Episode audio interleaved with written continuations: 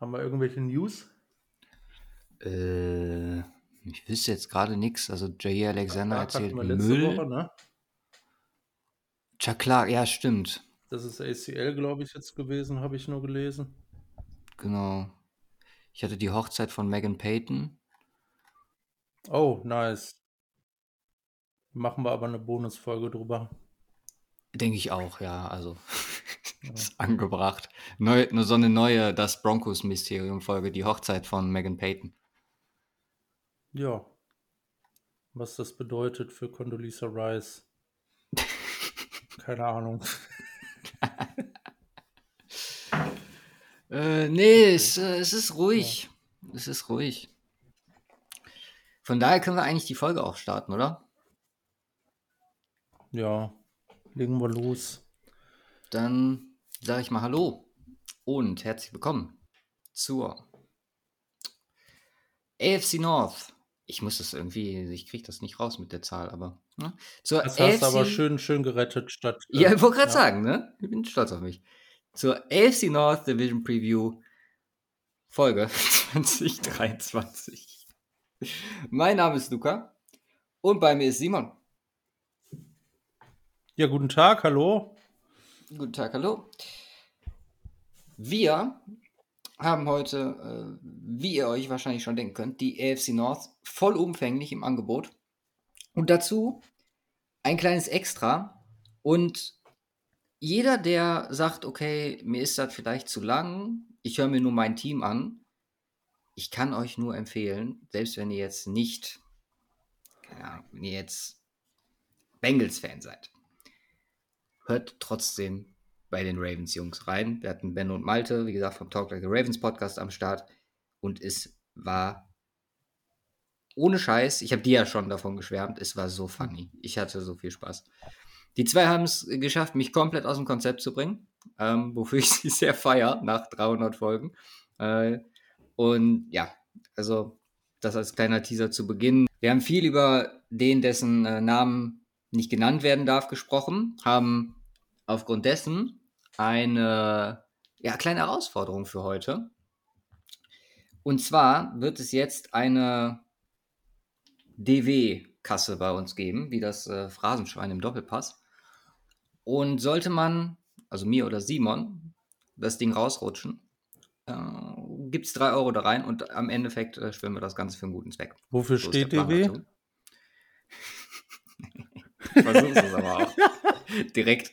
Nee, ich, ich würd, also ich weiß, wie schwierig, weil ihr werdet das sehen, hinten dran äh, in dem Ravens-Segment oder mit den zwei Jungs. Ich habe mich zweimal hintereinander, direkt, also der, der, der Counter ist aktuell bei sechs, äh, weil ich mich zweimal hintereinander sofort versprochen habe. Und äh, wenn man so im Redeflow ist, dann äh, kann das schon mal passieren. So meistens kriegen wir das ja ganz gut hin, das hat sich so ein bisschen etabliert. Aber die Idee kam übrigens von den beiden, die gesagt haben, w- wenn ihr die Regel eh habt, dann äh, macht doch was, was Gutes draus, wo man äh, im Endeffekt einen guten Zweck was machen kann. Und ich würde sagen, wir ziehen das einfach durch bis zum Ende der Saison.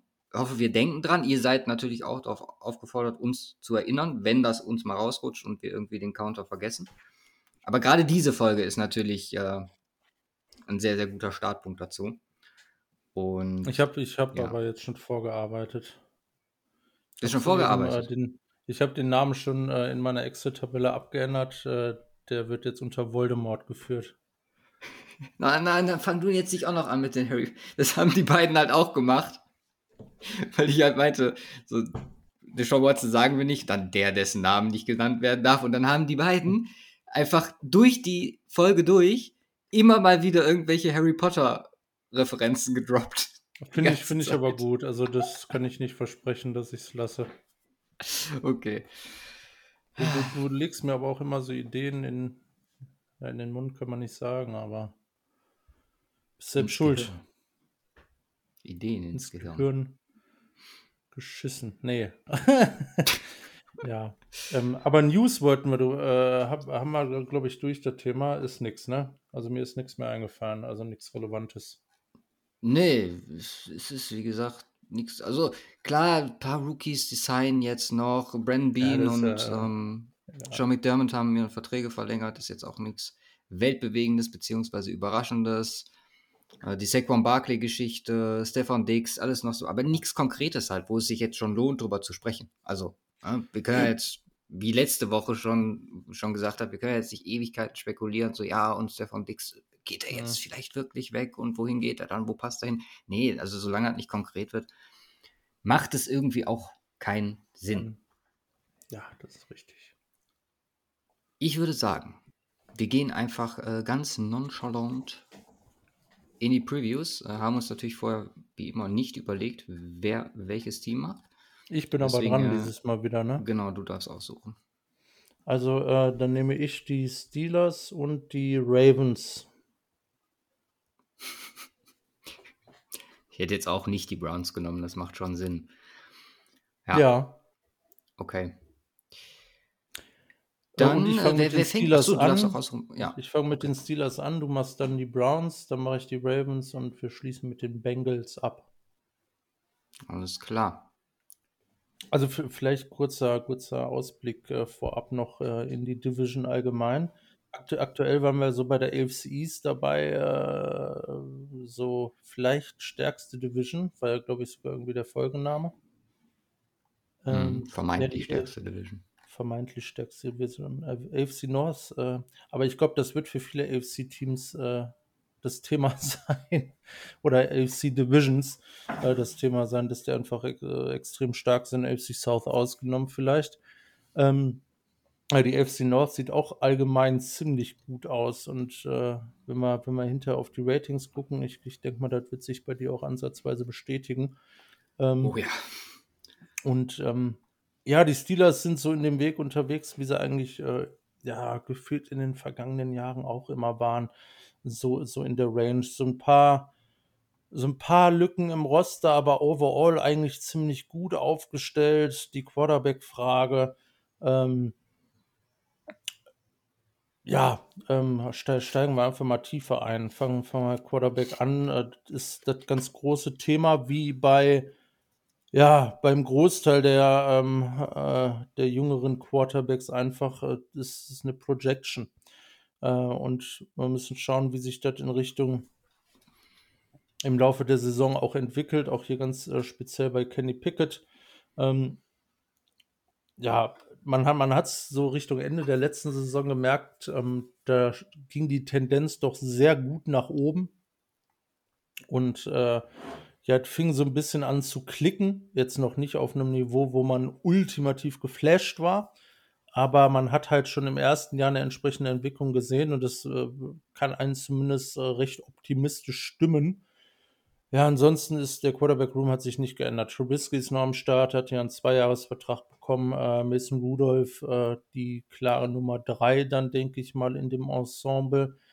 Ähm, ja, und Pickett halt offensichtlich der Starter. Also schwierig hier eine Note zu finden. Ich, ich gehe da relativ konser konservativ, äh, ähm, ja, nicht mit einem Floor, nicht mit, nicht mit dem Ceiling, die den er für die Saison hat. Ähm, ich lande hier insgesamt bei einer 6,5 für das kommende Jahr. Für Hammer. Pickett. Da starten wir mit einer Punktlandung in die AFC. Nice. Nice.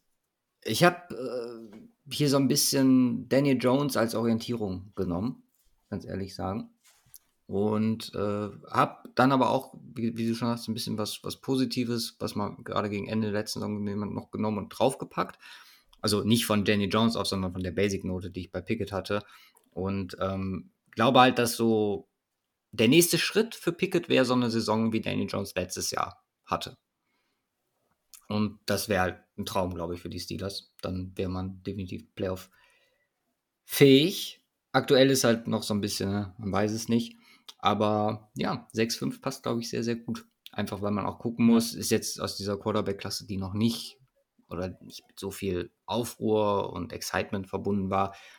Aber hat sich auf jeden Fall letztes Jahr als zumindest ein passabler bis teils sogar echt guter Quarterback dargestellt.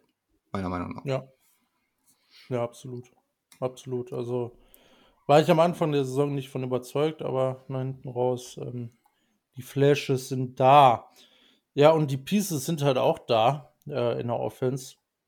Äh, wenn wir mal auf Wide Receiver gucken, Deontay Johnson, George Pickens, Allen Robinson, alle am Start. Ja, die Frage, das sind ja, also George Pickens ist ein klassischer Outside-Guy, wie auch Allen Robinson, auch Deontay Johnson spielt da häufig, ähm, könnte natürlich äh, auch von seinem Skillset her äh, vielleicht etwas mehr im Slot sehen, wo, wo er, glaube ich, auch scheinen kann. Äh, ähm, ja, Allen Robinson ist halt ein dickes Fragezeichen nach, den, nach, nach der Rams-Saison oder waren es zwei Saisons? Ne, eine, glaube ich.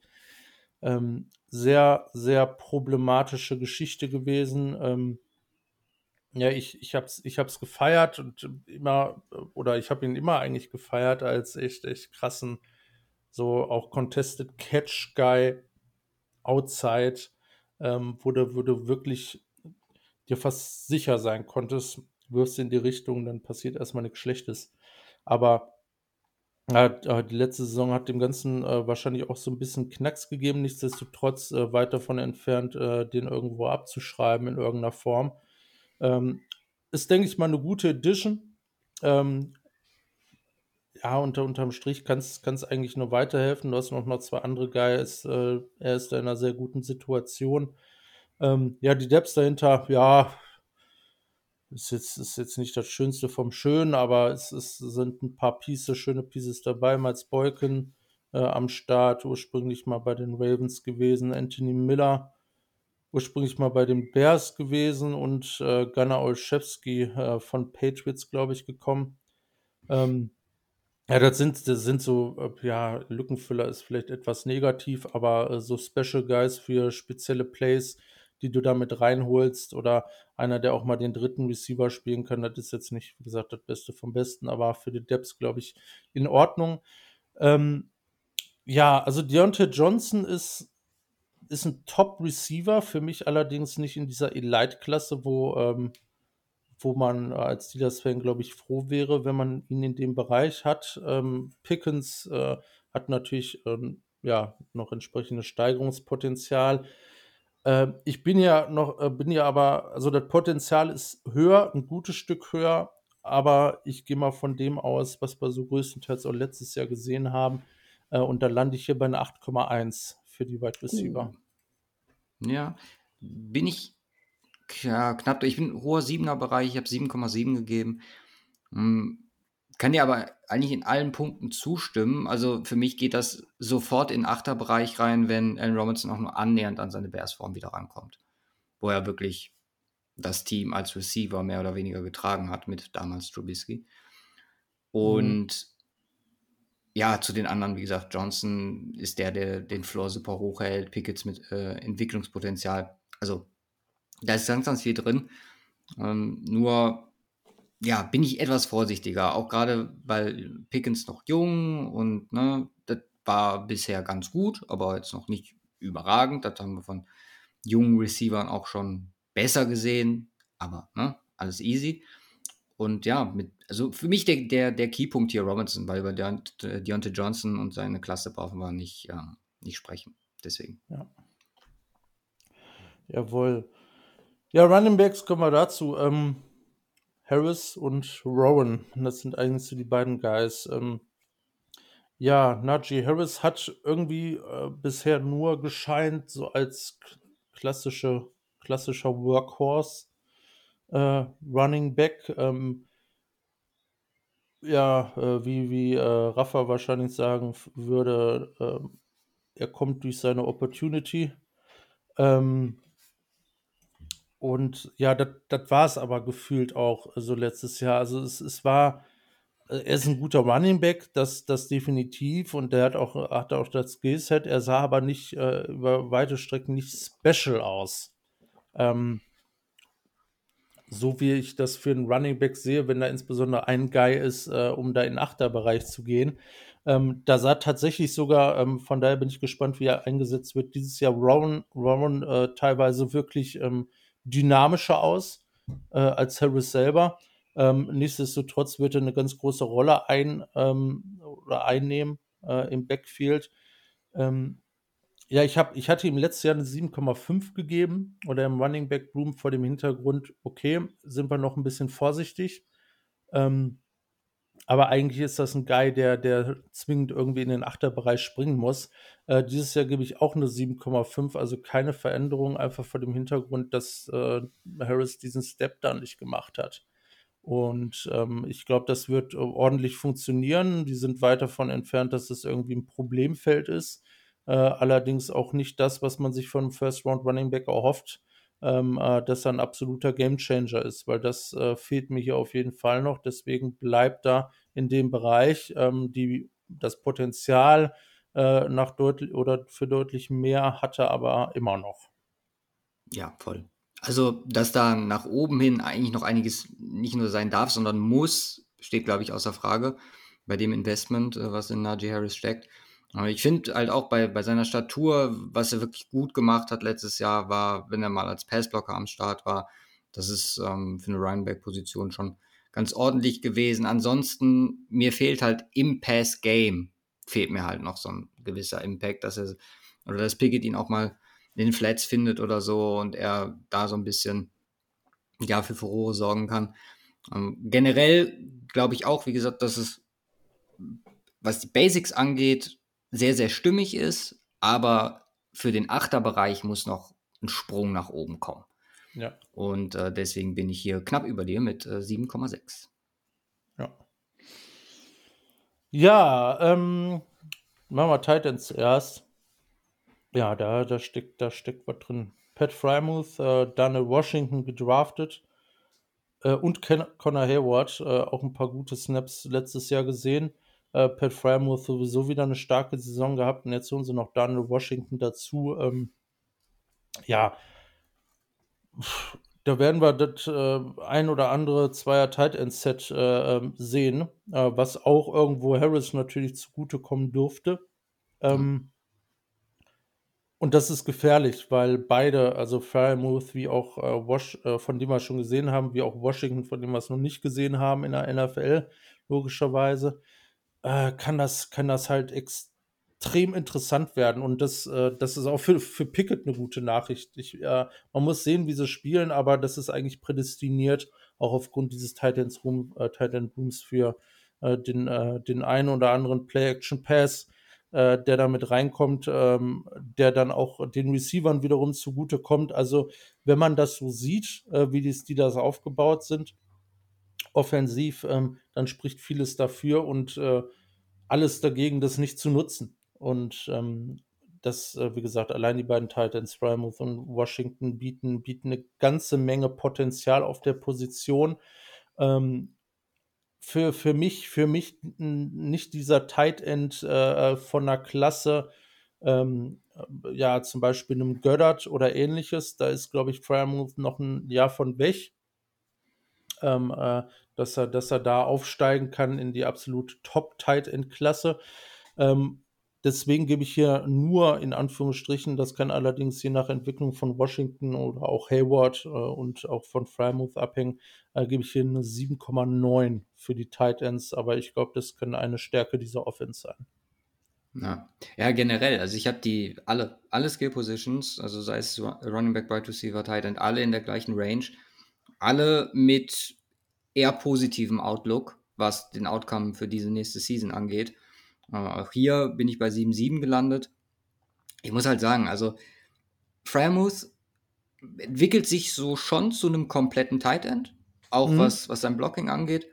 Und dazu jetzt Daniel Washington als, äh, ja, einfach unfassbares Tier, wo du, glaube ich, oder wo wir sehr, sehr viel von erwarten können. Fast schon, also Stil hier, Runde 3 aufgrund von Verletzungen. Gucken, äh, was für ein Season-Impact das hat. Aber ja, wenn du ihn richtig einsetzen kannst mit zwei Titan-Sets, dann ist vielleicht auch so eine Entwicklung, wie wir die gerade angesprochen haben, äh, auf Wide Receiver gar nicht so nötig. Also wer weiß, vielleicht äh, geht die Allen Robinson Baseline bei den Rams letztes Jahr sogar klar, wenn sich ein Daniel Washington entsprechend entwickelt weil du kreierst halt trotzdem Gefahr. Also durch beide Tight Ends plus Najee Harris. Ich sag mal so, wenn von den zwei Positionsgruppen, äh, von den drei Positionsgruppen, was die Skill Positions angeht, wenn da, sagen wir mal, zwei bis drei Spieler einen wirklich signifikanten Step machen, dann könnte ich mir vorstellen, dass die Steelers dieses Jahr eine extrem explosive Offense haben werden.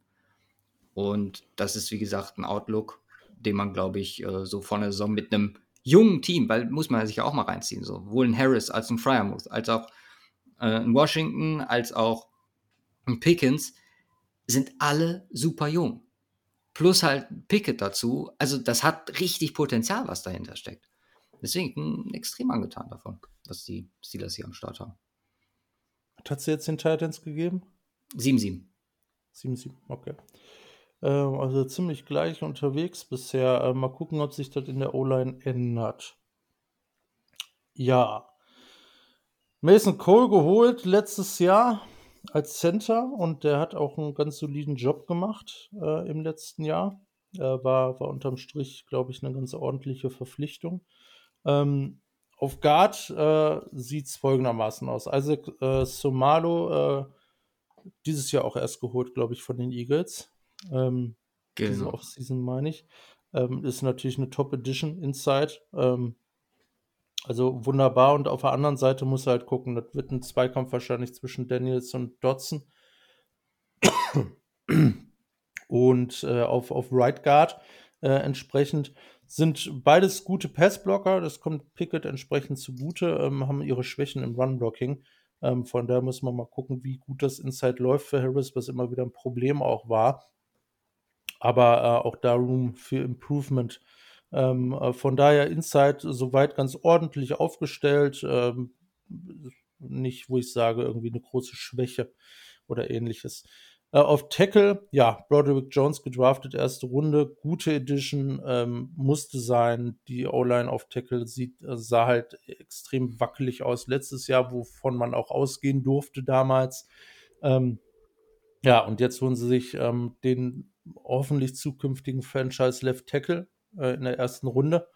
Ähm, ja, ist natürlich ein Fragezeichen dran. Also haben wir auch im Draft drüber gesprochen, die Tackle-Klasse in diesem Draft auch interessant und sind auch gute Guys dabei, aber nicht äh, in einer, ähm, ja, äh, nicht in einem ähm, Draft-Tier, was wir, was wir in den letzten Jahren schon hatten, zum Beispiel mit, mit einem äh, Penny Sewell oder da fordert ja mit äh, hier ähm, dem Giants-Dude, äh, hier Bucks Andrew Thomas äh, Left war, Tackle. ich, noch davor. ich komme gar nicht mehr auf den Namen. Andrew Thomas Andrew, war noch davor. ja, ne? glaube ich. Also Ja. war auf jeden Fall nicht in der, in der, in der Klasse, äh, diese Draft-Klasse. Von daher, man muss, äh, man muss es abwarten. Ähm, äh, nichtsdestotrotz, auch die äh, Saturday Kick-Jungs ähm, hatten ihn, glaube ich, größtenteils auch als Number One Tackle ähm, in der Klasse. Broderick Jones und waren sehr angetan von ihm. Von daher erstmal eine gute Verpflichtung. Das heißt, die beiden, die letztes Jahr Tackle gespielt haben, das war Okorafor und Dan Moore, ähm, die stehen für den Right Tackle Spot ja in der Konkurrenz quasi. Dan Moore hat halt letztes Jahr den Left Tackle gespielt äh, ähm, und Okorafor den Right Tackle. Also erstmal kleine Advantage. Äh, Okorafor beide nicht wirklich ja, also äh, nicht wirklich den Starting Tackle, den du haben willst. Ähm, entweder müssen sich verbessern. Ich meine, ist auf Right Tackle ist es, wäre es besser für Dan Moore nicht so gut zu performen als auf Left Tackle. Nichtsdestotrotz ist auch der wichtig, insbesondere fürs Run Game. Ähm, ja, da ein dickes Fragezeichen dran. Also wenn man so ganz drüber guckt, ist es eigentlich eine O-Line mit einem dicken Fragezeichen auf Right Tackle oder auf Tackle allgemein, weil Broderick Jones ist halt kein Lock. Ähm, Inside sind sie aber mittlerweile ganz ordentlich oder ausreichend, äh, ausreichend aufgestellt. Und ähm, äh, wo- womit du wirklich ordentlich arbeiten kannst. Ja, die Fragezeichen ähm, stehen aber im Raum und ähm, sie kommen von einer ganz schlechten O-Line, von daher ist das schon mal ein ordentliches Improvement. Aber äh, ich, ich kann hier nicht viel höher gehen und deswegen habe ich äh, eine 6,6 gegeben. Ähm, eben aufgrund der Fragezeichen. Wenn, wenn Broderick Jones jetzt richtig gut funktioniert, direkt in Jahr 1, dann ist das eine Line, die äh, im äh, ja, äh, siebener Bereich performen kann, was wirklich in Ordnung ist, wo sie herkommen, wofür oder dafür, wo sie herkommen. Aber äh, stand jetzt ähm, noch im Sechser-Bereich. Ja, nice, dass du das gesagt hast, äh, dafür, wo sie herkommen, weil das war so mein äh, Gedankengang, den ich hatte, als ich mir die Line angeguckt habe. Generell muss man den Steelers hier, glaube ich, oder muss man die Steelers hier sehr beglückwünschen, aufgrund der Tatsache, dass die vor Jahren ja mal mit Villanueva etc. eine insane Line hatten. Mhm. Und das hat sich die letzten Jahre ja so ein bisschen äh, eher ins äh, extrem Negative gewandelt, bis hin zu dem Punkt, wo wir, glaube ich, letztes Jahr in den Division Previews gesagt haben, holy shit, also da ist einiges nötig. Gerade auch, weil Kendrick G Green in seinem ersten Jahr nicht performt hat. Der ist jetzt erstmal fast schon außen vor. Ist gutes Death Piece, Center Guard. Mal gucken, eventuell kann man ihn daran züchten.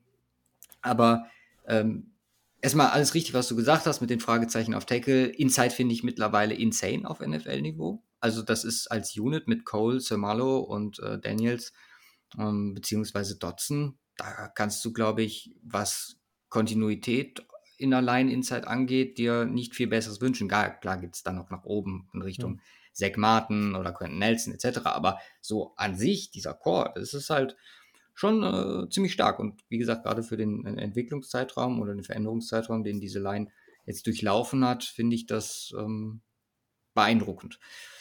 Tackle ist halt blöd. Also klar, Jones ist erstmal gut. Dazu, wenn dann der zweite, sagen wir mal, auf dem Niveau vom letzten Jahr performt und Jones Versprechungen an den First-Round-Pick hält, bin ich ganz ehrlich, dann gefällt mir die Line echt gut. Ich bin hier ein bisschen, bisschen deutlich, also nicht, 7,3 habe ich. Ist jetzt nicht äh, bahnbrechend ja, höher. Mhm. Ja, aber schon ein gutes Stück. Äh, mir gefällt das echt gut. Aber ich glaube, viel an meiner Note liegt auch daran, dass äh, Broderick Jones zumindest annähernd seinem Pick gerecht wird. Weil sollte er das nicht sein, dann ähm, bin ich hier oder wäre ich hier auch im Sechserbereich. Ich habe da aber äh, ganz gutes Vertrauen, glaube ich, dass ich denke, das könnte passen. Und auch Depth finde ich nicht schlecht, muss ich auch sagen. Ne? Wie gesagt, Green habe ich mhm. angesprochen, Nate Herbig ist ein solides Depth-Piece, so als äh, Guy, den du mal reinwerfen kannst bei einer Verletzung. Also plus der entsprechende Tackle, der überbleibt als äh, Ersatz. Das, das ist schon ganz gut. Ja, also, äh, Wrap-up für die Offense. Äh, kommen wir zur Defense. Der Steelers ja auch so immer das Punktstück gewesen in den letzten Jahren. Äh, auf einem ganz hohen Niveau performt. Also im Grunde die, die Steelers äh, solo zu einem positiven Rekord gecarried teilweise. Ähm, wie sieht es aktuell aus? Ähm, Defensive Line, äh, Inside. Ja, du hast investiert, du hast Keanu Benton geholt. Ähm, äh, in der zweiten Rote, Runde dein vermutlich Nose Tackle to be in der ähm, 3-4 Defense äh, des Steelers. Ähm, ich denke mal, das wird der Typ sein. Und dann äh, spielst du als Starter mit äh, Cameron Hayward. Müssen wir nicht groß drüber reden. Und äh, Larry Ogunjobi, äh, wo ich persönlich kein Riesenfan von bin, äh, vor, vor der letzten Saison, glaube ich, von den Bengals geholt oder war das diese? Nee, ich glaube davor die Saison. Letzte Saison, ja. Ja, ähm, von den Bengals geholt, da schon kein Riesenfan gewesen. Das ist ein, ist ein, ist ein, ja, grundsätzlich ordentlicher Spieler. Für mich kein Difference Maker, kein unglaublich konstanter Spieler. Ich glaube, er hat auch einen relativ dicken Vertrag bekommen, konnte ich damals schon nicht nachvollziehen. Aber gut. Ähm, ja, und ansonsten, ich glaube, äh, ich glaube, der Julian, äh, ähm, dem, ähm, äh, dem würde das oder dem gefällt das mit Sicherheit ganz gut. Äh, der war zumindest da, letztes Jahr weiß ich noch in der Draft Preview äh, ziemlich high auf dem Marvin Leal. Also wirklich ziemlich high. Ähm, ja, war eine schöne Edition damals. Das Rookie-Jahr war jetzt leider echt, echt ziemlich bescheiden. Ähm, ja. Von daher, da muss man mal gucken, was da kommt. Ansonsten hast du Fahoko und Watts noch als Steps, ist beides nicht so dolle. Ähm, ich meine, hier kommt es viel an auf Keanu Benton, wie er performt. Ähm, ich meine, es, es, gibt, äh, es gibt kaum idealere Spots zu starten als direkt neben Cameron Hayward. Ähm, deine Aufgabe in primärer Form erstmal den Run zu stoppen. Ähm, ja, ist ein Big Buddy, äh, keiner Guy, also könnte das ganz gut funktionieren. Äh, Hayward gibt dem ganzen Floor. Der Rest daneben gefällt mir halt nicht gut. Ähm, auch wenn Upside da ist, weswegen ich hier nicht in Achterbereich gehe, äh, 7,9. Uh, nicht in Achterbereich mit, mit Cameron Hayward. Nee. Gab Zeiten immer, da war der fast alleine für den Neunerbereich zuständig. Ja, das ist richtig. Ich aber hab, der ist ich mittlerweile aber auf 34, von daher ist das okay. Ja, ich achte dieses Jahr aber auch so ein bisschen mehr drauf, wie wie ist es von der Personellausstattung? Wie viele Starter hast du, ähm, äh, auf der Position? Ähm, wie wesentlich äh, wie wesentlich ist das? Und es ist halt hier noch mal was anderes. Es sind drei Leute, die gebraucht werden, Mhm. ähm, äh, für die für die Inside Defensive Line, ähm, als bei einer 4-3 Defense und, ähm, deswegen, ähm, wahrscheinlich wahrsch wäre das wäre das 'ne, äh, klassische 2 Defensive Tackle D-Line, äh, ist das hier ein klarer Achterbereich aufgrund von Cam Hayward, aber, äh, hier müssen halt noch 2 andere ganz ordentlich performen, ähm, was möglich ist, aber definitiv. Ja, voll. Also, ich sehe Benton auch so als als Nose Tackle für die Steelers in Base und keine Ahnung, Hayward, alles, glaube ich oder viele schon zugesagt worden. Ist insane. Da ist halt einfach nur die Frage, wann kommt er an den Punkt, wo er auch mehr in die Rotation reingeht, einfach aufgrund des Alters, ne? Ich meine, Calais Campbell bei den Ravens haben wir das gesehen, dass das, äh, noch sehr lange auf sehr hohem Niveau funktioniert. Und, ähm, wie gesagt, da würde ich jetzt auch erst mal, äh, keine Abstriche für machen. Und ja, Ogunjobi ist seinem Vertrag nicht gerecht geworden. Da hattest du, äh, schon irgendwie recht, muss man ja sagen. Da war ich letztes Jahr auch deutlich höher, was ihn angeht. Macht im Endeffekt für mich trotzdem 'n 8-3, weil ich glaube, die Base mit, äh, Hayward, Ogunjobi und dann jetzt entsprechend, äh, dazu Keanu Benton ist, äh, extrem gut. Noch nicht stark, aber gut.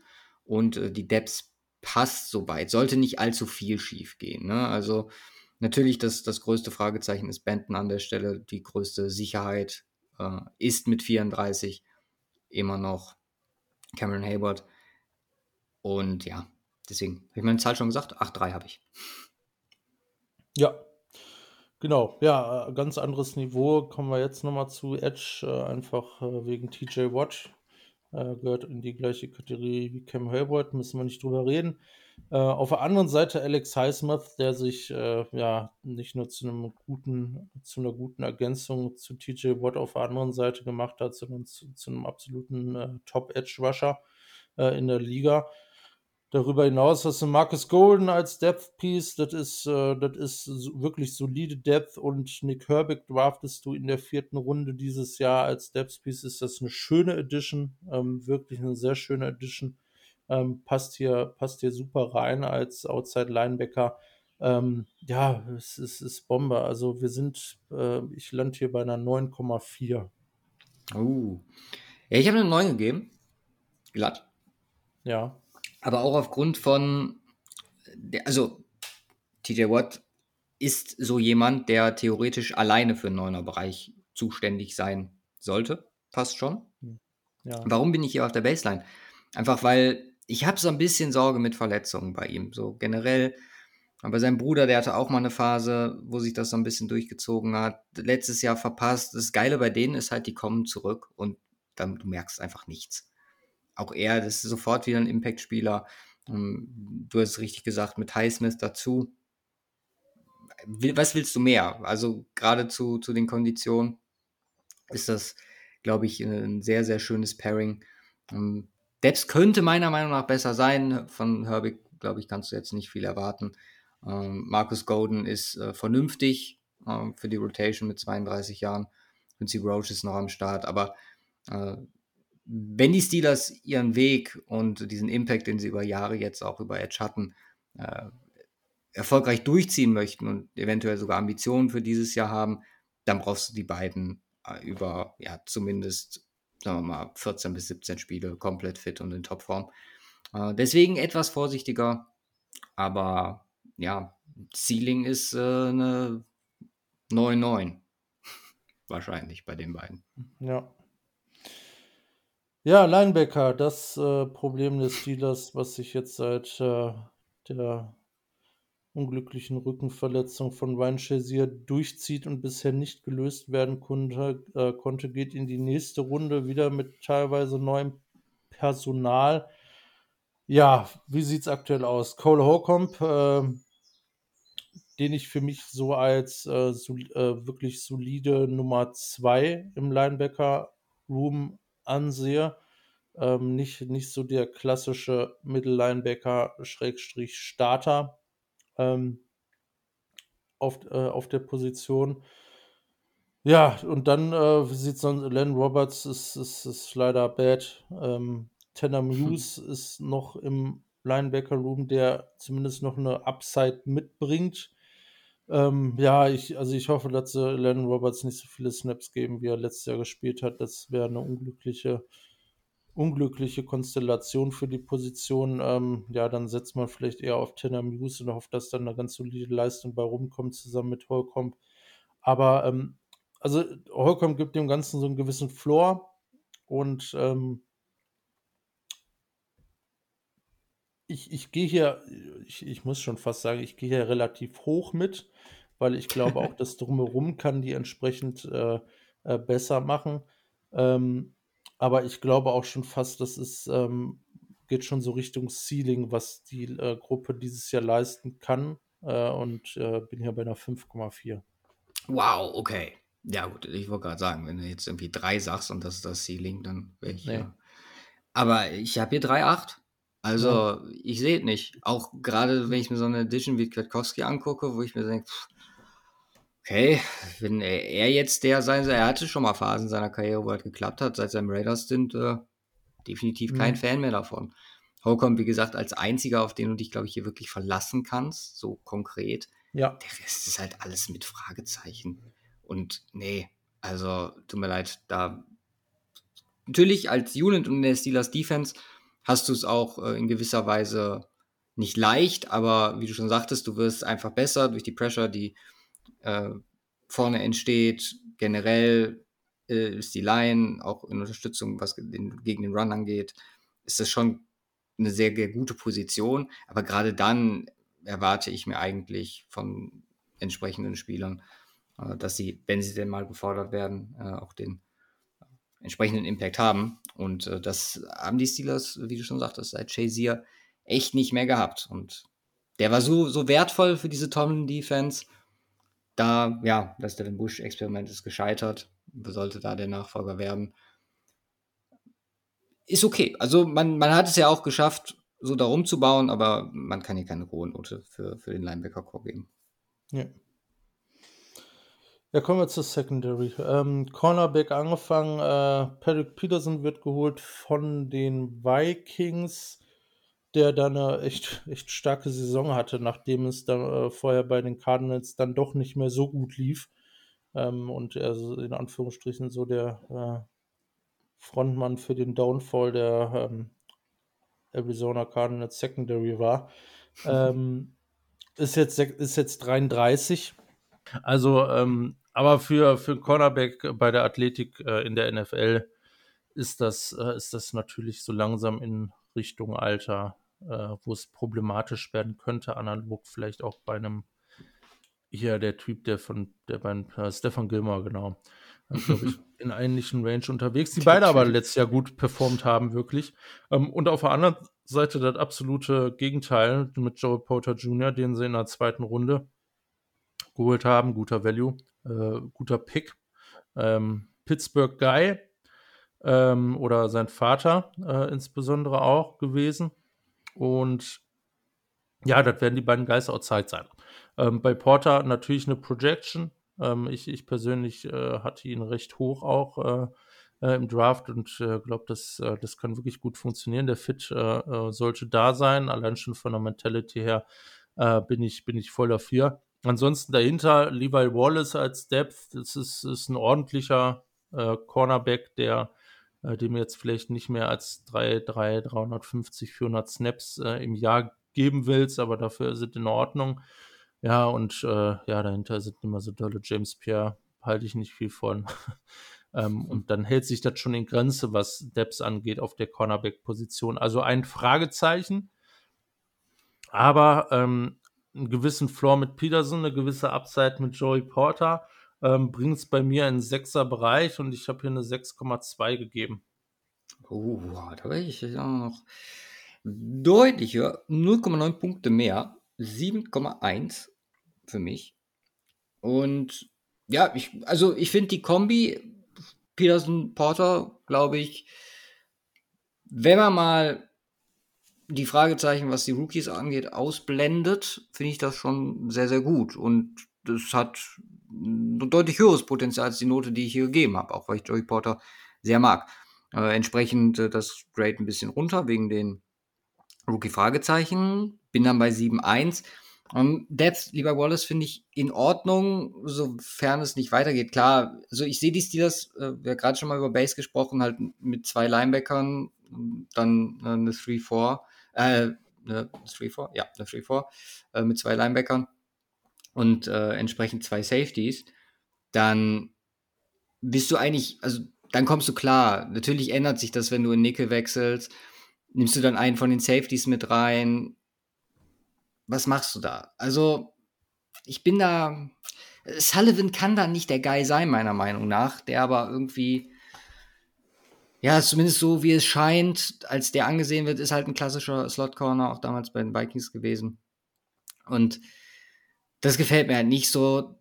Trotzdem generell, und wenn man auf die Secondary guckt, ich glaube, die Steelers kommen halt auch viel über die Unit. Du musst es jetzt wieder, sondern auch gerade in der Secondary äh, einiges an, an Spielern äh, oder hast du verloren. Terrell Edmonds, Cameron Sutton, respektive auf Safety und ähm, äh, Cornerback. Holst entsprechend Ersätze rein. Ja, Patrick Peterson, Keanu Neal, gleich bei Safety vielleicht relevant. Ich verstehe, dass du da ne so negativ bist, auf, auch weil, würdest du bei Peterson sagen, dass er das, oder erwartest du, dass er das repliziert oder eher einen Rückschritt Nein, also macht, jetzt auch mit 33? Also ich, ich, ich, bin mir ziemlich sicher, dass er einen Rückschritt macht, ähm, mhm. der, äh, aber nicht in welchem Umfang dieser Rückschritt sein wird. Ob er, ähm, ja, äh, tja, keine Ahnung, statt, äh, ähm, statt ein Top 20 Corner zu sein, vielleicht dann ähm, Top 40 ist. Also davon gehe ich vielleicht schon aus. Ich hätte jetzt gesagt, dass er da vielleicht so 10 bis 20 Spots verliert, was ihn letztlich immer noch zu einem ordentlichen Corner macht, aber nicht zu einem Corner, der wirklich auf einem ganz hohen Niveau performt, wie, wie er es letztes Jahr getan hat. Mhm. Ja, dann haben wir, haben wir das Spektrum vielleicht ganz gut abgedeckt. Ich bin wahrscheinlich eher oben angesiedelt, du eher unten. Und äh, dann schauen wir mal, wie das nächstes Jahr bei den Steelers ausschaut. Jawohl. Ja, Safety ist was anderes, da ist Minka ähm, und Kasi äh, feiere ich, habe äh, Kasi feiere ich, habe ja schon bei den Falcons damals abgefeiert. Äh, absoluter Playmaker, glaube ich auch. Da du zwei dann von ähm, ja, äh, ähm, äh, Keanu Neal ist es, ne? Yes. Evan, Evan ist der Tackle. Keanu Neal. Ja, der so die Box-Alternative bietet, ähm, äh, auf der Safety-Position eher näher am Ball ist. Hat nicht wirklich Bombe performt. Es war ja, im Rahmen in Ordnung, aber insbesondere gegen den Run nicht ganz so dolle als Pass-Rusher, ähm, aber auf jeden Fall Pieces mit dabei gebracht. Ja, ähm, wie gesagt, ich würde ja aber sowieso immer auf KZ und Fitzpatrick äh, ähm, äh, setzen. Wie gesagt, äh, beide aber eher so die Free Safety ähm, äh, äh, Drop-Down-Guys ähm, in, einer, ähm, in einer Secondary, aber die halt echt auf einem geilen Niveau feiere ich unglaublich. Keanu Neal dann, wie gesagt, diese Box-Alternative muss ein bisschen äh, improven, was sein Tackling angeht. Wie gesagt, das lief nicht ganz gut letztes Jahr, aber dann ist es ein, ähm, ja, sind das sind das drei Jungs, die da, die da gut abreißen können. Äh, deswegen ist das hier für mich eine 8,7. Ja, ich habe 8,5, gleicher Bereich. Muss auch, also Fitzpatrick ist äh, einer der besten Safeties der Liga, ohne Frage all around und äh, insane. Kenan Neal ist einer der unbeständigsten Spieler dieser Liga überhaupt. Der hat Flashes, die sind unfassbar. Ähm, aber auch entsprechende äh, negative Jahre oder auch wieder sogar vielleicht vereinzelt Spiele. Ähm, ich denke, ihm tut diese Rolle, in die er jetzt zurückkommt, so als klassischer Box-Safety, wie er noch letztes Jahr. letztes Jahr musste er viel für Logan Ryan aushelfen ähm, bei den Bucks. Ich glaube, das tut ihm äh, mhm. ganz gut hier neben Minka und äh, könnte mir vorstellen, also hier ist definitiv drin, dass er äh, eins seiner besseren Jahre dieses Jahr für die Steelers hat. Yep. Ja, äh, so viel zu dem Team an sich. Jetzt kommen noch die Special Teams. Ähm, ja, was haben wir gesagt? Wir machen nicht so viele Harry Potter. was kommt jetzt? Analogien. Äh, Aktuell gerostet äh, als Kicker Boswell und Potter. okay, der bietet sich natürlich an. Ähm, ja, äh, keine Ahnung. Also Boswell hatte, hatte bessere Jahre. Der war für, äh, für mich mal bis vor zwei, drei Jahren so dieser absolut äh, konstante und zuverlässige Kicker. Da hat er, hat er jetzt ein bisschen schleifen lassen in den letzten beiden Jahren. Also, ähm, ich weiß, äh, weiß nicht, Angst hat Potter jetzt nicht. Ähm, wow. Ähm, also bin ich gespannt. Aber ich, ich, ich, gehe, ich gehe mit Boswell. Äh, in erster Linie gehe ich schon von aus. Äh, dann auf Panther ähm, äh, zwei ähm, Männer, einmal Mann und einmal Haben äh, der Dritte. Oder wie auch immer man das äh, ist, glaube ich, dann der Dritte. Ne? Ähm, ja, Männer hat eine gute Saison letztes Jahr gehabt. Das war in Ordnung. Ähm, von daher gehe ich auch hier erstmal mit ihm. Die Special Teams Unit an sich äh, gefiel mir jetzt nicht so besonders gut. War jetzt nicht scheiße, war halt leider auch nicht gut. Ähm, ja, es ist alles so ein bisschen mit Fragezeichen ähm, äh, versehen. Äh, Konstanz ist da, zumindest was den Coach angeht für Special Teams. Ähm, ich, ich, rechne auch wieder mit, mit was äh, vielleicht durchschnittlichem am Ende des Jahres. Ähm, es ist für mich eine glatte 5 hier. Bei mir ist es eine glatte 6. Ja, das kann man machen. Gut, Roster. Wow, das war laut, jetzt richtig geschallt im Raum. Das tut mir leid. Ähm, für Hörstürze übernehmen wir keine Haftung. Ähm, Roster gesamt. Äh, ich lande bei einer 7, 11. 7, 23, wenn du es so ausdrucken möchtest. 723. Ja, das sind, äh, wer mathematisch gut unterwegs ist, und das sind alle unsere studierten Zuhörer, wissen, das ist 0,12 besser, ähm, was du da hast. ja, ist 0,12 äh, besser. So, 0,12, genau. Ähm, ist, ist die gleiche Range, wo wir uns bisher auch über äh, äh, bewegen, keine großen Unterschiede, also bisher. Aber ist eine geile Range. Ja, Jetzt es ist eine geile. Da haben wir, haben wir einige Teams. Welche Teams haben wir äh, in einer. In einer, in einer, in besser als die Patriots. Das ist bei mir schon fast Range Richtung Jets. Also, na gut, naja, nein, nein, nicht. Aber nein, Richtung nein, Patriots. Patriots, wen haben wir denn dann noch so in der Range? The Giants. Die Packers. Ja. War auch ein, auch ein gutes Roster, vielleicht bis auf Right Receiver. Ich meine, das ist auch ein gutes Roster und das sind Positionen, ja. äh, wo es vielleicht hapert, ähm, wo du sagst, okay, lieber da als woanders. Ne? Das ist halt entsprechend Linebacker. Ähm, aber sonst halt nirgendwo unterm Sechser-Bereich und in den Sechser-Bereichen, wo ich dann auch teilweise war, ähm, äh, da warst du, glaube ich, im Siebener-Bereich, das war O-Line und Cornerback und ähm, äh, da kann es hingehen. Und dann ist das wie jedes Jahr auch im, äh, eigentlich bei den Steelers ist es, ist es ein gutes Roster mit, mit guten Pieces. Ähm, mit entsprechendem Quarterback-Play geht es hier äh, trotzdem weit. Ja. Gut, äh, Schedule. Ähm, der Schedule der AFC North ist außerhalb, außerhalb der eigenen Division gar nicht mal so schlecht, finde ich. Ähm, klar, sie müssen zweimal gegen Baltimore ran, sie müssen zweimal gegen Cincinnati ran. Äh, aber ansonsten so an absoluten Bombendingern. Jacksonville muss man natürlich mal aufpassen, wie es da wird. Green Bay ist, ist auch so ein Ding auf Augenhöhe, glaube ich. San Francisco und Seattle. Ne? Ja, San Francisco und Seattle spielen die South, genau. Das macht es halt entsprechend einfacher, auch in einem gewissen Rahmen, glaube ich. Von daher ähm, ist das Schedule hier echt machbar und ähm, ja, wenn ich, wenn ich äh, 5 äh, Euro setzen müsste und sage, die Steelers holen dieses Jahr einen positiven Rekord oder nicht, dann würde ich wahrscheinlich darauf tippen, dass die einen positiven Rekord haben. Was sie ja meistens auch immer machen. Äh, deswegen finde ich Schedule hier eine 5,3. Relativ ja. hoch. Ich habe 5,2. Ähm, mir gefällt das auch. Was mir nicht gefällt, ist die frühe Beiwoche 6. Finde ich, pff, irgendwer muss, aber na, bisschen hart.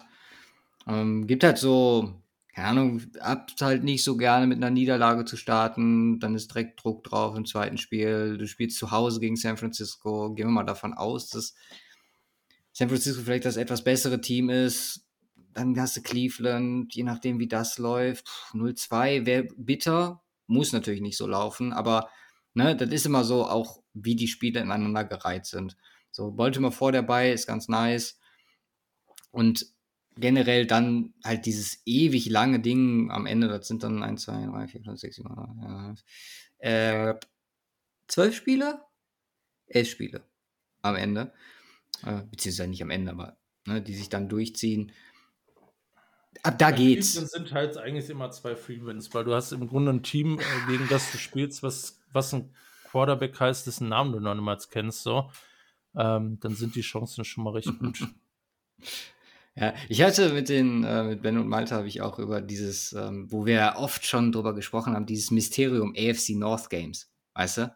Wir gesagt mhm. haben, da kannst du eigentlich alles vorher aus dem Fenster werfen.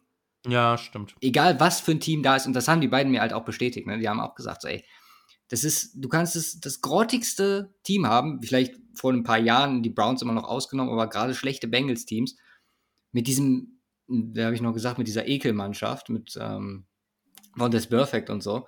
Das waren immer Spiele, die, die, die nichts mit Logik mehr zu tun hatten. Das waren einfach NFC North Matchups. So. Und ähm, ja, können wir uns dieses Jahr wieder darauf freuen. Äh, ja, generell bin ich bei dir. Also ist ein äh, entspannterer Schedule als viele andere. Ja. Ja, Roster, bleibt noch Coaches. Ja, was müssen wir sagen? Da ist alles gleich geblieben. Matt Canada ist OC, Terrell Austin ist DC, ähm, Mike Tomlin ist weiter der Head Coach und Dennis Smith der Special Teams Coordinator. Ähm, ja, ähm, vielleicht ein bisschen Input zu allen. Also Terrell Austin macht einen guten Job in der Defense. Wie gesagt, das ist äh, der Teil der Mannschaft, der die, letztes Jahr, äh, der die, die letzten Jahre durchgecarried hat. Äh, Matt Canada natürlich in einer unglücklichen Situation. Letztes Jahr schon gesagt, äh, davor das Jahr hat er Big Ben gehabt, der ähm, ja halt wie ein alter Mann aussah auf dem Platz, haben wir damals schon gesagt. Ähm, da könnte man so langsam gucken, jetzt im zweiten Jahr, wenn man keine große, äh, keine Steigerung sieht, offensiv, auch bei Pickett, ist das vielleicht ein Kandidat, den man switchen könnte. Oder der vielleicht oh, so ein ja. bisschen auf dem Hot Seat sitzt da habe ich jetzt mal so in Klammern in äh, äh, Dingens ges äh, gesagt. Noch würde ich da allerdings nicht, äh, nicht sagen, ja, raus, raus mit ihm. Äh, schauen wir mal. Ähm, auch jetzt äh, der, der Lauf so Richtung Ende der Saison. Muss man mal gucken. Aber ähm, auf ihn ist zu achten nach dieser Saison, je nachdem, wie es gelaufen ist. Mike Tomlin an sich braucht man nicht drüber reden. Das ist, ja, das ist unglaublich, insbesondere auch, was er in den letzten Jahren äh, da noch rausholt aus der Mannschaft ähm, insbesondere an Siegen, ähm, äh, trotz des teilweise Personals, insbesondere auf der Quarterback-Position und auch der O-Line-Position äh, oder Positionsgruppe. Ähm, bin ich immer noch überzeugt, ist ein, ist ein Guy, äh, an den du auf jeden Fall unbedingt festhalten solltest. Natürlich äh, fehlt der Erfolg über die letzten Jahre und äh, deswegen äh, ist, sind wir hier bei der Bottom Line für Mike Tomlin Rating äh, und Coaching Stuff angekommen von einer 8,0. Damn. Also sind wir mal ganz im Ernst, ne? Der, der gute Herr Tomlin hat eigentlich mit den Möglichkeiten, die er hatte und mit dem, was er daraus gemacht hat, in den letzten Jahren 9er Rating dauerhaft verdient. Wenn wir ganz ehrlich sind. Allerdings können wir das natürlich nicht gleichsetzen mit Coaches, die in den Playoffs Erfolg haben, die in die Playoffs regelmäßig reinkommen und die deswegen im den Neuner-Bereichen sind. Ich glaube, dass Mike Tomlin ohne Frage ein Neuner-Coach ist. Ist halt blöd, was die Situation angeht. So, mhm. da arbeitet man jetzt dran. Und äh, generell muss man bei ihm ja auch sagen, okay, so Playoff-Erfolg bis auf den einen Super Bowl-Run ist jetzt auch nicht Standard, wie zum Beispiel bei einem Andy Reid oder bei Belichick, wie er es über Jahre hatte. Deswegen, bei Belichick haben wir auch die Anpassung jetzt mittlerweile vorgenommen. Ich habe ja auch nur eine 8.1. Ähm, Wäre aber eigentlich bei Tomlin ungefähr bei so einer 8.5 gelandet, einfach weil auch das letzte Jahr so beeindruckend war, wie er das mit dem Team geschafft hat, äh, wieder da nicht negativ zu gehen. Also es, schien mir unmöglich. Äh, mit einem der größten Dornen, die ich im Auge habe, äh, ist halt Matt Canada.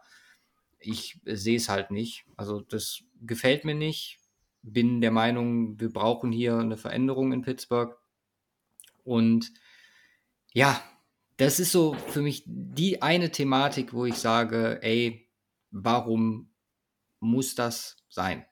Ja? Also für Pickets Entwicklung, glaube ich, wird ihm was, was Neues, Frisches äh, besser tun, sagen wir ganz ehrlich, als äh, der, der schon an Big Ben so lange gehangen hat oder mit Big Ben lange gehangen hat. Also ja, das ist, das ist so das Negative und das war mir dann auch entsprechendes Downgrade wert. Äh, ich glaube, der einzige Grund, warum er noch deinen Job hat, ist äh, die Entwicklung von Pickett in den letzten Spielen. Ich glaube, sonst hätte man sich hier potenziell auch umorientiert. Ja. Und äh, ja, da wird man dann mal sehen, was da rauskommt. Aber ja, ein bisschen mehr Play-Action und so, das wäre schon, keine Ahnung. Gerade mit Najee. Why not? Hm. Ist halt Ja, ja, sehr traditionell, sagen wir mal so. absolut. Ja, Steelers, ähm, insgesamt bei einer 7-3 bei dir, bei einer 7-2-1 bei mir. Also in einer Range und lustigerweise ziemlich, ziemlich, oder also wirklich, äh, passt nur mal zum Blatt Papier zwischen, ziemlich nah an dem, den beiden Jets-Ratings von uns beiden dran. Ähm, eben aufgrund besseres Coaching-Rating, schlechteres Roster-Rating.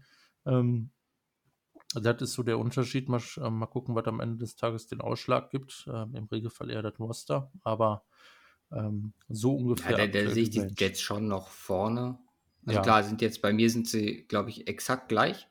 Nee, bei dir sind ist- sie knapp vorne, die Jets, 0,01. Und bei mir sind sie Ja. 0,02 im Gesamtrating vorne. Ist ja wenigstens die Ja. Reihenfolge noch korrekt. Kommen wir äh, zu den Cleveland Browns. Und wie üblich starten wir mit dem Quarterback Room. Jetzt wird spannend. Also ich finde ja, DTR, Josh Dobbs und Cal Mond ist eigentlich ein ganz netter Raum. Also geht jetzt vielleicht nicht über eine 5 rüber, aber könnte man eigentlich so mit in die Saison gehen, meiner Meinung nach. Problem ist, da ist noch so ein anderer am Start. Und der wird äh, vermutlich der Starting Quarterback der Cleveland Browns sein. Und analog zur AFC West und Russell Wilson ist es wahrscheinlich die schwierig zu einschätzende Position, die es generell gibt dieses Jahr. Ist zumindest meine Meinung. Oder dafür ein Rating zu finden. Wir haben von diesem Spieler ein oder schon unfassbare Performances gesehen, vor allem in seinen Texans-Zeiten. Ah, Das war Elite-Quarterback-Niveau auf, also ganz, ganz obere Schiene zu Beginn seiner Karriere mit DeAndre Hopkins zusammen und äh, Bill O'Brien. Äh, Playoff-Spiele, ich meine sogar, sie haben vielleicht so eins gewonnen, ich weiß es nicht. Auf jeden Fall, es ist generell ein unfassbarer Quarterback oder ist als ein unfassbarer Quarterback in die NFL gestartet. So, dann äh, ist eine gewisse Sache passiert und äh, dass er überhaupt noch in der NFL spielt, ist ja nicht okay, um das mal so zu formulieren. Das Ding ist einfach, was machst du jetzt damit? Weil das letzte Jahr, wir haben auch viel über Karma gesprochen, oder ich äh, mit Benno und äh, Malte zusammen. Und das hat mir nach, äh, da, wiederhole ich mich jetzt, oder das werdet ihr gleich nochmal von mir hören, äh, nachdem ich so wirklich an Karma gezweifelt habe, weil was hat Russell Wilson eigentlich verbrochen, dass äh, er so eine Saison spielen musste? Das hat mir so ein bisschen den Glauben an Karma zurückgegeben, was äh, hier mit diesem Spieler passiert ist. Ganz, Weil war ganz, letztendlich ganz schlimmes Karma. Kriegt 200 Millionen Euro. ich meine jetzt auf Sport hier bezogen. Aber das war nicht gut und das hat uns sehr gut gefallen, Ja. um ehrlich zu sein. Die Frage ist einfach, da steckt auch ein Jahr Auszeit drin und wir müssen das natürlich hier fair sportlich bewerten, Mhm. macht es schwierig. Also, wie gerade gesagt, was für eine Note gibst du hier? Weil das Potenzial ist unfassbar. Die letzte Saison, das, was wir zuletzt gesehen haben, war nicht gut. Im Endeffekt lande ich dann so irgendwo dazwischen. Ich habe hier 7,5 gegeben. Ja, ich habe eine 7 glatt gegeben. Ich äh, habe mich auch schwer getan. Ähm, was man, äh, ja, genau gleiche Problem, was du hattest. Also ich bin dann irgendwie bei einer 7 gelandet. Ja, schwierig. Weil ganz im Ernst, also wenn wir mal davon ausgehen, dass vieles, was letztes Jahr sportlich passiert ist, aufgrund von dem Jahr raus war, neues Team, die Umstände hm. und so, dann hat er das, und das kann man nicht oft genug sagen, deswegen bin ich auch so frei, das hat er auf jeden Fall verdient und hätte auch dieses Jahr weiterhin verdient. Aber wenn man mal davon ausgeht, dass so Faktoren wie äh, Wohlfühlen, reinkommen, Teams finden, etc. eine Rolle spielen, dann muss man eigentlich davon ausgehen, dass es besser wird dieses Jahr. Ja. Und wenn wir es, wenn es so viel besser wird, wie wir es, es zumindest möglich ist, weil wir es von ihm schon gesehen haben, dann ganz ehrlich, also es gab schon Jahre, da haben wir für ihn ein neuner Rating verteilt. Ich habe da extra bin zurückgegangen, habe geguckt. Das Potenzial war oder ist vermutlich noch so insane. Ja. Man wünscht es sich nicht. Es ist möglich. Das Ding ist halt, was, was für die Browns generell der Impact ist wenn dieser Spieler ein 9er Rating beziehungsweise bis zu einem 9er Rating spielt oder sogar vielleicht etwas darüber hinaus, dann ist das Roster unfucking fassbar. Ich will gar nicht wissen, was da am Endeffekt bei rauskommt, wenn ich hier einen, eine 8-5 eintragen möchte. Oder eine 8, sagen wir 8, 8, 8, 9, 9. Dann sind wir ja, was das Roster-Rating angeht, ganz, ganz oben bei den Teams am Start. Ja, ist Und so. ja, ist schwierig, ähm, wir werden sehen. Äh, vieles hat natürlich auch, äh, was, was die Erfolgschancen der Browns angeht, mit dem Rest des Teams zu tun. Und äh, da kommen wir mal zu einer Gruppe, die zumindest nicht ganz so top, top aufgestellt sind. Das sind die Wide Receiver. Ist aber auch nicht schlecht. Also muss man ganz ehrlich sagen, es ist sehr, sehr breiter Raum. Also wir haben Spieler von Anthony Schwartz über Donovan People Jones, Mary Cooper, David Bell, Marquise Goodwin, Elijah Moore, Jalen Darden, Cedric Tillman jetzt dieses Jahr dazu gekommen. Äh, wer erstmal so generell drauf guckt und auch an Depth denkt, kannst du da erstmal ein Häkchen hintermachen. Das ist natürlich die Frage, was Impact-Spieler angeht. Natürlich, Emery Cooper ganz vorne mit dabei, Top Wide Receiver, auch wenig Diskussionsbedarf, ist jetzt 29, geht auch noch klar. So. Dann haben wir äh, vielleicht mit die, das spannendste Thematik, Elijah Moore jetzt dabei, für den man auch natürlich was ausgegeben hat, der jetzt über Trade reinkommt, äh, neues Umfeld, an sein Potenzial bei den Jets definitiv nicht rangekommen ist, meiner Meinung nach eine extrem gute Ergänzung zu Mary Cooper darstellt. Donald Peoples Jones ist meiner Ansicht nach ein Top, eine Top Nummer 3, hat jetzt viel als Nummer 2 fungiert und äh, macht das oder rundet das Ganze erstmal, was die Starter angeht, ab. Dazu noch ein Rookie und das ist dann, finde ich, so von den Voraussetzungen her, wie du so ein Wide Receiver Room aufbauen willst. Du hast eine klare Nummer eins, du hast eine spannende potenzielle Nummer zwei, äh, eine echt gute Nummer drei und ein Rookie am Start, bevor wir dann noch in die tiefere Depths gehen mit Rollenspielern wie Marquise Goodwin oder Anthony Schwartz. Also besser kannst du es dir eigentlich nicht wünschen. Natürlich haben wir hier, also Mary Cooper sehe ich jetzt auch noch nicht, oder nicht noch nicht, sondern äh, vielleicht nicht mehr in dieser absoluten Top-Range. Ne, kennen sie alle, hm, was, was die Top-Top-Wide Receiver dieser Liga angeht, die vielleicht auch noch Schritte nach vorne machen können, was wir in den Noten mit einpreisen, vielleicht noch dominanter werden. Also ist jetzt kein Justin Jefferson oder so, aber äh, ist ohne Frage ein Top-Wide Receiver. Deswegen knapp am 8er Rating vorbei, 7,9. 7,7 für mich. Äh, okay. Und genau das, was du auch machst. Es ist Upside drin. Äh, so nicht dieser klare Number Two Guy, wo man Production erwarten kann neben Amari Cooper, deswegen kein Achterbereich äh, und äh, viele Fragezeichen natürlich an den jeweiligen Spielern, aber ähm, äh, sollte eigentlich mehr als ausreichender äh, Room sein. Yes. Äh, Running Back, kurz und schmerzlos 9,5 Max Rating. Ähm, eine der ja, most exciting Things, was die Browns angeht, Nick Chubb in der Alleinrolle. Ohne Kareem Hunt. Also, ich glaube, das war natürlich, ist ihm auch viel zu gut gekommen, dass dieses, äh, diese Teilung. Aber ich finde, er hat es absolut verdient, hier diese, diesen Großteil an Snaps sich haben, vor allem die Goal-Line-Snaps, dass sich das in der Production widerspiegelt. Ich habe diese Woche Athletic Podcast gehört auch über Nick Chubb gesprochen haben. Das ist einfach das Ding, dass diese Production gerade im Vergleich, und man muss ihn meiner Meinung nach in dieser Riege mit Derrick Henry sehen, immer ein bisschen drunter war. Er ist halt, äh, ich glaube, er hat jetzt eine All-Pro-Teilnahme und dann waren da immer Spieler wie ein Christian McCaffrey einfach durch insane Stats ne, als so Focal Point der Panthers Offense oder ein Derrick Henry als einfach der Guy so bei, bei den Titans oder das die Offense bei den Titans größtenteils waren halt immer noch über ihm. Und ich finde eigentlich, was das Running, Running Ability angeht, ist er vielleicht nicht so ein Freak wie ein Derrick Henry, aber so Grund vom Laufen her ist, glaube ich, Nick Chubb der beste Runner dieser Liga. Natürlich wünscht man sich dann auch hier, und das hat natürlich, äh, das hat äh, Karim Hunt extrem gut komplementiert dazu, äh, die, äh, die Inbezugnahme, was das Passcam angeht.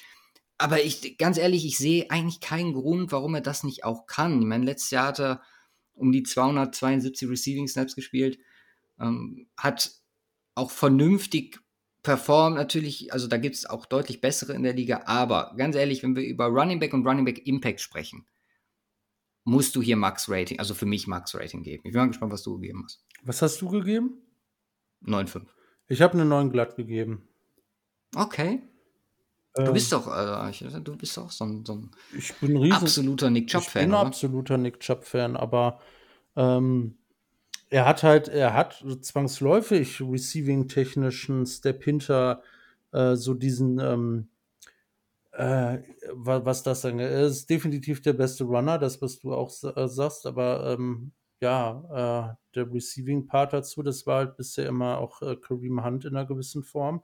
Er hat nicht das Potenzial da wie ein ähm, Christian McCaffrey oder wie ein ähm, äh, äh, wie ein Eckler oder, oder, oder ein Delvin Cook auch. Ähm, und das, deswegen ähm, hat er da ein paar Abzüge. Ähm, aber mhm. wie gesagt, der beste Runner und der, der Running Back Room halt sonst. Du brauchst halt mittlerweile mehr als einen. Äh, deswegen gehe ich da nicht höher aktuell. Aber er ist definitiv, äh, und da bin ich auch immer noch dabei, der beste Runner der Liga. Ja. Ich hoffe halt einfach, dass vielleicht durch, ähm, dass man es einfach forst. Einfach noch ja. ein bisschen mehr Force, was, ja. was auch die, die, die Passing, das Passing Involvement angeht Macht und das entsprechend bei einer Spieler mit der Klasse dann auch Production entsteht. True. Kommen wir, sagen wir mal, als Tight End mit äh, Devin Joku. Und äh, ja, auch, auch ein netter Raum drumherum. Ne? Also Jordan Atkins letztes Jahr ganz gut im Receiving gewesen. Harrison Bryant hm, ist ja ein halbwegs vernünftiger Blocker, hat vor allem im, äh, im Run-Blocking letztes Jahr äh, als Alternative zu Joku am Start gewesen. Meiner Meinung nach sogar besser performt. Ähm, generell in der Stefanski Offense so als Passblocker werden Titans jetzt nicht so oft eingesetzt. Aber äh, rundes Ding, die drei zusammen. Ich habe ihnen 7-8 gegeben. Ja, ich habe die 8 gegeben, tatsächlich. Oh, ich finde, okay. Joko ja. hat richtig stark performt. Ähm, äh, noch ein, noch ein, äh, noch, ja, gerade zu Beginn des Jahres, ne? Ja, war der insane. Noch, noch über, über einem, ähm, über einem Fryermouth eigentlich und ähm, ja, äh, plus Akins als guter Receiver, Bryant, na, aber äh, gefällt mir richtig gut. Also deswegen bin ich ja tatsächlich den Sprung in die 8 gegangen. Ja. O-Line. Auch eine tricky Thematik. Ethan Bocic, neuer Center. Ist äh, cool, macht Sinn. Luke Wippler, sechste Runde gedraftet, hätte ich gerne in Denver gesehen. Äh, kann man mal gucken, was dahinter geht.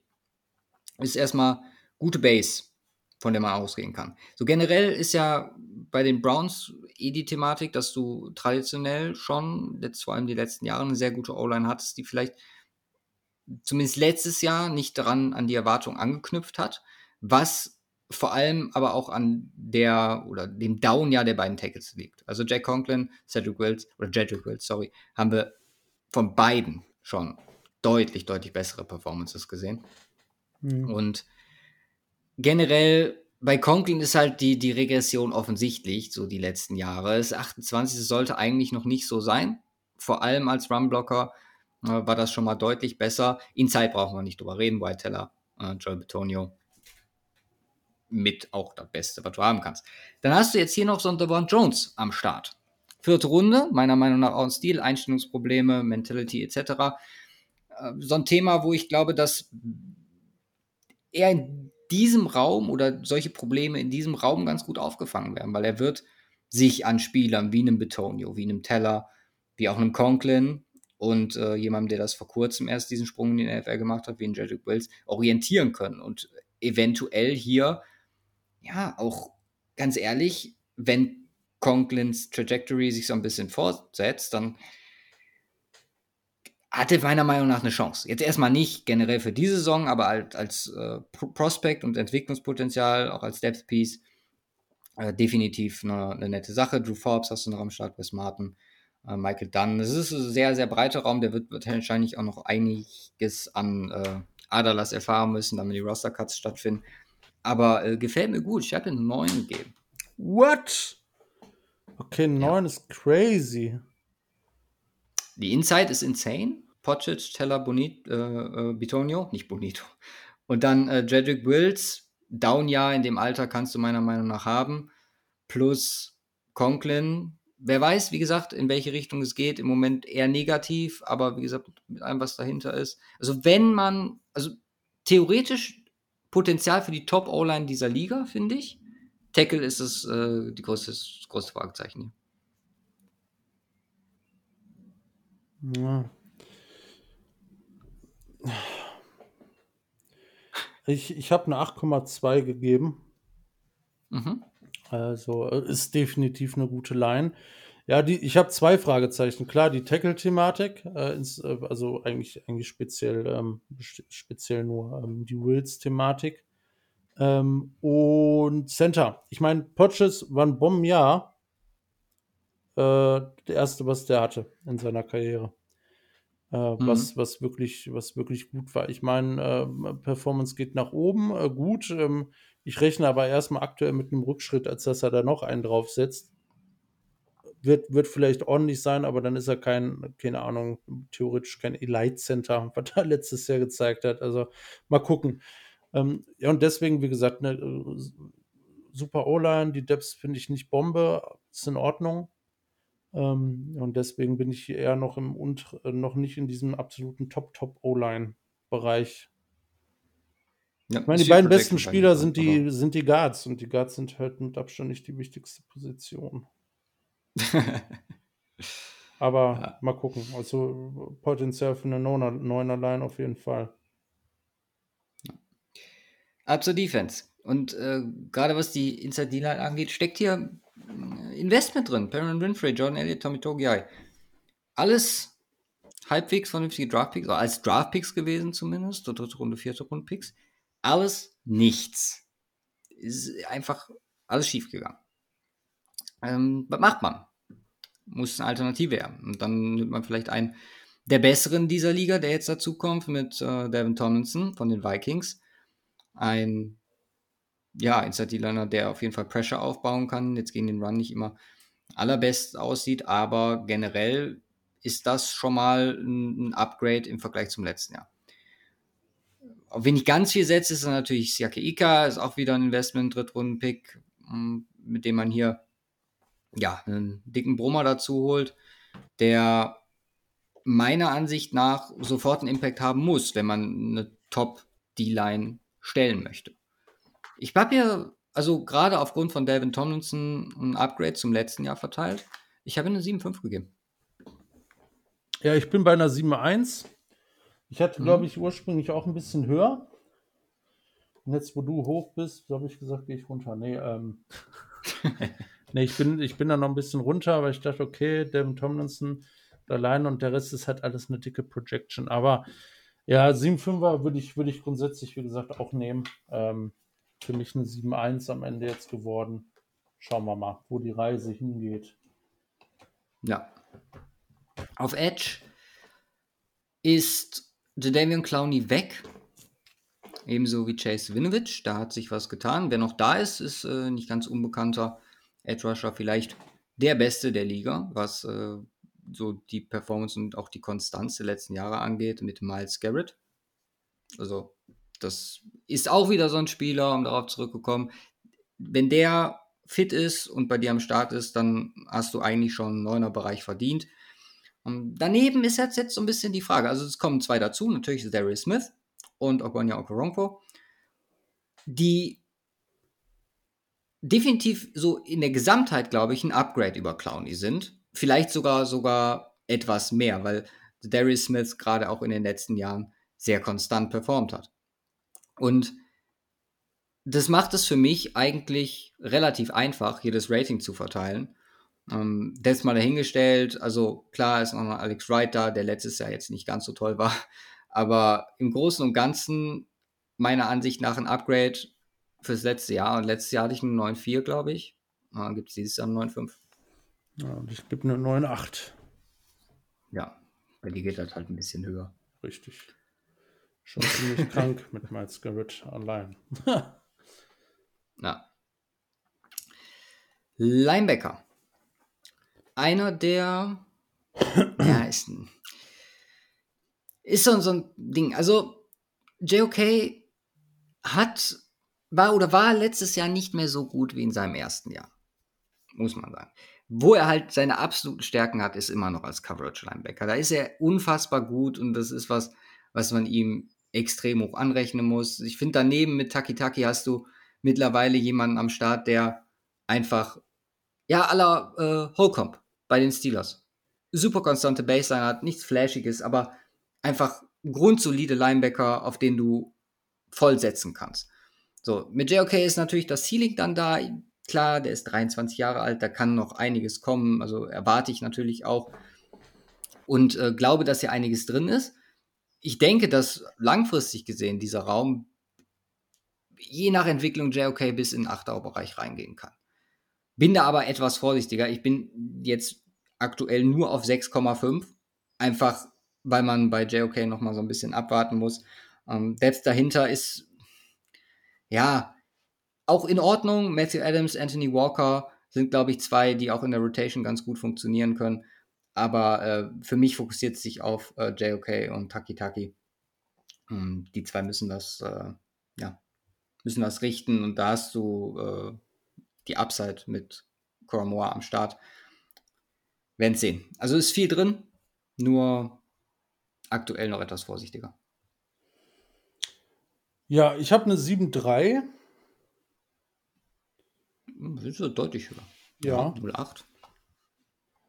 Ähm, weil ich, also ich, ich glaube, äh, Linebacker ist immer so ein bisschen äh, unkonstant auch und äh, JOK hat in jetzt in der zweiten Saison nicht an die erste angeknüpft in dem Umfang. Das war aber dennoch auch keine schlechte Saison und äh, äh, Taki Taki und Walker bieten solide Nummer 2 und 3 Starter von daher und eigentlich spielt er von einer.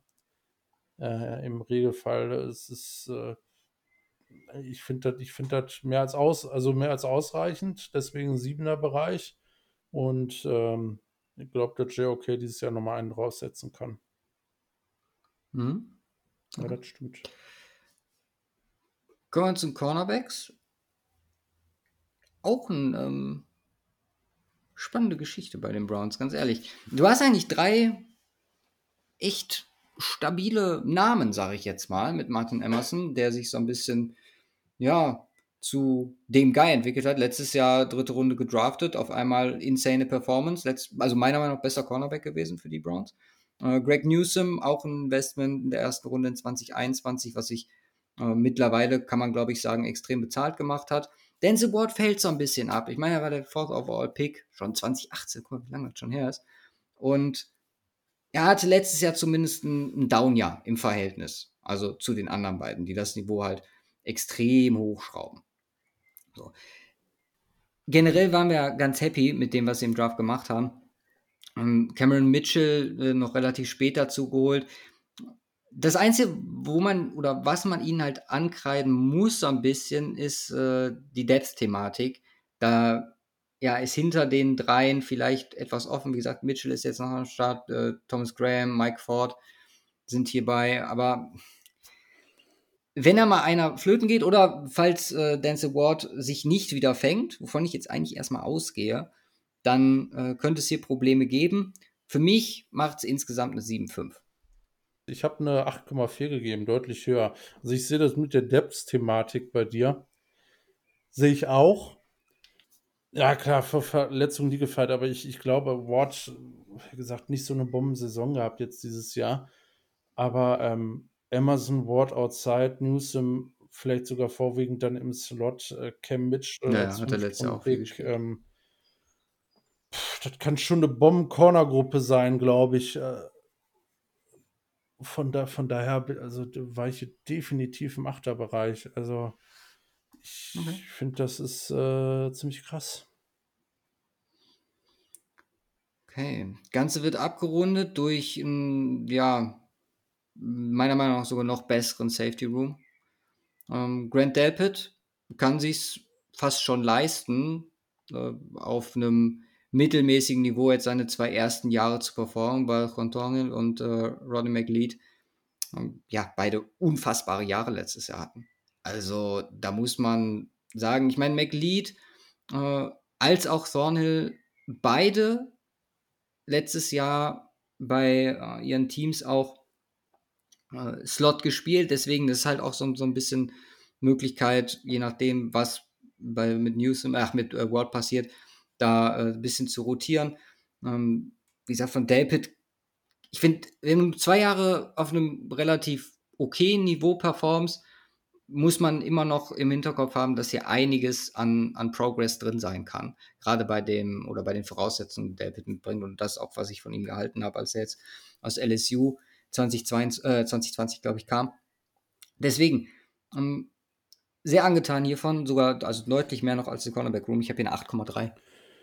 Ja, ich bin etwas weniger angetan als äh, vom Cornerback Room, aber auch im Achterbereich, eine 8,1 äh, hier gegeben. Ja, ich meine, Grant Delpits äh, Saisons waren bisher nicht das, was man sich erhofft hat, aber ähm, äh, ja, als vielleicht sogar, also mit, mit Leard und Thornhill äh, zieht es das allein eigentlich schon über eine 8 und Delpit gibt da noch die Kirsche auf dem äh, Sahnehäubchen so ein bisschen, weil das Potenzial da auf jeden Fall da ist. Ja. Kommen wir noch zu den Special Teams äh, mit Kate York, ein Kicker. Hm. Ist noch jung, drücken wir das mal positiv aus. Also hier ist definitiv auch äh, noch Potenzial nach oben, um, ne, um das mal, wie gesagt, freundlich auszudrücken. Äh, Cory Bojorges, glaube ich, ist äh, ja ein Spanisch. grundsolider Panther. Hm? Du bist hier der Spanier. Lang nicht mehr. Aber äh, ja, die, das ist erstmal von, von den äh, Special Team Skill Positions, in Anführungszeichen, ähm, solide bis mittelmäßig. Und dann gehen wir weiter äh, zur Unit an sich, die letztes Jahr ja schon quasi absoluter NFL-Durchschnitt war. So, was generell Coverage anging, Impact etc. Deswegen, äh, ich habe hier mal ein leicht vorsichtige 6,3 gegeben. Ich habe eine etwas vorsichtigere 5,8 gegeben.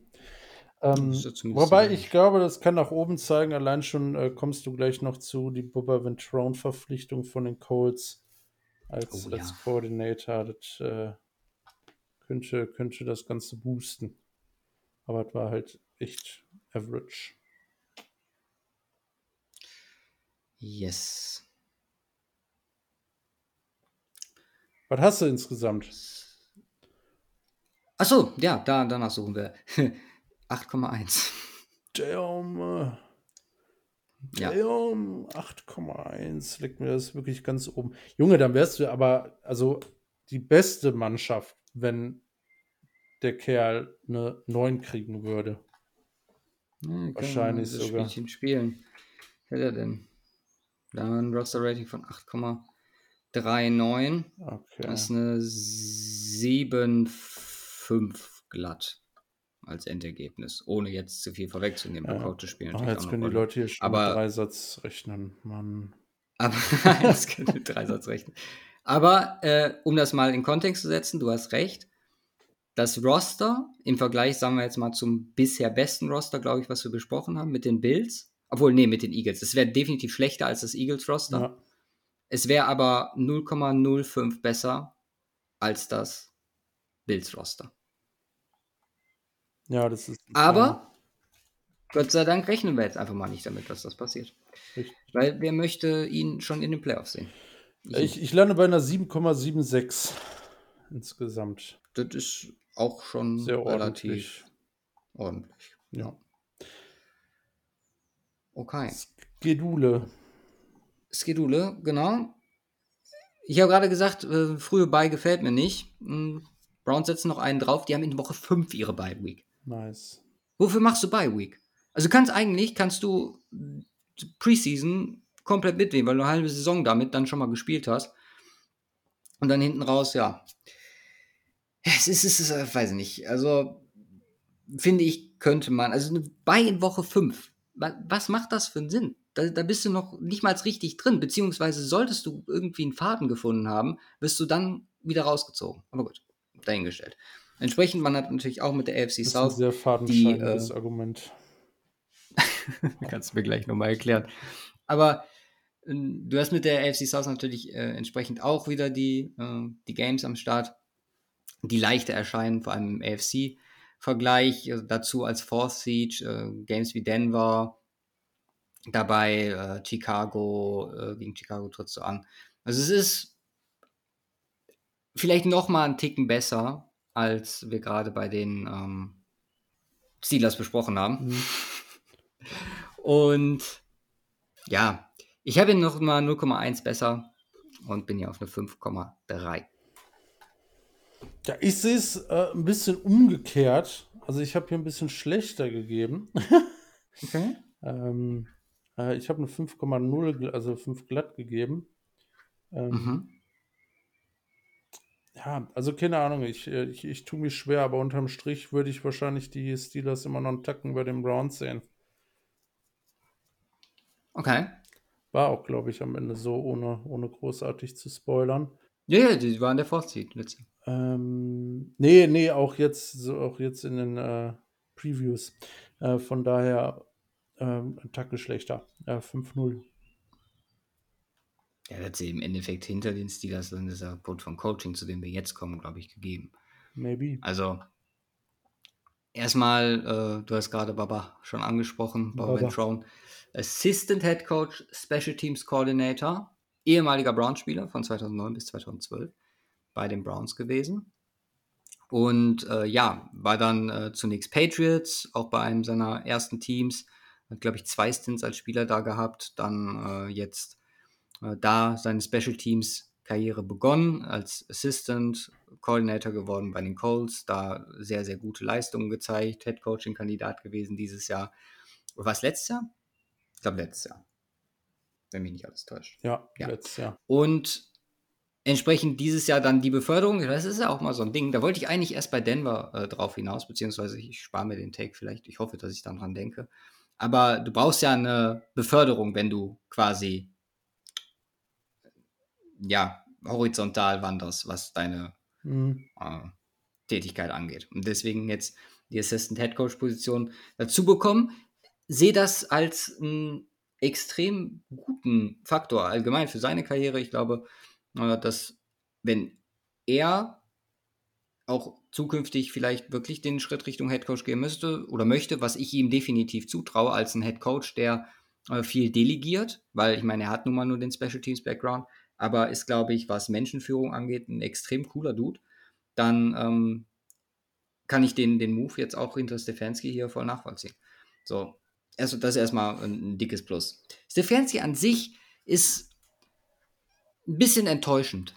Das war zu Beginn und in den ersten Jahren bei den Browns deutlich besser mit viel mehr Excitement behaftet. Ist vor allem im letzten Jahr und dem, was dabei rumgekommen ist, jetzt auch mit ähm, dem Quarterback, äh, wo ja alle gesagt haben, ey, dann, das kann eigentlich, guck mal, Stefanski war mit Baker, war es annehmbar und ja, auch mit Brissett war es deutlich besser. Mhm. Sondern fragt man sich, woran liegt es? Das werden wir dann dieses Jahr nochmal so ein bisschen, oder wir werden dieses Jahr ein bisschen schlauer, einfach aufgrund der Tatsache, dass wir die beiden dann jetzt auch halt, ja, äh, vollends über eine ganze Offseason und mit Gewöhnung aneinander äh, zu Gesicht bekommen. Mm, Mal gespannt, wie sehr sollte das schiefgehen, an Stefanski gefragt wird. Also äh, wie sehr er da auch äh, Feuer unterm Hintern bekommt.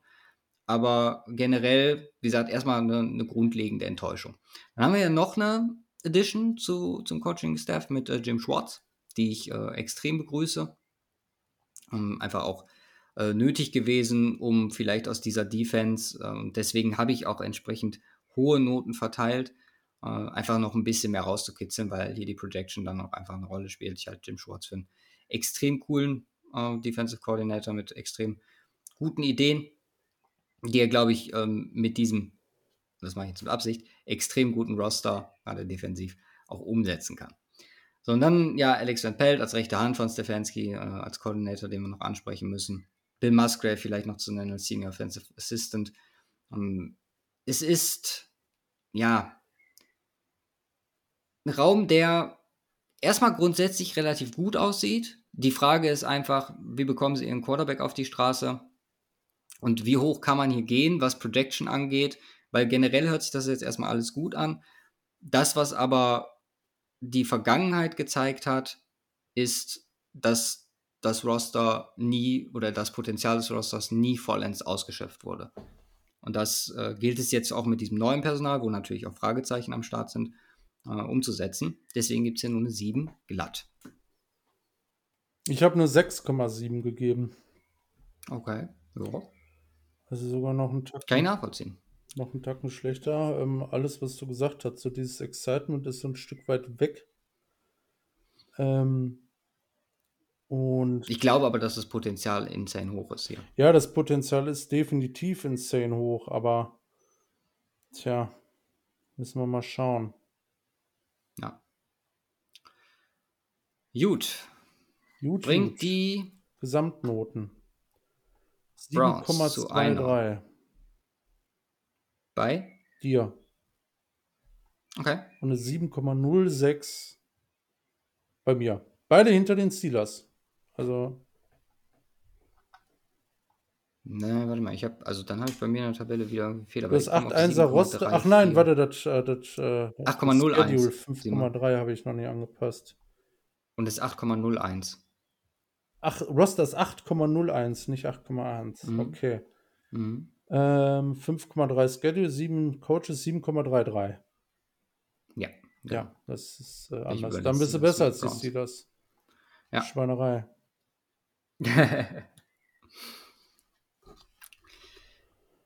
Gut, dann bist du jetzt dran mit den Ravens. Ja. Die Ravens. Was soll man sagen? Es ist abhängig von einem gewissen Quarterback, den wir jetzt wieder nennen dürfen. Das ist deutlich entspannter. Lamar Jackson. Und mein Mikro äh, macht Faxen. So. Ähm,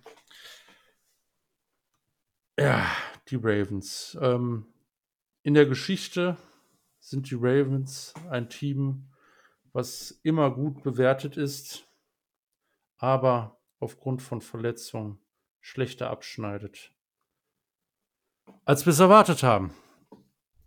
Und das jetzt schon, äh, solange ich äh, mich erinnern kann, tatsächlich. Ähm, und wir machen in Anführungsstrichen so weiter. Also, äh, wenn ich, wenn ich so gesamt drüber gucke, ist das schon ziemlich krass. Fangen wir an mit dem Quarterback. Ähm, Lamar Jackson, äh, wieder eine starke Saison gehabt. Ähm, Tyler Huntley Backup. Lamar Jackson, aktuell haben wir, glaube ich, schon mal drüber gesprochen, so über die Einordnung in den Gesamtkontext der Quarterbacks der NFL.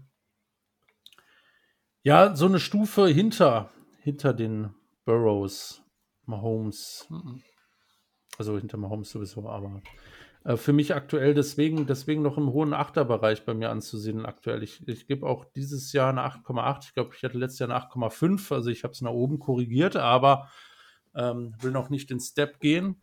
Ähm, ja, nicht, nicht von dem Potenzial, was er hat, sondern einfach auch die so ein bisschen die Inkonstanz über die Jahre und ähm, ja, teilweise die fehlende absolute Dominanz dahinter und deswegen nur eine 8,8 bei mir.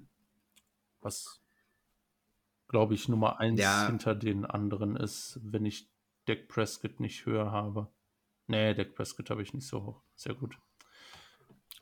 Ja, ich bin in den, in den 9er Bereich gegangen. Ich habe ihm 9,1 gegeben. Ich habe mir das nochmal genauer angeguckt. Und nachdem wir jetzt ja konstatieren müssen, dass also vielleicht kommen wir bei den Coaches sowieso zu, mit dem, mit jetzt auch neu und ich gehe da erstmal sehr positiv dran und glaube, dass für Lamar ein Step drin ist und den Step projecte ich hier auch mit rein. Und generell ist der Quarterback ohne, also jetzt sage ich schon hier auch Quarterback, generell ist Lamar auch ohne den Step unfassbar. Und wenn man das jetzt hier so ein bisschen mit einkalkuliert, das kann man wie gesagt zweischneidig sehen. Zum einen kann man sagen, okay, Todd Monken und wie wird das laufen? Auf der anderen Seite, ich glaube auch, was das drumherum angeht, zu den Positionsgruppen, die wir gleich kommen, ist natürlich auch da eingepreist, aber das steigert natürlich auch die Leistung von Lamar. Ähm, projected um einiges und deswegen, äh, ja, ich, ich glaube, wir sprechen über Lamar nächstes Jahr in dieser Riege Burrow, Mahomes, Allen. Er wird da rein zurückfinden und der gehört da meiner Meinung nach auch irgendwie hin. Wenn du das sagst. nee, du hast, du hast recht. Also, sehe ich genauso.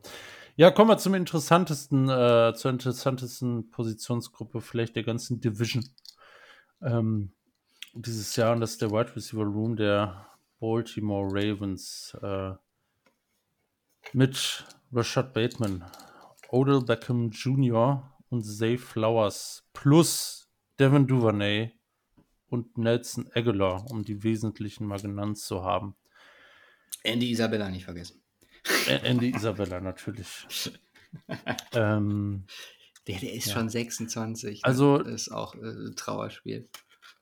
Das Potenzial zu dem, was ich hier an Note gebe, könnte fast äh, die größte Differenz sein überhaupt in den Division Previews. Okay. Ich weiß nicht. Keine Ahnung. Aber dieser Wide Receiver Room hat Potenzial für absolute Elite-Klasse. Ne? Also, das mhm. ist insane hoch. Äh, Bateman ähm, durch Verletzungen immer wieder zurückgeworfen, ähm, in der Hoffnung, jetzt vor einer kompletten Saison mal zu stehen. Ähm, schon im Draft geliebt, ähm, bisher leider nie konstant aufs, äh, auf den Rasen bringen können, wegen auch eben jener Verletzung. Odell Beckham Jr., wir wissen alle, zu was er, was er imstande ist.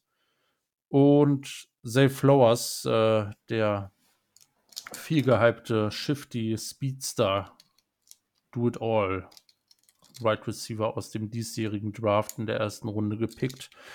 Dazu ein anderer Do It All Wide Receiver mit Devin Duvernay in, in, äh, als Depth Piece und Nelson Aguilar, der äh, immer mal äh, gut ist für einen für 50 Yard Catch.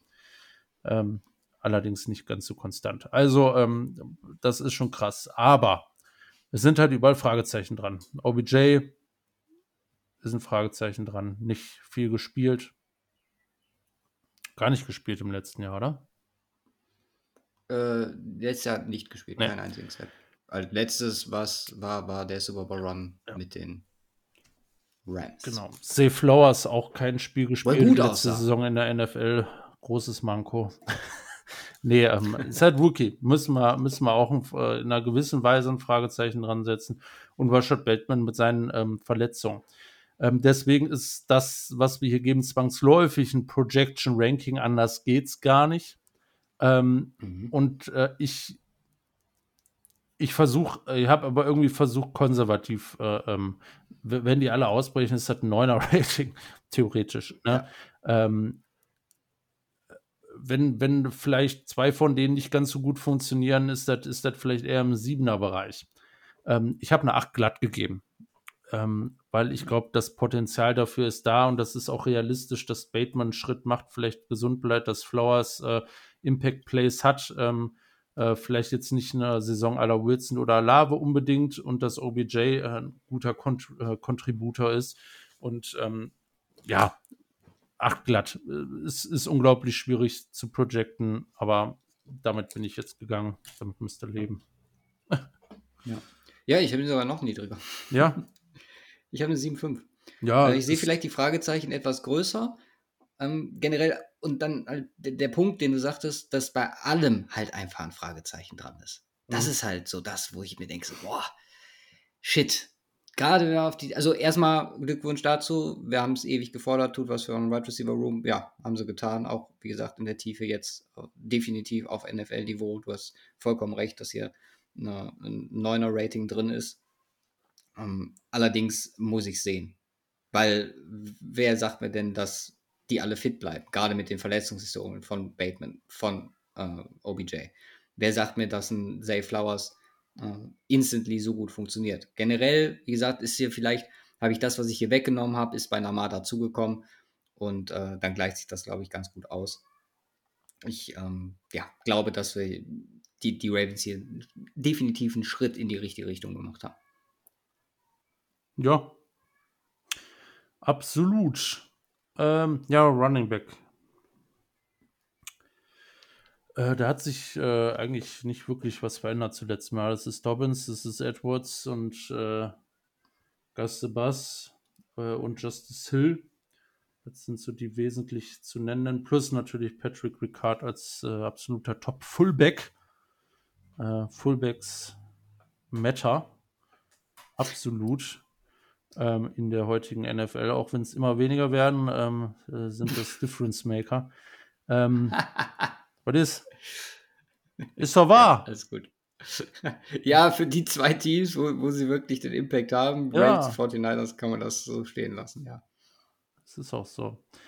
Ähm, ja, äh, Running Backs. Äh, das, pff, ja, Edwards ist ein absolut guter Runner, dafür nicht so dieser komplette Back, den man gerne hätte. Dobbins ist halt das potenzielle Komplettpaket aus, aus Receiver und Runner. Ähm, natürlich alle in einer soliden Situation aufgrund der Lamar-Thematik, die da noch hintersteht. Ähm, ja, Justice Hill ist, ist halt ein Despiece, äh, habe ich jetzt nicht berücksichtigt, großartig. Ähm, ja, ich, Dobbins auch Verletzungshistorie, bla bla bla, ist alles so ein Thema, was man natürlich irgendwo mitgewichten muss. Ähm, ja, vielleicht wäre ich hier im, im normalen Fall irgendwo im ganz hohen Siebener-Bereich. Ich habe die 8 glatt rausgemacht wegen Patrick Ricard. Okay, ja. Ja, ich habe den ganz hohen 7er Bereich gegeben. Ich hab, bin bei 7,9. Tja, weil für dich eben Full, äh, Fullbacks nicht mattern und das ist sehr traurig. Der ist mit drin, der ist mit eingerechnet. Ja, eben, ist ja noch schlimmer. ja, also äh, nicht weit auseinander. Ähm, es hängt viel von Dobbins ab und wie fit er bleibt. Kommen wir zu den Titans. Äh, Mark Andrews, Eli Tight End, nicht drüber sprechen. Isaiah Likely, der letzte. Bloß nicht drüber sprechen. Isaiah Likely, der auch äh, echt eine starke Saison hatte äh, letztes Jahr. Äh, und Charlie Coller noch als Stepspiece hinten dran. Ähm, Mark Andrews nicht äh, nie zu vergessen in der ganzen Receiver-Debatte, weil ein, ähm, eine offensive Waffe, mit der jede Defensive rechnen muss, was Plätze bietet für einen Flowers, einen Bateman und einen OBJ, insbesondere underneath. Ähm, und das äh, ist so das Gefährliche, ne? wenn so ein Bateman oder ein Flowers Deep geht und äh, läuft dir ein Andrews äh, den Cut macht irgendwo in der Mitte, ja, herzlichen Glückwunsch. Äh, was machst du da als Safety? Also interessante, äh, interessant zu beobachten jetzt mal mit Receivern. Äh, das Ganze könnte eklig werden. Ähm, ist eine 9,9. Der Titan Room. Ja, ich bin ja auch fast Max-Rating gegangen, 9,4. Ähm, einfach auch nur, weil die 9,5 ist äh, für Travis Kelsey reserviert und sein Impact, den er hat. Andrews kommt da definitiv ran, auch mit der Tiefe dahinter ist der Raum insane. Und äh, klar, wir, wir sehen jetzt äh, Andrews das erste Mal so wirklich mit hoffentlich Wide Receiver Impact und ich könnte mir vorstellen, dass er potenziell in äh, die Kelsey-Sphären reinkommen könnte. Sagen wir mal so. Ja. Wir Natürlich ist da dann auch so, du hast so viel, sorry, du hast so viel Wide Receiver, dass äh, Ja. Targets jetzt auf einmal, dass Targets natürlich äh, entsprechend abnehmen. Er hat jetzt das relativ lange alleine gecarried, so als Mhm. äh, so Main Receiving Option. Aber äh, ich glaube, dass er mit der Rolle auch äh, happier ist, wenn er ein bisschen Unterstützung bekommt. Ja. Ja, Offensive Line. Machen wir einen Rap um die Offense. Äh, ja. Tyler Linderbaum, einer der beiden Rookies letztes Jahr, der uns zu einem Riesenhype oder der die Ravens zum Riesenhype im Draft führte oder nach dem Draft führte. Ja, der hat gespielt ähm, und der hat soweit ganz solide gespielt, allerdings äh, mit noch äh, Schwierigkeiten im Passblocking. Ähm, das hat man dann doch gesehen. Ähm, als, als One-Walkler, ähm, so als hätte er bisher nie was anderes gemacht unterwegs. Ähm, aber da gibt es noch so ein paar Problemchen. Äh, aber äh, ich bin da jetzt erstmal optimistisch, ähm, was das angeht. Dennoch ein klitzekleines Fragezeichen bleibt dann natürlich auf der Position, aber ja, abwarten und Tee trinken ist ein krasser Spieler, ähm, war damals als äh, definitiv bester Center unterwegs und äh, äh, da wird eine Verbesserung kommen, gehe ich stark von aus. Ähm, dann Inside, äh, Kevin Seidler, ja, der ähm, die Identifikationsfigur für einen ähm, ähm, zuverlässigen Guard in der NFL. Ähm, also wenn man das im Duden nachschaut, sieht man ein Foto von Kevin Seidler, der das schon seit Jahren äh, einfach unglaublich gut macht und immer total unauffällig, also nie so einen Hype bekommt wie dann Quentin Nelson oder so. Äh, definitiv auch nicht diese Eli absolute Elite-Upside dahinter, aber das, das ist halt ähm, der perfekte Guard eigentlich, der nicht äh, äh, dieses Elite-Niveau am Start hat, aber exakt darunter, A, kriegst du ihn dafür deutlich günstiger.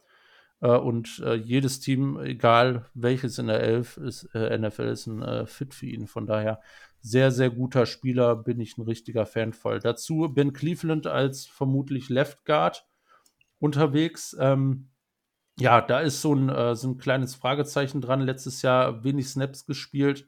Ähm, äh, leider auch ähm, sein Rookie-Jahr war nicht so Bombe. Ähm, aber ja, er vermutlich, äh, vermutlich so dieser, ähm, ja, vermutlich der Guy, ähm, äh, mit dem sie hier auf Right Guard gehen. Ansonsten Depth äh, technisch schwierig, ein paar undrafted Free Agents, äh, äh, John Simpson, kein Riesenfan von und ähm, Andrew Voorhees, äh, den hatten wir uns, hatte ich mir, glaube ich, sogar auch noch angeguckt und auch Late Round ähm, mit halt für dieses Jahr kommt er nicht in Frage. Nee, eben. Aber äh, Late Round Picks äh, ist für die Guard Depths immer eine schöne Sache, äh, weil aus denen kommt dann vielleicht in ein, zwei, drei Jahren was raus. Ja, von daher Vor der zweite, ja. Voorhees ist halt auf die Zukunft gesehen. Also, ich hatte einen Second Round Grade auf dem. Ne? Second Round? Meine schon. Das ist insane. Das ist halt verletzungsbedingt, ne? Runde 7 jetzt geworden. Ja. Und, und alt. Dafür 24, ne? Stil. Klar, klar, ist, ja. Aber ähm, schöne Edition, Late Round. Aber definitiv äh, kleines bis mittleres Fragezeichen auf der anderen Guard-Position. Äh, Position. Ähm, ja, ansonsten Tackle, Ronnie Stanley am Start, Elite Left Tackle, Morgan Moses, ein Bomb Right Tackle und äh, McCurry, der den Backup Tackle ähm, Spot übernimmt. Ähm, und äh, das eine echt gute Alternative ist, weil auch der hat letztes Jahr äh, auf Left Tackle, glaube ich, spielen müssen für Ronnie Stanley teilweise und hat da sehr ordentlich performt. Ähm, also auch da, depth-technisch sieht das ganz ordentlich aus. Also für äh, zwei Tackle-Positionen hast du drei mehr als gute Alternativen. Auf zwei Guard-Spots hast du einen fixen Guard und ähm, ja, zwei in Anführungsstrichen zur Option. Äh, und auf Center, äh, beziehungsweise drei, weil auf Center neben Tyler Lindeborn hast du noch Sam Mustafa, der ähm, letztes Jahr Tech, äh, Center gespielt hat bei den Bears, meine ich und auch 1000 Snaps gesehen hat, aber auch bisher nur Center gespielt hat. Deswegen, ich bin gespannt, was sie mit ihm vorhaben, ob er ein, Guard-Alternative ist, weil bei ihm bin ich, glaube ich, mal zurückgegangen und in seinen drei Jahren in der Liga hat er auch nur Center-Snaps gesehen und keine Guard-Snaps. Da bin ich mal gespannt, äh, weil äh, Center steht ja fest hier mit Lindebaum.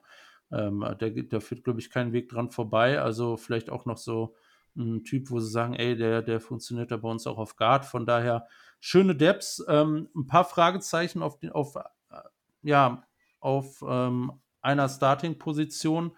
Ähm, und deswegen hatte ich das für eine sehr, sehr gute Line mit einer ordentlichen Depth und bin hier bei einer 8,5. Ja, gleiche Range, 8,7 bei mir. Ähm, ja, ich sehe das eigentlich unisono, genauso wie du. Hoffentlich bleibt Stanley über das ganze Jahr fit. Und äh, der zweite Guardspot, den wird man meiner Meinung nach sehr gut auffangen können. Ich finde auch die Entscheidung mit Voorhees, wie gesagt, sehr gut, die man da getroffen hat, auch weil Seidler, glaube ich, jetzt das letzte Vertragsjahr geht. Der Vertrag ist halt echt für die Leistung, die er bringt, ist sehr lächerlich, ne? mhm. die er damals bekommen hat. Eine schöne Restructure jetzt gehabt, ähm, mit einigen Void Years hinten dran, aber ja, das ist schon, das kann man sehr schön so geben. Ja. Ja, also Offense sieht äh, mehr als gut ausgestattet aus. Bei mir kein Rating unter 8. Bei dir nur knapp unter 8. Ja. Ähm, kommen wir zu Defense. Wie sieht es da aus? Fangen wir mit der Inside D-Line an. Ähm, angeführt von einem, äh, zumindest bei mir, so ein bisschen in Vergessenheit geratenen Michael Pierce äh, äh, der letzten Jahre. Ähm, absoluter Stud Defensive Tackle eigentlich aber auch mit ein bisschen Verletzung gekämpft gehabt.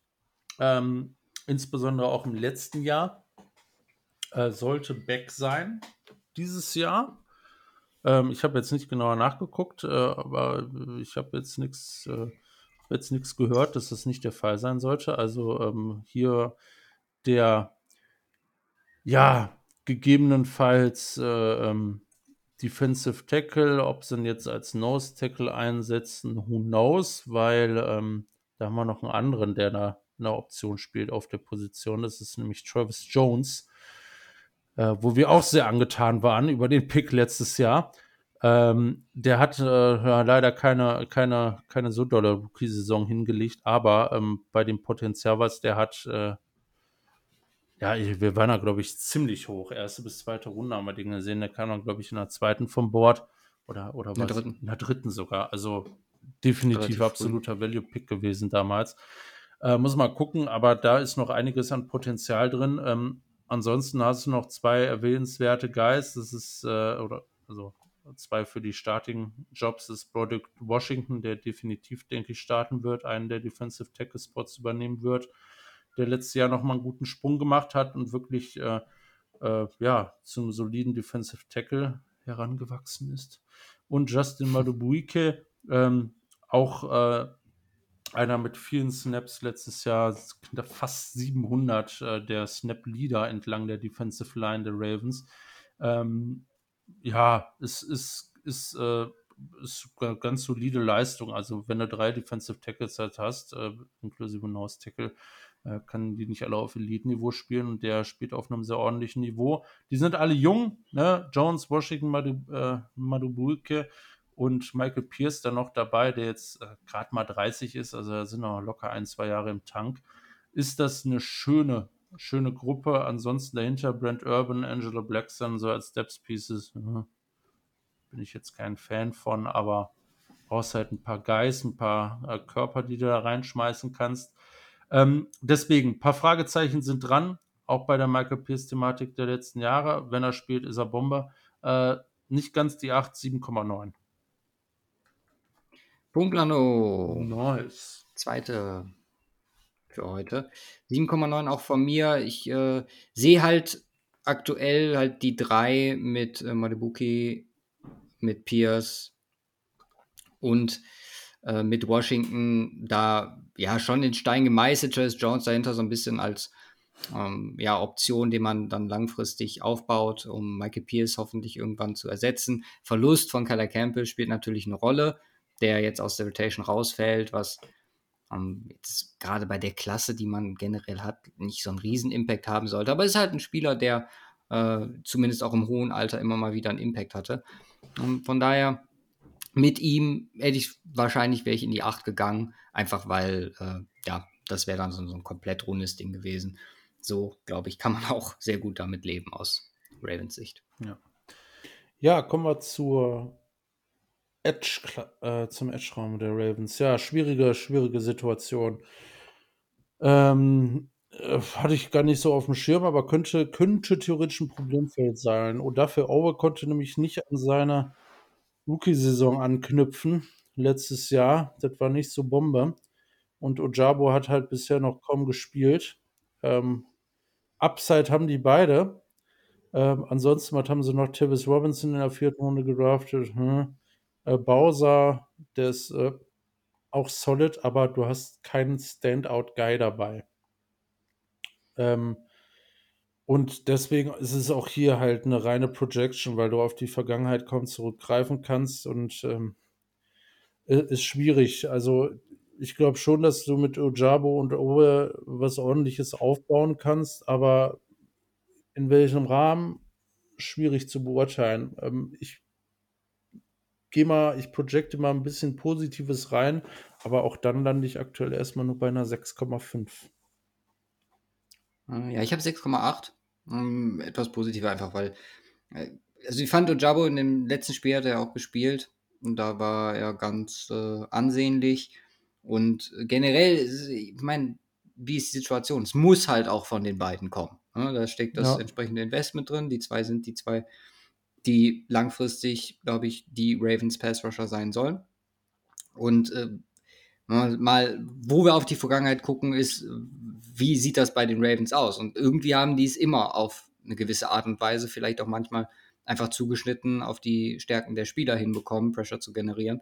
Und da vertraue ich jetzt einfach mal drauf. Aber natürlich können wir hier noch bei weitem nicht aufgrund der Leistung der beiden auch nur annähernd über ja, acht geschweige, äh, über sieben, geschweige denn Achterbereich nachdenken. Ja, absolut. Ja, Linebacker ist, äh, ist also grundsätzlich erstmal stacked, wenn man so drauf guckt. Abea, Abea, Abea, Abea. Ja, Patrick Queen äh, hat sein erstes gutes Jahr gehabt. Äh, also, wenn man Jermaine Edmonds Verhältnissen denkt, hätte er jetzt eigentlich einen riesen Vertrag kriegen müssen. ähm, Walkman Smith haben sie äh, ertradet. Ähm, ist für mich äh, aus den letzten Jahren der First Round äh, Linebacker einer der soliden Linebacker gewesen, aber auch keiner der besten der Liga. Auch der Vertrag meiner Meinung nach overpaid. Jetzt draftest du Trenton Simpson in der dritten Runde. Auch, äh, auch, auch, auch eine richtig geile Edition. Ähm, und ja, hin, da hinten hast du noch Malik, Harris, äh, Malik Harrison. Also äh, Rockwell Smith und Patrick Queen mit der Saison letztes Jahr, yay, ähm, wäre ich schon dabei. Dann hätte es allerdings keinen Trenton Simpson gebraucht. Die einen oder anderen haben gesagt, ja, vielleicht setzen die Trenton Simpson so ein, so ein bisschen wie Micah Parsons, so auch als Edge-Guy. Bin ich gespannt, könnte, könnte natürlich irgendwo sein. Ähm, nicht auf dem Niveau mit Sicherheit zu erwarten, aber ähm, ich ich äh, zähle hier mit in den Linebacker rein. Das Rating ist ja, also von, von den Namen her, äh, könntest du ja eigentlich schon fast einen 9 geben von Investment, was hier drin steckt, aber ähm, die Performance ist äh, insbesondere in seiner Konstanz nicht, äh, nicht annähernd da. Ähm, ich gebe eine 8,1 für diesen Linebacker-Raum. Ich glaube, die werden richtig gut spielen und das kann, kann sehr ordentlich sein, aber äh, ich erwarte jetzt keine Fat Warner-esque äh, Leistung von keinem der drei. Ja, bleibt mir da zu sagen. Auf den Punkt. Nice. Getroffen. Nummer 3 ist, glaube ich, ja, Rekord, zumindest für dieses Jahr Division Previews. Drei Punktlandung, 8,1. Clapton, zwei davon bei den Ravens. Ja. Damn, nice, feier ich. Ja, also äh, da gut hey, aufgestellt. Waren wir zwei bei den Ravens? Ich dachte, wir hätten jetzt bei jedem Team einen gehabt. Oder so, das weiß ich nicht. Ich passe doch nicht auf. ähm, Secondary, Secondary der Ravens. Wir fangen ausnahmsweise mal mit den Safeties an, weil da geht es schön weit nach oben. Ja, äh, wie willst du eine Rookie-Saison? Äh, Kyle Hamilton-Style, bitte. Ähm, krass. Also ja. äh, das, was man sich erhofft hat. Ich meine, wir hatten ja damals ähnliche Hoffnungen bei beim äh, Simmons. Simmons? Bei Isaiah Simmons, ja. Isaiah Simmons. Hat sie nicht erfüllt. Die Erwartungen, die man an Kyle Hamilton hatte, wurden erfüllt oder eigentlich übererfüllt. Ja. Also eine Elite-Saison als Safety. Ähm, und äh, viel als Slot-Corner auch gespielt. Mhm. Ähm, ja, ich bin gespannt, wie sie mit ihm weitermachen. Ich denke mal, in der Rolle alleine ist er ein bisschen, äh, da willst du noch mehr rausholen. Ansonsten, was hast du noch auf Safety? Marcus Williams, äh, ja, ist halt auch ein Bomben-Safety. Und Gino Stone, der halt auch noch gut spielt auf Safety. Ähm, du hast Versatilität, du hast drei wirklich Top-Jungs, äh, die da spielen, ähm, ähm, zwei auf Elite-Niveau. Ähm, also das, das, das ist äh, krass. Ich habe hier eine 9,7 gegeben. Ja, ich habe einen neuen Blatt gegeben, hm, kann ich aber auch äh, begründen. Und zwar, das zählt primär für Marcus Williams und Gino Stone. Kyle Hamilton habe ich natürlich auch mit reingerechnet, weil er ist nun mal äh, gelistet als Safety, aber du hast es angesprochen, sein Involvement, was äh, auch Slot Cornerback angeht, äh, müssen wir hier, oder habe ich zumindest zu Teilen in Cornerback reingerechnet. Es ist halt, weil auch Cornerback, wirst du gleich zu kommen, also wenn wir gucken, wo theoretisch noch Problemstellen sind, wir haben, oder du hast gerade gesagt, kein Rating unter 8 in der Offense. Ähm, Cornerback und Edge sind so die zwei, wo ich so ein bisschen die Augenbrauen hochziehe. Und äh, da ist so ein, so ein Luxus mit einem Kyle Hamilton, glaube ich, äh, ganz geil, den man dann potenziell einfach auch in den, den Cornerback-Room mit reinziehen kann. Und der da einfach exakt gleich performt, wie als wenn er auf seiner angestammten Position spielt. Das ist diese Versatilität, die wir gesprochen haben. Ähm, hat auch hin und wieder mal in der Box gespielt, hin und wieder auch mal an der Line. Aber ganz ehrlich, das ging nicht besser. Und die anderen beiden sind als Safety Pairing anscheinend so gut, dass du dir es äh, auch legit leisten kannst, den Chuck Clark abzugeben. Was da natürlich auch der den äh, Ravens Fluch dann einfach mal mit nach New York genommen. Es ist einfach ein absolut rundes Ding. Nur, äh, also mit Kyle Hamilton wären wir auch bei Max Rating 9,5. Ähm, mit ihm nur teilweise bei einer neuen Blatt. Ja. Ja, Cornerback, kommen wir dazu. Marlon Humphrey äh, hatte wieder eine starke Saison, nachdem er davor nicht so dolle war. Ähm, haben sich Rock Sin geholt von. Boah, jetzt muss ich gucken. Der kam. Zuletzt Raiders, glaube ich. Ja, genau. Der ist von den äh, Jaguars getradet worden gegen mit einem Gagwell, glaube ich, zu den. Nee, nee, das war Colts. Das war Colts, aber dann zu den. Äh, ja, das war der Trade mit den ähm, Ravens, glaube ich. Egal. Auf jeden Fall ursprünglich von den Colts gedraftet. Colts, Raiders, Ravens, seine Vita. Okay. Ach, dann war ja gar nicht Jaguars komplett außen vor. Dann war das bei den, Ra äh, bei den Raiders mit äh, Ngakwe. Genau. Ja, Ngakwe ist, ist da zu den Colts gegangen.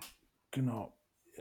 Krasser Trade, also habe ich nicht gefeiert für die Yassin-Seite. Aber ähm, Yassin, ja, ähm, nicht an das rangekommen, was man sich erhofft hatte, damals für einen Second Round Corner. Bisher ähm, ist nichtsdestotrotz eine solide, ein solider Nummer 2 Corner, mit dem ich äh, klarkomme, in die Saison zu starten. Ähm, habe keine Riesenerwartungen an ihn, aber dass er einen einigermaßen ordentlichen Job da abliefert, neben Malen Humphrey outside. Ja, du sagtest schon, ja, ähm, Hamilton viel Slot gespielt. Ähm, was haben wir sonst noch an Alternativen? Ähm, an Alternativen für den Slot äh, ist es zum einen, meiner Meinung nach, Darius Washington, hm. den ich damals, glaube ich, als boah, Nummer zwei oder drei Safety in der Draftklasse hatte. Äh, TCU, ja, genau. Ähm, wer war denn der andere TCU-Guy? Die hatten da zwei so groß dabei. Ich weiß gerade nicht mehr wer. Du fragst ähm, mich jetzt ein TCU Safety halt aus 2021. Ja, genau. Aber ich weiß nur, die hatten, hatten äh, äh, waren beide davon, hatte ich beide relativ hoch. Und da hatte ich auch schon gedacht, okay, vielleicht so ein Slot-Guy ähm, äh, könnte Instant Impact haben. Ähm, bisher wenig gespielt, wenn gespielt, bisher also wenig Sample Size einfach. Trevor ähm, Merrick. Gott. Trevor Merrick, genau. Ähm, die beiden fand ich beide, beide geil und hatte Darius Washington auch eher so als Slot-Corner gesehen. Und äh, ja, ich würde ich würd dem Ganzen noch einen Try, äh, Try geben. Ansonsten, wen hast du noch? Du hast äh, Brent Stevens als Outside Corner, bin ich jetzt kein Fan von. Ähm, Q Blue Kelly draftest du, haben wir ausreichend in unser äh, in unserem Draft, äh, in unserer Draft Coverage auch drüber gesprochen, ist ähm, ja, es ist halt, ist halt ein late, later Round Pick als Cornerback. Ähm, äh, ist auf jeden Fall eine Alternative, nicht für Jahr 1, ähm, äh, sondern einen, den du noch aufbauen möchtest. Ja, also sieht es äh, vielleicht so aus, mal ein Humphrey, Rock Yassin und wir sehen vielleicht wieder ein bisschen was von Kyle Hamilton oder sie gehen dieses Jahr mal mehr mit einem Adoris Washington rein oder sowas und schreien das. Müssen wir gucken, wie das so läuft. Äh, ist halt ein Fragezeichen dran. Deswegen haben wir hier auch eine andere Note als bei den Safeties, logischerweise. Ähm, ich glaube, das kann ganz in Ordnung funktionieren. Ähm, ist eine 7,4. Ja. Mm, Ich würde äh, Trevor Mullen, der jetzt auch äh, hier ehemaliger Second Round Pick, immerhin, glaube ich, auch Raiders am Start. Ähm, Ja, aber Raiders neues- halt, ne? Ja, ja. Stimmt, da ist der Second Round Pick nicht wirklich was wert. Nein, aber auch ein neues Umfeld kommt, so als Depth Piece nicht unter den Tisch werfen. Hm. Ähm, ja, das ist halt, äh, also bei mir steht hier ganz oben Experimente, weil du hast äh, Marlon Humphrey, das ist dein Guy, und äh, du hast Rock Yassin, der soll entsprechend der Guy daneben sein und alles, was drumherum ist, ist oder muss getestet werden, geguckt werden, wer passt, auch wenn es da irgendwie zu Verletzungen oder Ausfällen kommen sollte. Deswegen, ich, gesagt, hat da schon Kyle Hamilton irgendwie mit reingerechnet. Was hattest du? 7,4. Okay, dann bin ich ja gar nicht so viel drüber. Ich habe eine 7,7 gegeben Hm. und war schon so, okay, das ist eigentlich für einen Room, wo Marlon Humphrey ist und danach ganz, ganz viele Fragezeichen und Experimente schon ziemlich hoch. Wie gesagt, Kyle Hamilton zählt da zum Teil mit rein, aber also, das die geht ja sogar. Also hätte jetzt gedacht, du bist irgendwie im Sechser-Bereich, sechs, irgendwas. Ja. Bin ich nicht. Ähm, kommen wir zu den Special Teams. Letzte offene Positionsgruppe. Justin Tucker, müssen wir nicht drüber reden. John Stouch äh, als Panther gedraftet, gedraftet oder undrafted, I don't care. Gedraftet, vierte Runde. vierte Runde. War kein gutes Rookie-Jahr. Nein, war es nicht. Ähm, ab davon sind die Special Teams halt einfach trotzdem insane gut. Ja. Ravens äh, aus historischen Gründen und äh, aus ähm,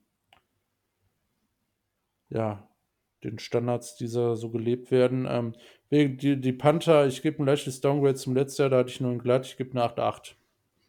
Ja, ich habe einen neuen glatt gegeben.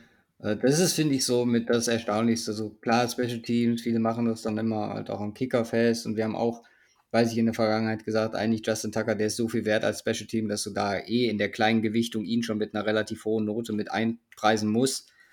Aber das, das Faszinierende ist einfach, dass die Unit auch Jahr für Jahr produ- produziert und Jahr für Jahr am Start ist immer mindestens Top 5. Äh, Was willst du da sagen? Also, ähm, ja, Top-Rating hier, Elite-Niveau. Da sagst du nix. Und ich gucke jetzt mal. Ja, crazy. Die Linebacker reißen es raus.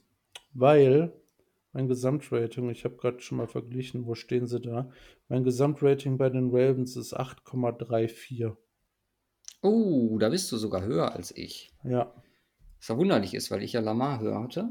Aber ich habe eine 8,31. Also, ist nicht bahnbrechend, aber. und äh, das ganz Interessante an der Sache ist, die Ravens haben ein besseres Roster bei mir als die Eagles. Uh, Und die Linebacker reißen das raus. Weil die Linebacker äh, bei den Eagles quasi nur aus einer Kobe Dean bestehen und äh, bei den Dingens besser aussieht. Na, dafür sind die und äh, ja, krass. Crazy, crazy. also ich glaube nicht, dass jemand an meinen Eagles Roster Rating. Nein, rankommt 854, dieses also das ist nochmal ein krasser Unterschied. Schedule. Crazy. Werden die Ravens besser abschneiden als die Eagles bei mir? Insane.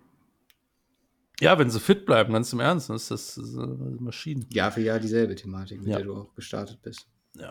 Ähm, Schedule. Äh, die Beiwoche, kannst du sagen, ist aber relativ leicht. Da wirst du mit zufrieden sein. Ich glaube 12, Auf 13. 13. 13, ja. Ja, ansonsten, ich meine, du bist halt eins dieser zwei Top-Teams in der Division. Also, kann man, glaube ich, so sagen. Von der Spitze zweimal gegen Cincinnati, Spitze gegen San Francisco, Dolphins, Chargers, äh, Seattle, Detroit. Ähm, klar, die Division Games sind, äh, sind eine Kiste, aber unterm Strich äh, ist, sehe ich den Schedule hier einen Tacken einfacher als bei den äh, als äh, bei Los äh, Steleros. Das, äh, nee, gleich sogar. 5,3 habe ich hier. Ja. Die haben ein paar. Ich habe auch gleich mit 5,3. Und das liegt vor allem daran, dass du, du hast halt die entsprechenden Games, die Division Games, was auch deine Positionierung angeht, und die sind halt happig, ne? Miami, LA. Das tut nicht gut. Sind wir ehrlich. Also das Tut kann, nicht tut. das kann böse laufen. Deswegen bin ich hier auch nicht hochgegangen, obwohl sie eigentlich als Team davor sein sollten. Ja. Coaching. Äh, John Harbaugh und äh, Mike McDonald. Who had a farm? Muss ich irgendwie immer bei McDonalds sagen. Ähm, ja, sind weiter am Start. Ähm, ja, äh, John Harbour offen, offensichtlich ein guter Coach, so ein bisschen analog wie auch bei Mike Tomlin. Also äh, da, da bist du blöd, wenn du da sagst, nö, sondern da sagst du, holst einen neuen Offensive Coordinator und das haben sie jetzt mal gemacht mit Todd Monken. Äh, lange bei Tampa gewesen, viele Jahre im College äh, bei verschiedenen Teams in Jacksonville. Ähm, spricht halt dafür, dass es pass-heaviger wird, äh, was auch der Draft besagt und die Editions und sonstiges. Äh, und da war, ähm, äh, wie heißt der davor nochmal? Greg Roman meinst du? Greg Roman, genau, ähm, äh, war da mit Sicherheit nicht der richtige Typ. Von daher bin ich gespannt, was da auf uns zukommt. Ich finde es einfach eine gute Edition aufgrund äh, vielleicht einfach einer neuen offensiven Identität, so ein bisschen. Äh, also wird es nicht alles wegschmeißen, insbesondere auch Lamar, Rushing und so weiter. Wird es natürlich weiter implementieren. Aber ich finde es einen guten Ansatz, da müssen wir mal abwarten. Äh, John Harbour allgemein bietet dem Ganzen halt eine gute Baseline. Ähm, ja, äh, erste Jahr von Mike McDonald war natürlich schwierig, von vielen Verletzungen geplagt, äh, entsprechend schwache Pass-Defense. Äh, ich würde das jetzt noch nicht als Indikator sehen. Ja, und Chris Horton, äh, keine Ahnung, äh, äh, wenn, wenn der nicht Head Coach wird. nee, also das, was er mit den Special Teams macht, da seit Jahren, ist, ist einfach Bombe. auch letztes Jahr wieder. Deswegen äh, gebe ich den kleinen äh, von, von der Note her ein bisschen, ein bisschen besser als bei den Steelers, weil ich hier noch einen Tacken, einen Tacken mehr sehe. Ist eine 8,2. Ah, knapp vorbei, 8,3 bei mir. Äh, ja, äh, Du hast diese Baseline durch Harbaugh, Chris Horton. Der hat halt wirklich seit 2014, ne, hat angefangen als Assistant Special Teams Coach, da seine Finger im Spiel bei den Ravens. Ich habe gerade gesagt, wie beeindruckend diese Unit ist. Ähm, Mike Donald auch, wie gesagt, da gebe ich ein Jahr Leeway. Ähm, aber hier, also für ihn die Hauptaufgabe ist meiner, nach, meiner Meinung nach die Entwicklung Pass Rush. Plus halt, ähm, dass du diese Secondary auf einem Niveau hältst. Ähm, beziehungsweise vielleicht die Spieler bei gerade auf Cornerback mit Fragezeichen die nächsten Step machen.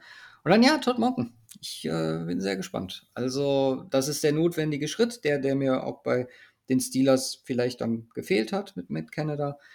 Und ähm, man muss, also Greg Rome ein bisschen zumindest in Schutz nehmen. Ich fand auch, also dass es, dass es Zeit war, hier den Wechsel zu machen, definitiv. Ähm, er hat aber nicht zu Unrecht zu Beginn seiner, äh, zu Beginn der Lamar-Laufbahn bei den Ravens sehr viel Credit dafür bekommen, weil er schon sehr gut auf die Stärken gespielt hat seiner Spieler. Und auch seine Situation war nicht immer toll. Äh, Gerade Stichwort Wide right Receiver. Von daher äh, hat er da schon sehr gut gemacht, aber das ist jetzt der richtige Zeitpunkt zu wechseln, auch mit dem Umbruch, äh, mit dem neuen Personal da drin, mit dem Wide Receiver. Und äh, ja, die Erwartungen sind hoch. Ja. Ohne Frage. Ja, und dann äh, haben wir eine Wachablösung. Und zwar ganz oben. Bei, Bei dir werden die Eagles abgelöst durch die Echt? Ravens. Ja. Die werden ab. Oh, yo. 7,95 haben sie bei dir. Die äh, Ravens bei mir 7,93.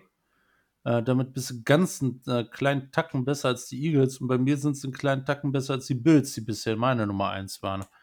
Ja. Also damit habe ich nicht gerechnet, muss ich sagen. Aber ganz ehrlich, die Ravens haben das dieses Jahr verdient, weil die waren schon immer auf dem, wir, wir gerade gesagt haben, verletzt, aber ganz viel Versprechung vor der Saison. Und zudem kommt jetzt noch dazu, dass sie wirklich eine ihrer größten Schwächen, aber sowas von adressiert haben mit den Wide Receivers. Und da kannst du so vorsichtig sein wie ich und es hat trotzdem oder es zeigt trotzdem den entsprechenden Impact und das ist eigentlich nur fair. Ja. Jawohl. So viel zu den Rams. Bleibt noch ein Team übrig. Genau. Die Burrow Bengals mit einer 9-5 auf Quarterback. Oh, kurz und schmerzlos. 10 gibt es für Mahomes. Und ja, Burrow hat es meiner Meinung nach verdient, in diese 9-5 Kategorie reinzustoßen. Es gab schon einen Quarterback, der eine 9-5 äh, bekommen hat, und das war Josh Allen. Ich sehe die halt auf einem Niveau. Ich will da gar keine äh, Unterscheidung machen. Die haben beide ihre Stärken, ihre Schwächen. Um, viel mehr Stärken als Schwächen, sowohl als auch. Aber ja, es ist äh, nicht zu Unrecht. Ich zitiere das jetzt nochmal. Solange ich da bin, ist jedes Jahr ein Super Bowl-Fenster. Die Entwicklung, die Burrow genommen hat, auf dem Level, auf der Konstanz über die Jahre, wenn er nicht von Verletzungen beeinträchtigt war, ist insane für einen Quarterback, der noch sehr jung ist, der demnächst sehr, sehr viel Geld verdienen wird. Ja, ja ich habe diese Abstufung doch gemacht. Josh Allen hat eine 9,5, ich habe ihm, ich habe Burrow eine 9,6 gegeben. Oh, sogar drüber. Ich hätte jetzt gesagt anders. Okay, nice. Ja. Nee, also ich, ich äh, habe hab überlegt und äh, habe für mich entschieden, äh, ich finde aktuell Burrow ist ein besserer Quarterback als, also wirklich, da reden wir in Nuancen, aber besser als äh, Josh Allen. Ja. Wide Receiver. Und äh, da musste ich mit Miami gehen. Entsprechend bei Miami mhm. habe ich meine, ja, eigentlichen Standard gebrochen, dass bei 9-5 Schluss ist, aufgrund von Waddle und Hill. Das bin ich bereit hier auch zu tun bei Higgins, Boyd und Chase einfach auch, da ist nochmal ein Dritter am Start. Diese drei sind einfach alle auf unfassbarem Niveau. Also, was Impact angeht, muss man vielleicht Chase nochmal so ein bisschen herausstellen. Aber ganz ehrlich, selbst wenn da einer von sich verletzen sollte, bin ich theoretisch immer noch bereit, hier im hohen Achterbereich zu geben. Sagen wir mal, jetzt im Trainingcamp verletzt sich einer von denen. Das wäre für mich immer Boyd, noch. Wenn sich Boyd verletzt, sind die immer noch normaler Bereich. Ja, dann, dann, ja, stimmt, dann wäre es noch neuner Bereich. Also wenn jetzt Higgins oder äh, Chase an der Stelle das wäre. Es ist einfach, keine Ahnung. Also die am Start, so am Start zu haben, ist ja ähnlich wie bei Miami einfach unfair. Und ja. ich habe mir. Äh, ja, stimmt. Nee, ich habe mir den, den Vergleich Higgins-Chase äh, nochmal angeguckt, weil ja jetzt auch viel so drüber gesprochen wurde in Offseason mit äh, Trade-Gerüchten, was Higgins angeht. Die tun sich halt wirklich nicht viel. Ne? Also Air Yards äh, fast unisono, zwei Yards Unterschied äh, im, glaube ich, auf, aufs Gesamt gesehen. Ähm, PPR beide exakt gleich fast. Target Share ist ziemlich ähnlich. Ich finde, Higgins kriegt ein bisschen zu wenig Credit äh, für das, was er leistet. Einfach weil äh, Chase vielleicht die Touchdown-Zahlen hat. Aber ja, es ist, es ist unfassbar. Ja, ja ich habe. Ich also hab PPR in dem Falle po Points per Route. Ne? Ja, also. ja, ich habe ich hab mir ein. Ähm, ich habe hab mich auch so ein bisschen an den Dolphins orientiert und habe hab so ein bisschen verglichen. Jama, äh, also auch Chase. Also ich, ich sehe Chase trotzdem noch auf, ähm, also statwise, also ich weiß nicht, es ist äh, auf dem Feld, finde ich, sieht man es äh, schon. Äh, Chase ist Tacken besser als Higgins. Hm? Auf, auf jeden Fall.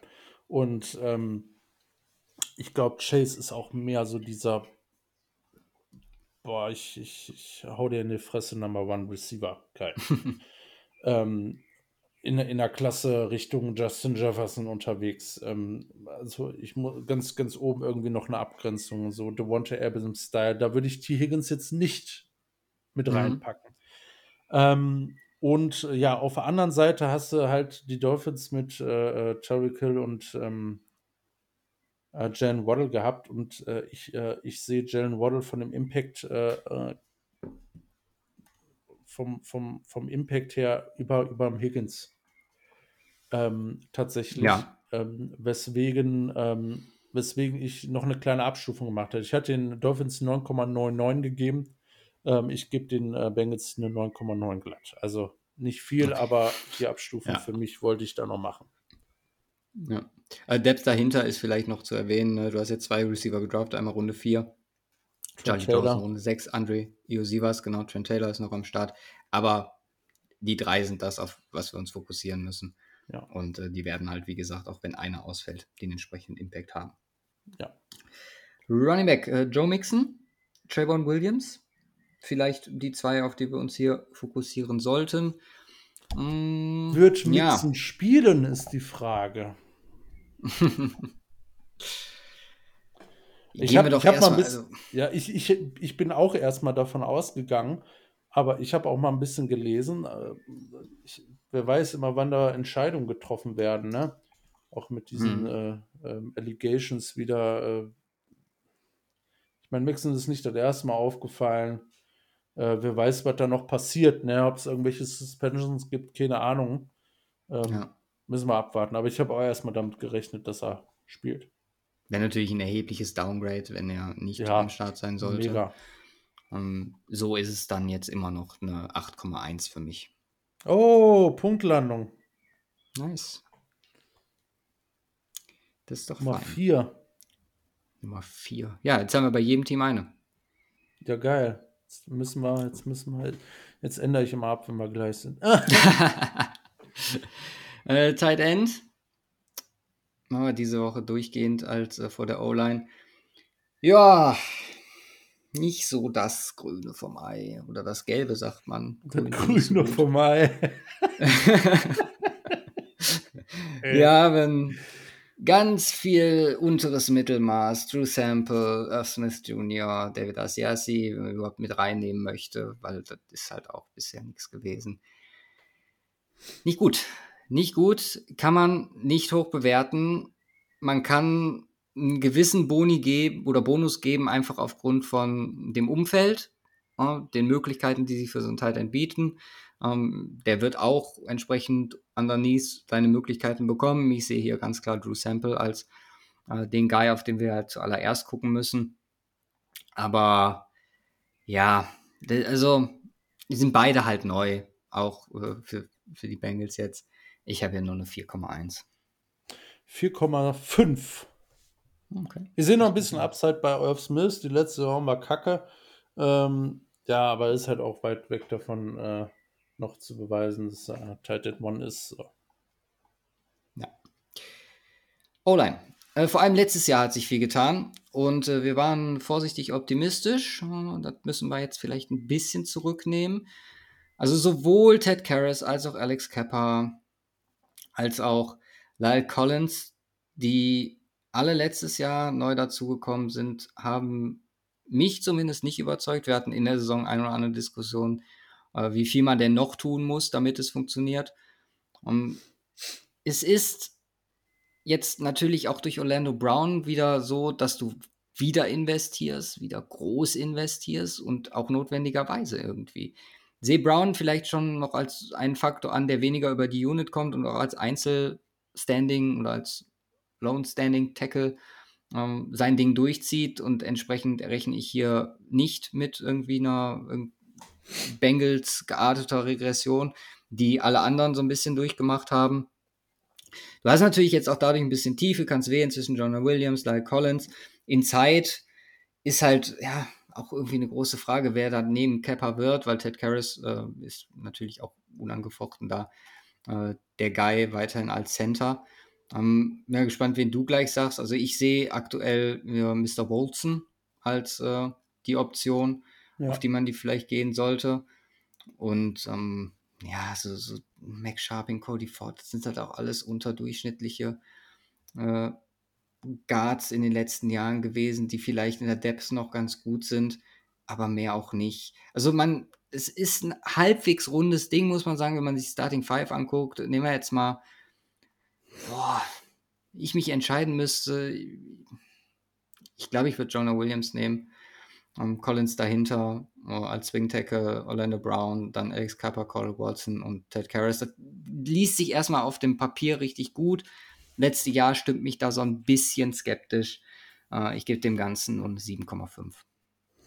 Tja, ich bin noch deutlich pessimistischer und gebe eine 7 glatt. Okay, ja. Fair. Ähm, ja. Trotz einer Edition von eines der Top Tackles äh, ist das fair. Ich, ja. Das ist zu viele Fragezeichen all over the place. Ja, und Aber- vor allem einfach so, so wie sie letztes Jahr in Cincinnati gespielt haben. Das war halt, hat halt nichts mehr mit Ja. den guten Leistungen aus dem Vorjahr zu tun. Und ähm, klar, vielleicht wächst man auch als Unit etwas besser zusammen, nur ja, das müssen wir auch erstmal sehen. Genau. Inside D-Line mit äh, DJ Foggin Reader, der ziemlich guter Defensive Tackle ist, Inside. Und das ist die Frage, was für eine Klasse Spieler ist der? Wie hoch kann er die Baseline pushen? Neben ihm halt BJ Hill noch am Start. Ich finde, das ist äh, erstmal ziemlich nice, was so die Baseline angeht. Auch, also Hill hat sich ja auch äh, ganz gut eigentlich in seiner Karriere auf diesem einen Niveau, äh, was er hat, als äh, gute Nummer zwei, glaube ich, gehalten.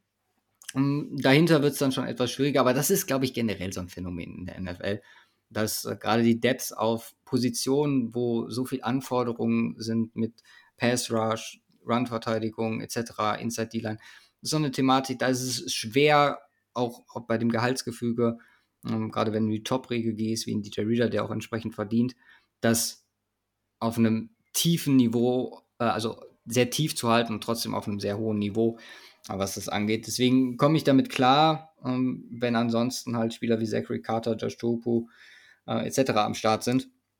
Es ist ordentlich, gerade die beiden Starter, ich gebe eine 8,2.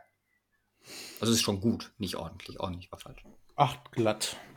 Ach, glatt, okay. Jo. Spannend. Willst du noch was sagen oder soll ich weiter zu Edge? Nee.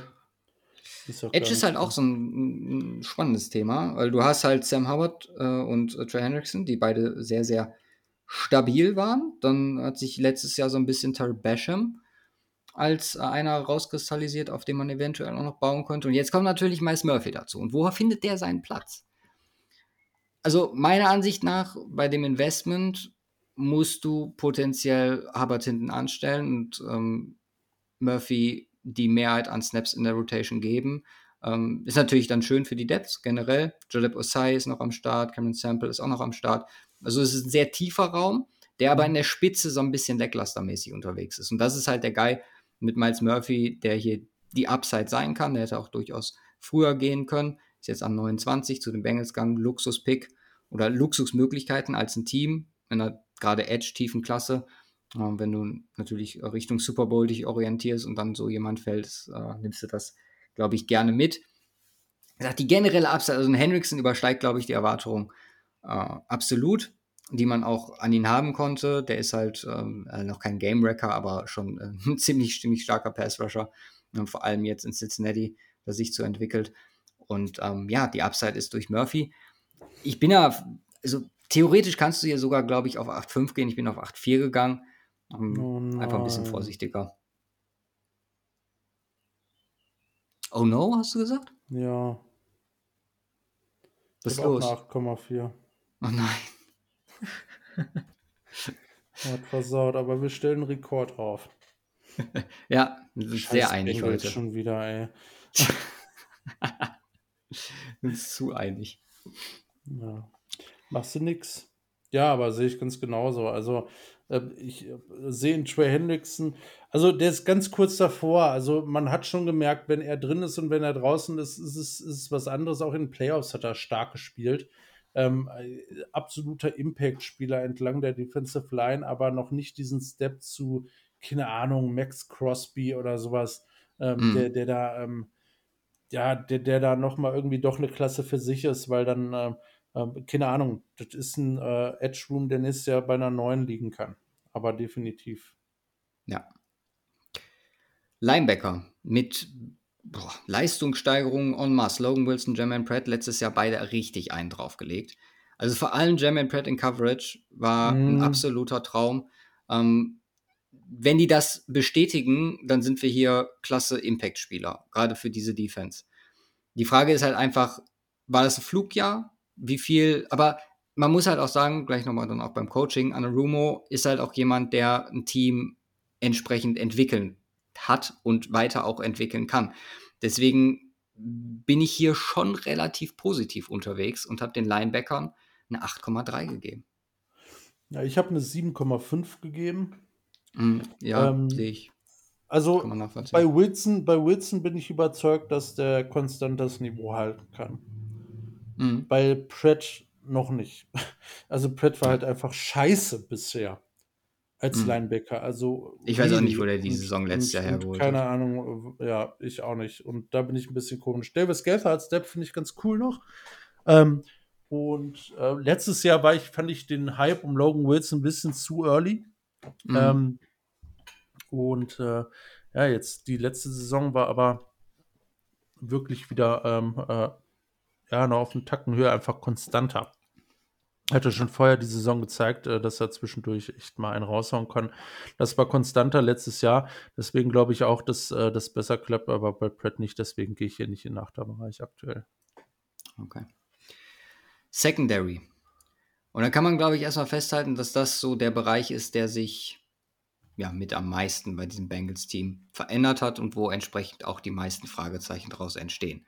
Es geht die Institution Jesse Bates und dazu geht auch noch sein, ja, äh, verlässlicher Mhm. Kompagnon mit äh, Von Bell.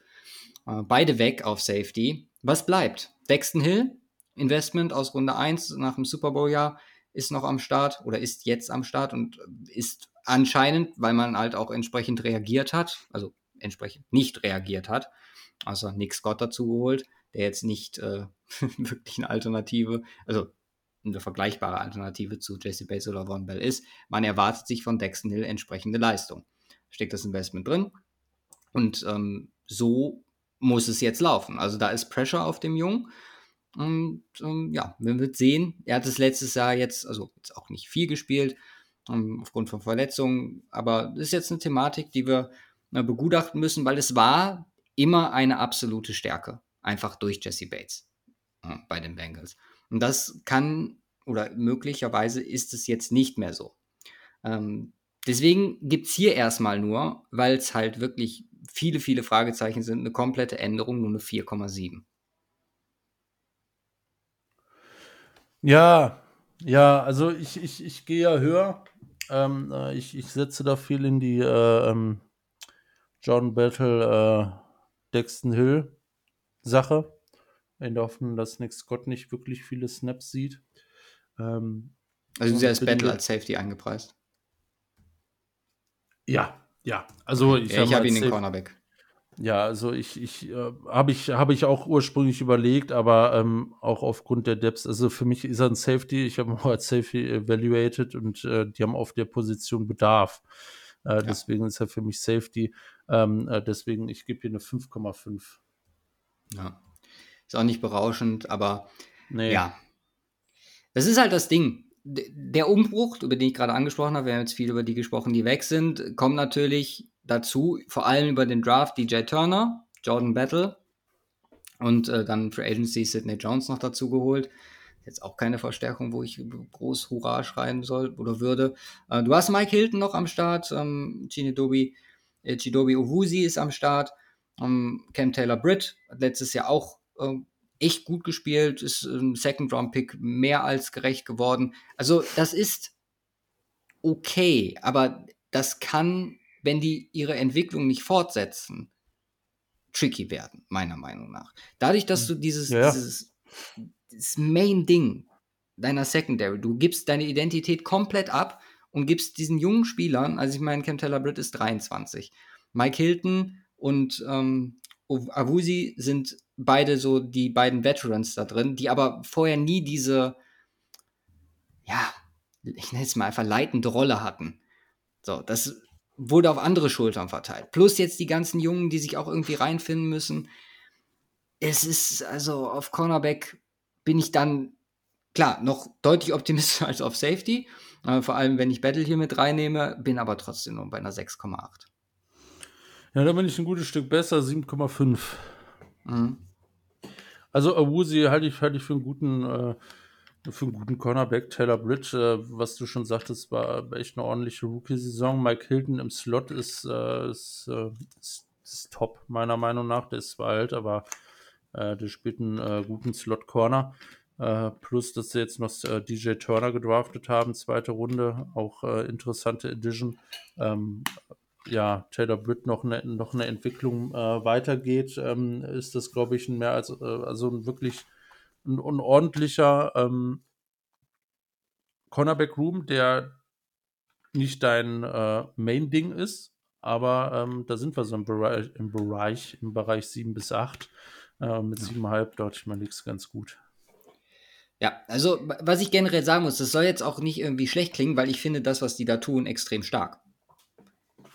Es Ja. ist halt nur, oder ich finde, man muss es halt nur auch im, im Liga-Vergleich fair bewerten. Das Ding ist, du gehst jetzt, also man kann hier sehr schön auch so ein bisschen Parallelen zu Kansas City ziehen, die halt langsam durch junge Spieler ihre Defense komplett umgebaut haben. Und genau das vielleicht etwas radikaler sogar tun die Bengals jetzt aktuell. Vor allem jetzt auf die Secondary bezogen. Das kann funktionieren, aber du hast halt auch den Luxus, dass wenn es nicht funktioniert, hast du diese Offense auf der anderen Seite, die sehr, sehr viel davon auffangen kann und du bleibst weiterhin kompetitiv. Das ist ein, eine Comfortzone, in der du ja solche Risiken, die potenziell, glaube ich, saisonschädigend für viele Teams sein könnten, wenn es negativ ausgeht, die fängst du als Bengals auf. Ohne Mhm. Probleme. Und äh, ja, Luxus, den nicht viele haben. Ja. Bringt mich nach den Special Teams, die ein Rating von 5,5 bekommen, mit Evan McPherson, der definitiv einen Rückschritt gemacht hat äh, nach seinem unfassbaren Jahr, aber wer kann das auch, äh, so halten? Der Rückschritt hätte jetzt nicht so hoch sein müssen. Generell die Bengals an sich, ähm, ja, eher unteres Drittel, was die Unit angeht, äh, gewesen. Aber auch hier verspreche ich mir einfach, auch dadurch, dass man jetzt viele Rookies wieder hat, die vielleicht Special, Spe- Special Teams Impact haben könnten, ähm, eine Steigerung zum nächsten Jahr. Deswegen gibt es ja immerhin noch eine 5,5. Für mich eine 4,9. Ja. Ähnliche Argumentation. Nur ähnlich oder genauso? Nee, ähnlich. Ich hätte es nicht exakt genauso gesagt.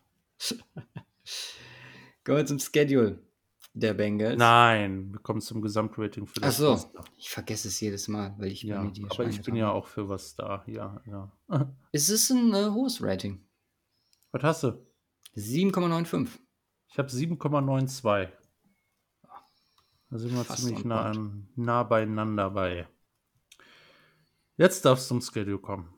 Genau, ich komme zum Schedule. Mm, auch hier, also die Ravens stechen so ein bisschen heraus. Bei Week ist Woche 7, also wir haben 5, 6 und 7.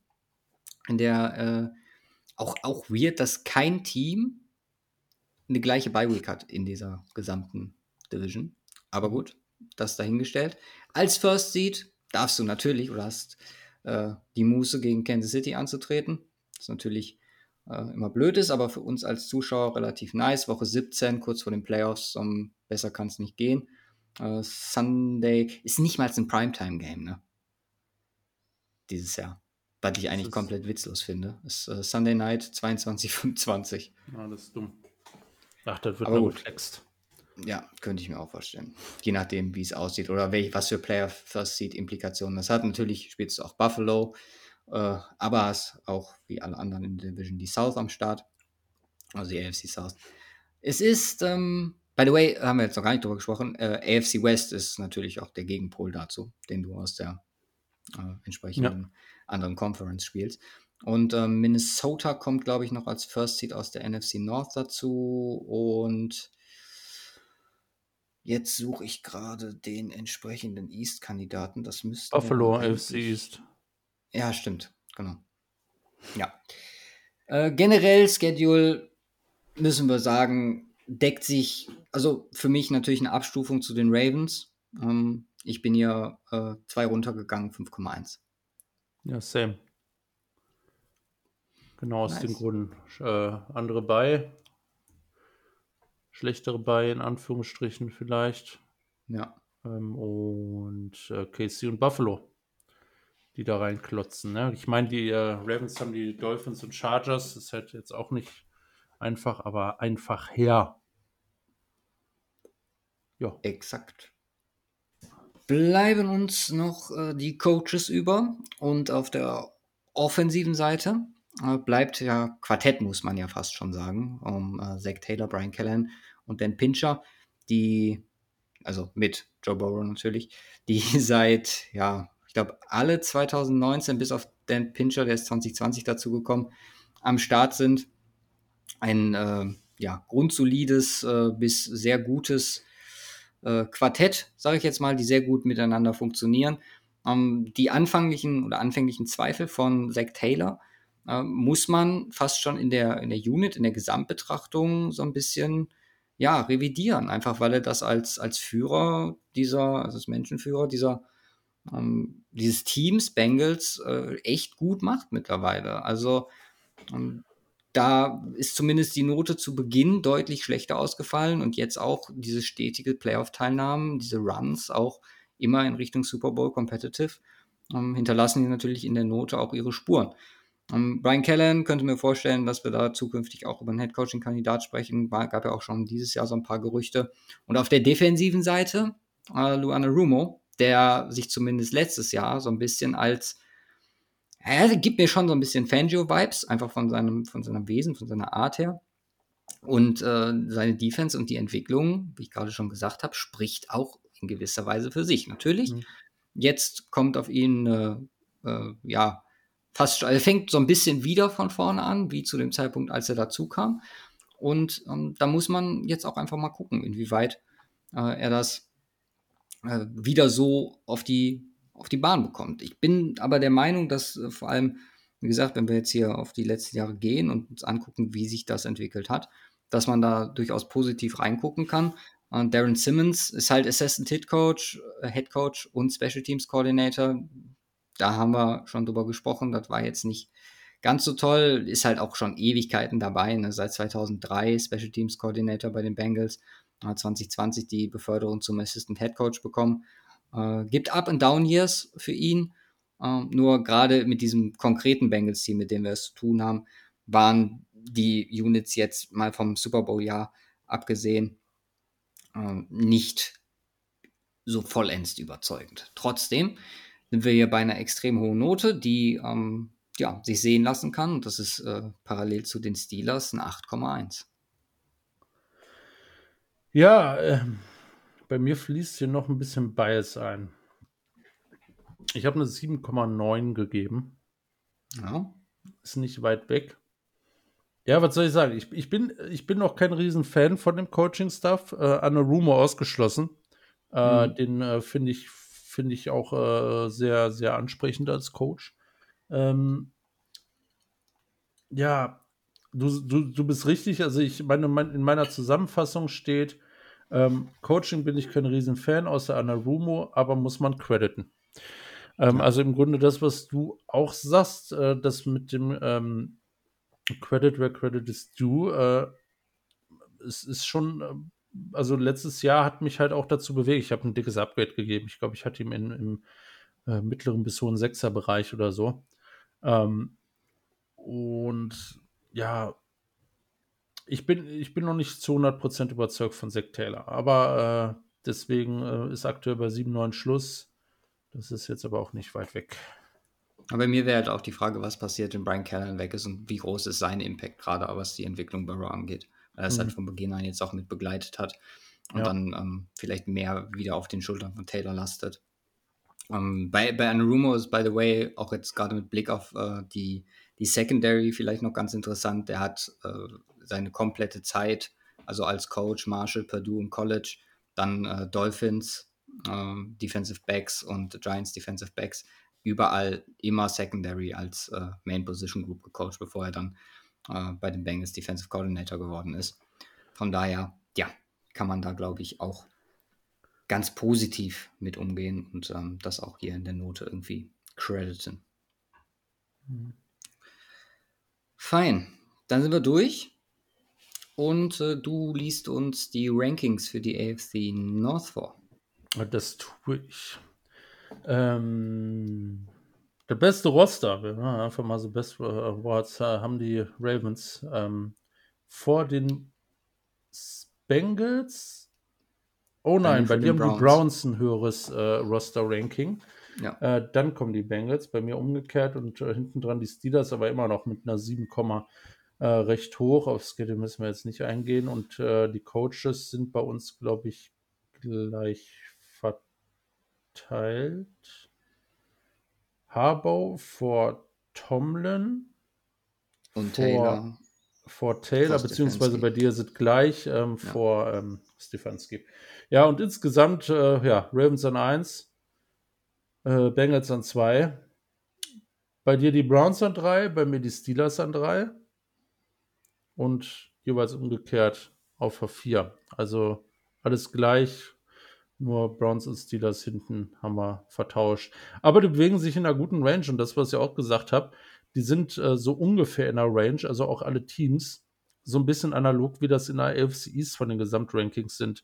Da haben wir, da haben wir einen, der ganz nach oben aussticht, das sind die Ravens. Äh, äh, dann dahinter ähm, sind es in der AFC East die Dolphins, hier sind es die Bengals.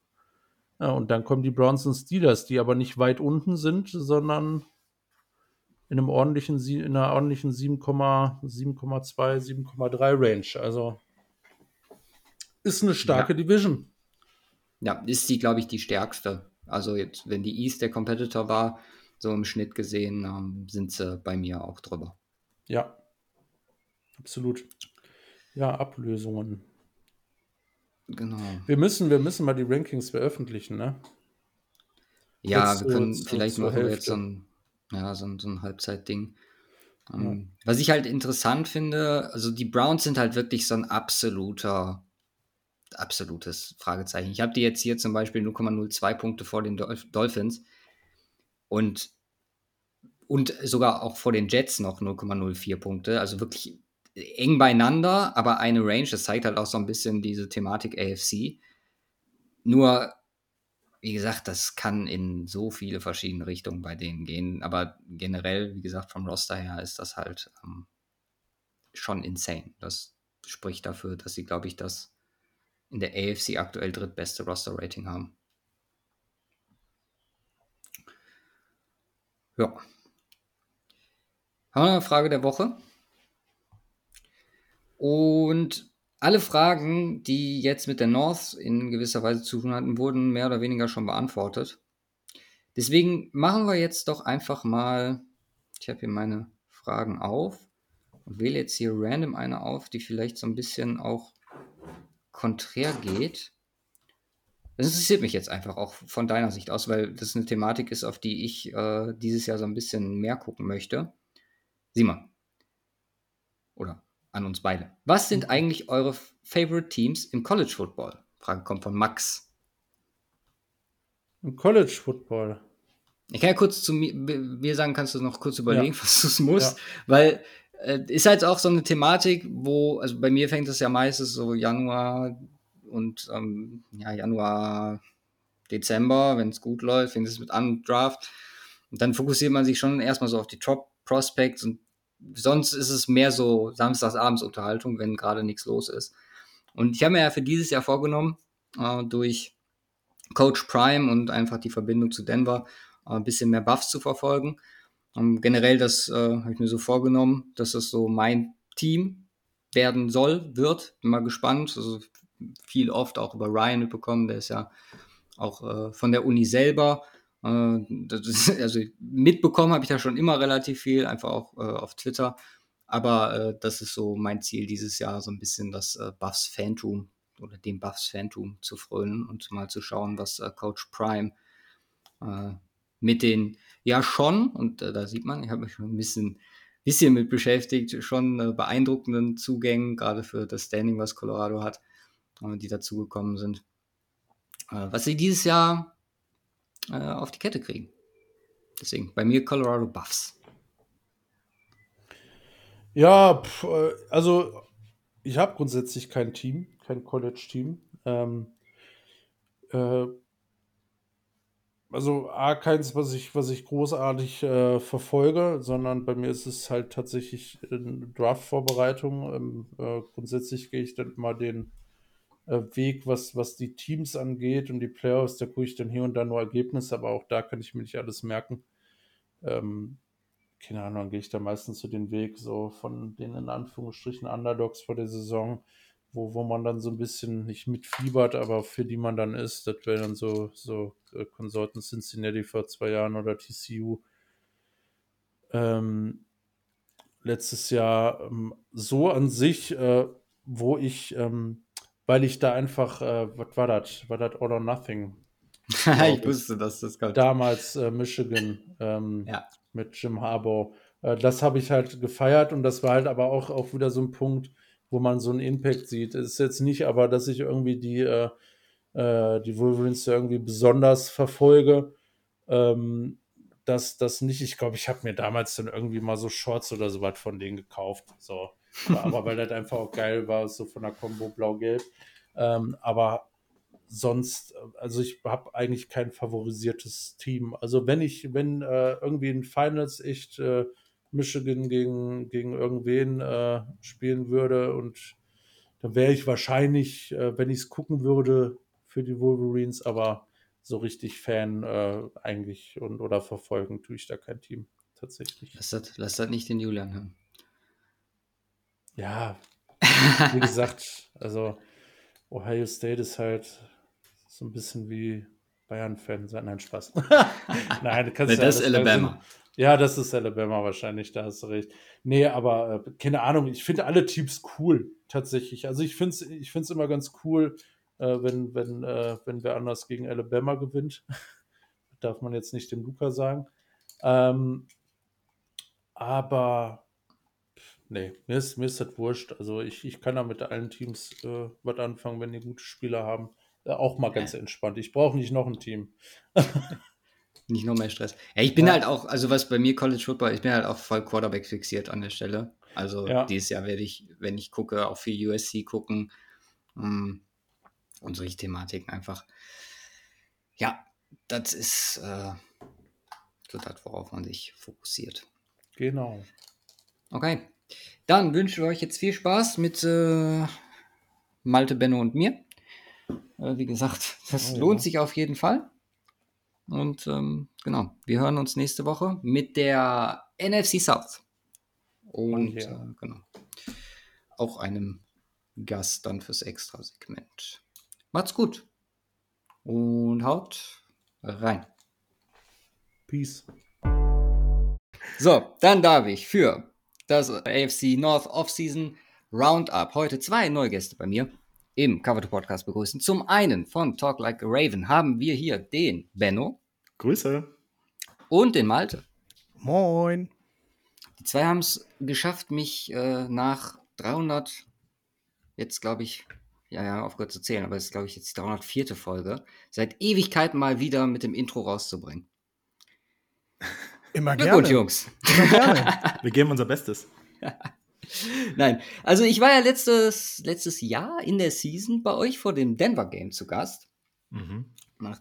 Und ja, dachte mir, nachdem mir das äh, ja echt Freude bereitet hat, bei euch am Start zu sein und ich euch ja gesagt habe, die Dynamik von euch beiden fand ich so nice, ähm, gebe ich die Einladung doch mal zurück und nehme euch mit in die Division Previews für dieses Jahr. Zumal ja auch die Ravens nach dieser Offseason, wenn wir gleich vielleicht noch das eine oder andere Wort zu verlieren, jetzt schon eins der interessanteren Teams in dieser Division sind, auch wenn man sagen muss, dass äh, die North jetzt gerade nicht äh, da lacklustermäßig unterwegs ist. Also da sind schon vier Teams am Start, die einiges können.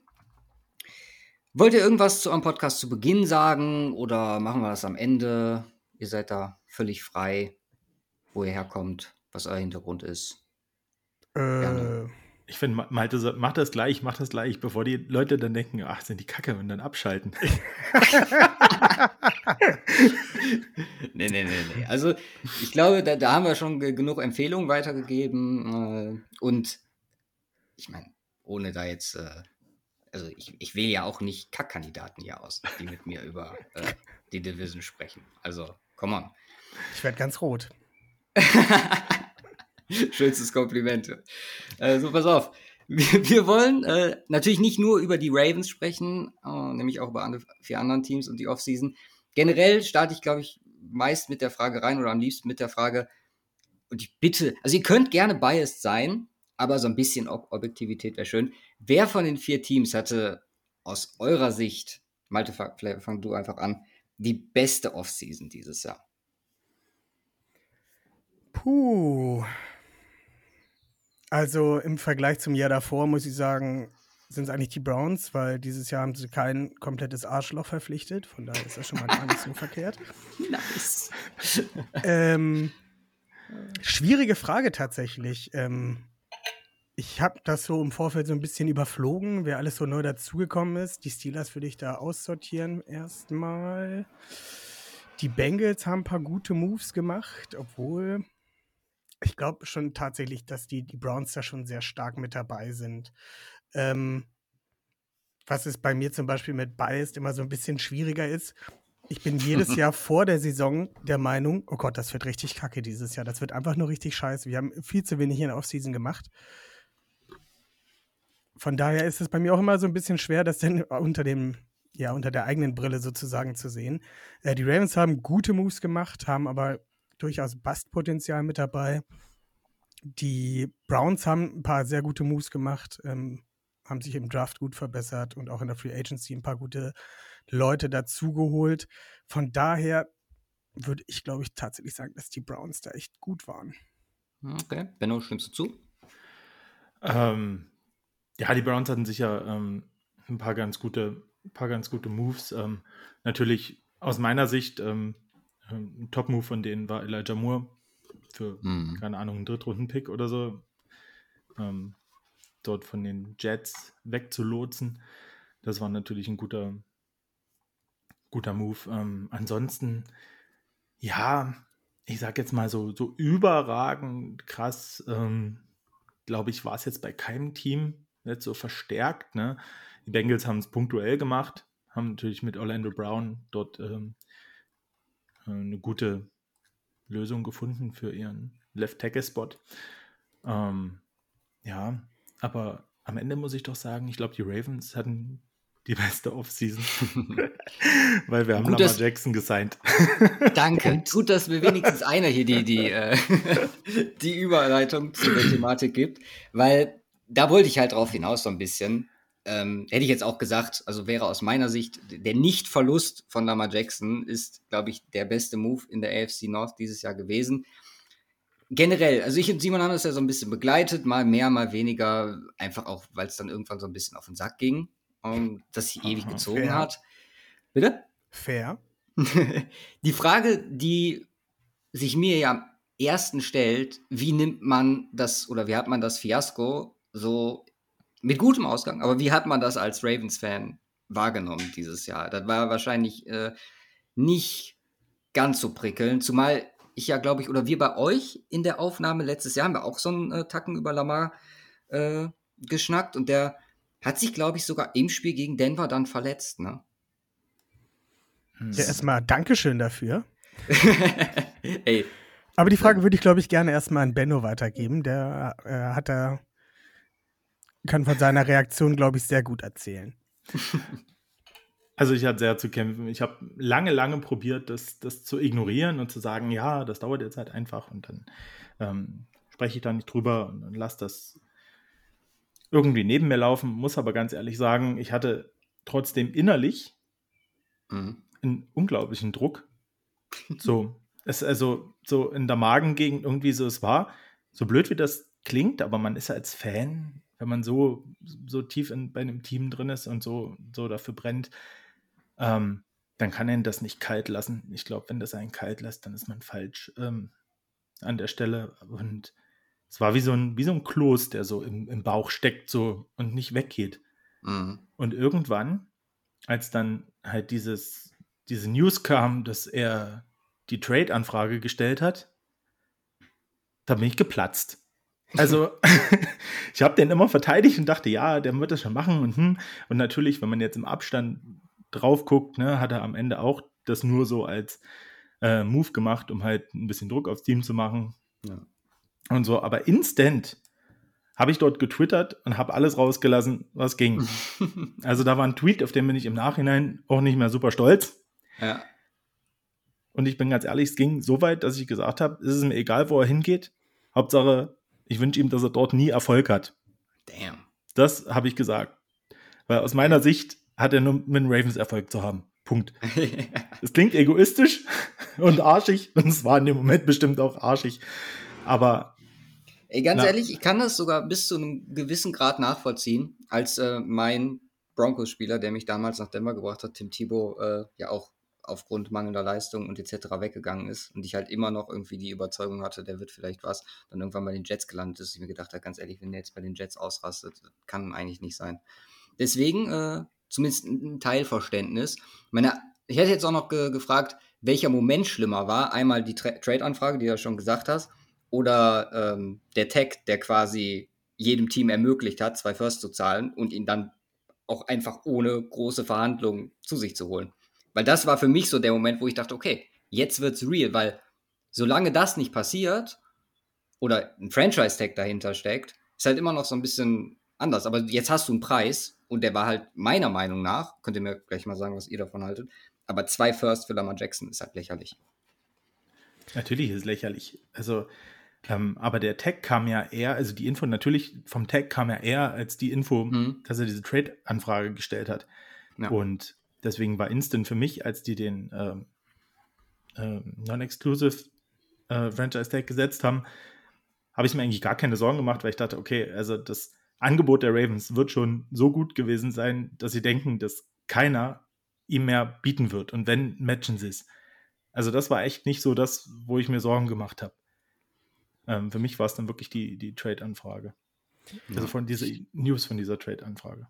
Ich glaube auch, es war so, dass rein cap-technisch her es zu dem Zeitpunkt nur zwei Teams gab, die sozusagen Lamar einen Vertrag hätten vorlegen können, was, welchen die Ravens nicht hätten matchen können. Und das waren die Bears und das waren die ähm, Falcons. Und die hatten, mhm. okay, die Bears wissen wir alle, was sie für einen Pick ursprünglich hatten.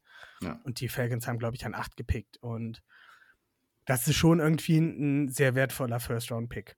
Ich meine, okay, an acht hättest du immer noch keinen äh, Anthony Richardson bekommen. Aber wenn das halt soweit gewesen wäre, hätte man diese zwei First-Round-Picks, wenn du es jetzt halt mit den, mit den Bears halt gemacht hättest, wobei alle sich, glaube ich, dabei sicher waren, dass die es mit Justin Fields versuchen. Mhm. Mit, den, mit den Falcons wäre es halt ein interessanter Case gewesen, also dass Lamar unterschreibt und die hätten dann sozusagen ihre Franchise relativ schnell umgekrempelt. Ähm, aber es waren halt, glaube ich, am Ende nur die beiden Teams, die ihm ein Offersheet hätten hinlegen können, welches die Ravens nicht matchen können aufgrund von Cap. Ähm, von daher war das relativ entspannt dabei und so hat er halt auch die Chance bekommen, halt seinen Markt selber zu testen. Ähm, es kam halt kein Trade-Offer oder sonst irgendwie rein. Er hat am Ende bei den Ravens unterschrieben für gutes Geld. Worauf du jetzt höchstwahrscheinlich gleich nochmal zu sprechen kommen möchtest. Wäre jetzt meine nächste Frage gewesen, genau. Wie zufrieden seid ihr denn mit dem Vertrag? Kannst du direkt drauf eingehen, wenn du magst. Ja, was heißt wie zufrieden? Ich hätte es natürlich toller gefunden, wenn er für äh, zwei Millionen im Jahr unterschrieben hätte. Vier Jahre zehn. Easy. Vier Jahre zehn Millionen. Von mir aus hätte er auch zehn Jahre für zehn Millionen machen können. Das wäre natürlich, im Großen und Ganzen wäre das besser gewesen, aber ich glaube, es ist uns allen bewusst, gerade nach dem Vertrag von Justin Fee, äh, von Jalen Hurts, ähm, dass es da nicht, also dass Lamar nicht darunter unterschreiben wird. Und ich habe nicht damit gerechnet, dass er irgendwie Team Credit oder sowas gibt. Also ich habe genau damit gerechnet, wie es gekommen ist und bin auch nicht überrascht. Und ähm, verdient oder unverdient ist dahingestellt, aber so läuft das halt bei der, in der NFL halt nicht. Da gibt es keinen keinen Vertrag eigentlich, der irgendwas verdientermaßen, ähm, ja, also ein verdienter Spieler bekommt halt nicht unbedingt das Geld, sondern du musst halt einfach nur Quarterback in der Liga sein und nicht komplett scheiße. äh, und dann bekommst du halt einfach den bestdotiertesten Vertrag in der NFL und fertig ist. Ja.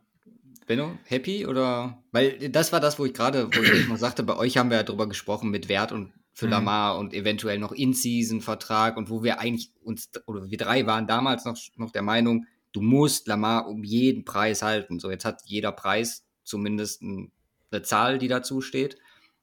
Okay oder nicht? Im Nachhinein muss ich sagen, ich kann damit leben. Ähm, weil es war klar, dass er einen Vertrag unterschreibt, wo er ähm, quasi im jährlichen Verdienst Topverdiener sein will, wird. Ja.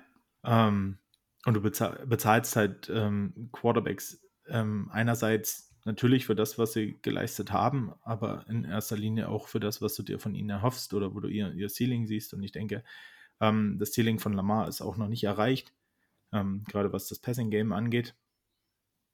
Und von daher kann ich damit leben. Und ähm, um das nochmal abzuschließen, war es dann am Draft Day, am Tag 1, als die, mhm. die News rauskam, ähm, saß ich halt äh, heulend wie ein Schlosshund auf der Couch und dieser Kloß, der in meinem Magen war, in meinem Bauch, der begann halt sich so langsam aufzulösen.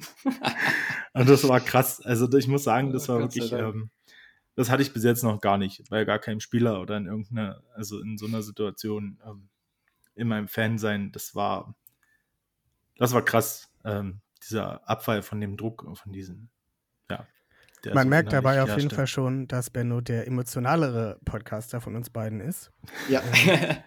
ja, ich hätte jetzt auch ganz ehrlich ein bis, bisschen mehr Euphorie. Also, selbst bei Benno kam jetzt die Euphorie nicht ganz raus. Gut, ist jetzt auch schon alles ein bisschen eine Zeit her. Aber ohne Scheiß, ich als Ravens-Fan, ich wäre komplett over the moon gegeben. Also mir wäre wirklich im Endeffekt, wäre mir scheißegal gewesen, welchen Preis die zahlen, sollen sie mit dem Cap machen, was sie wollen. Du, die Ravens Lamar Jackson verloren hätten, das wäre Gerade in der Division und so wie die AFC sich gestaltet. Stell dir mal vor, du musst da anfangen, so wie die ganze South jetzt hier anfängt, äh, ja. den neuen zu suchen, bis auf die Jaguars. Und du hast fucking Lamar Jackson. Das ist ein Top 5 Quarterback. Ja.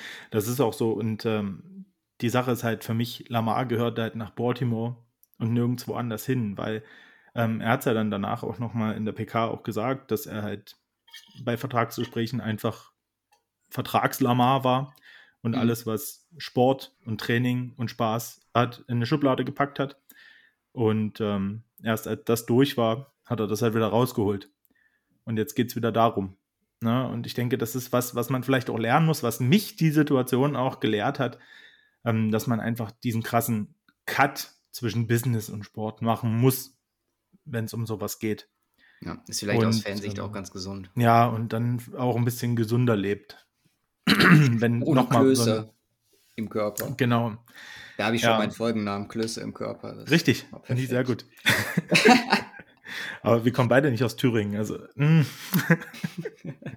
Nein, ähm, aber das ist, ähm, glaube ich, das, was ich gelernt habe aus der Offseason. Und ich bin natürlich glücklich wie sauer, dass er da ist und ähm, ja, dass er die Chance hat und dass wir die Chance haben als Ravens Fans, ihn weiterhin mit dem Franchise zu sehen und zu sehen, äh, wo es uns noch hinführen kann. Und wie du schon sagst, in der AFC, die ist competitive as hell.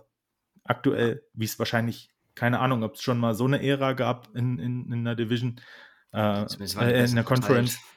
Äh, ich kann mich prinzipiell nicht so richtig erinnern, was äh, das angeht, aber bei den Quarterbacks, das ist schon, ist schon richtig krass zurzeit. Ja, das ist halt die, die Manning, Brady, Rivers, Gut, ja. Reese war damals in der NFC. Gut, ne? Rossberger. Ne? So, sind halt aber vier. Mittlerweile kannst Richtig. du das bis auf sechs, sieben, acht hochziehen, wenn du mal möchtest. Richtig. Das ja. ist schon insane. Ja. Um, ähm, aber ja, bei euch hat sich dann, lass es bei den Ravens direkt bleiben, nach dem Lamar-Thema. Bei euch hat sich ja sonst zumindest auch ein bisschen getan. Ich glaube, somit das Spannendste, was mich am meisten interessiert, ist Todd Monken. Weil das war auch eine Thematik, die wir äh, hinreichend bei euch äh, im Podcast besprochen hatten. Ähm, und wir jetzt natürlich auch Namen dazu bringen können. Wir waren uns alle relativ einig, dass da eine Veränderung stattfindet. Jetzt ist Monken da, der ja mal gut, mal weniger gut in seiner Karriere bisher performt hat als äh, Playcaller, Offense Coordinator. Eure Meinung generell zu ihm? Happy? Was erwartet ihr? Und äh, passt das auf das, auf Lamar und auf generell die Ravens Philosophie passt da rein, zusammen mit äh, Mr. Harbaugh? Malte. Also happy, auf jeden Fall. Ähm, wir haben uns, als es dann äh, fix war, dass Todd Monken zu den Ravens kam, waren wir natürlich unfassbar schlau und haben uns äh, jemand in den Podcast geholt, der uns ein bisschen über Todd Monken aufklären konnte. Mhm. Äh, da war dann der gute Gianni Vanzetti bei uns und hat erstmal erzählt, wie die ähm, Offense in ähm, Georgia funktioniert hat die letzten zwei Jahre, was da so sozusagen das ähm, A und O war.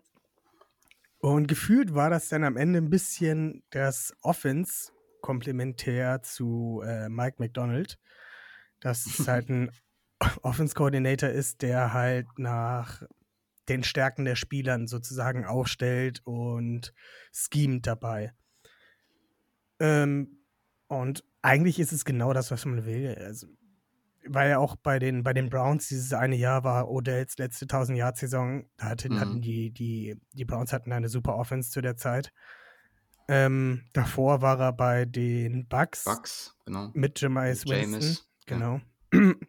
Okay, der hat halt viele Interceptions geworfen, aber dafür kann ja jetzt nicht unbedingt Todd Monken was. Aber Hat auch viele er Touchdowns geworfen. viele Touchdowns Saison. und viele Yards geworfen. Auf jeden Fall. Also ich hoffe nicht, dass Lamar das äh, wiederholt. Ähm, ja, und die letzten zwei Jahre hat er halt Championship Football gespielt im College, auf College-Level.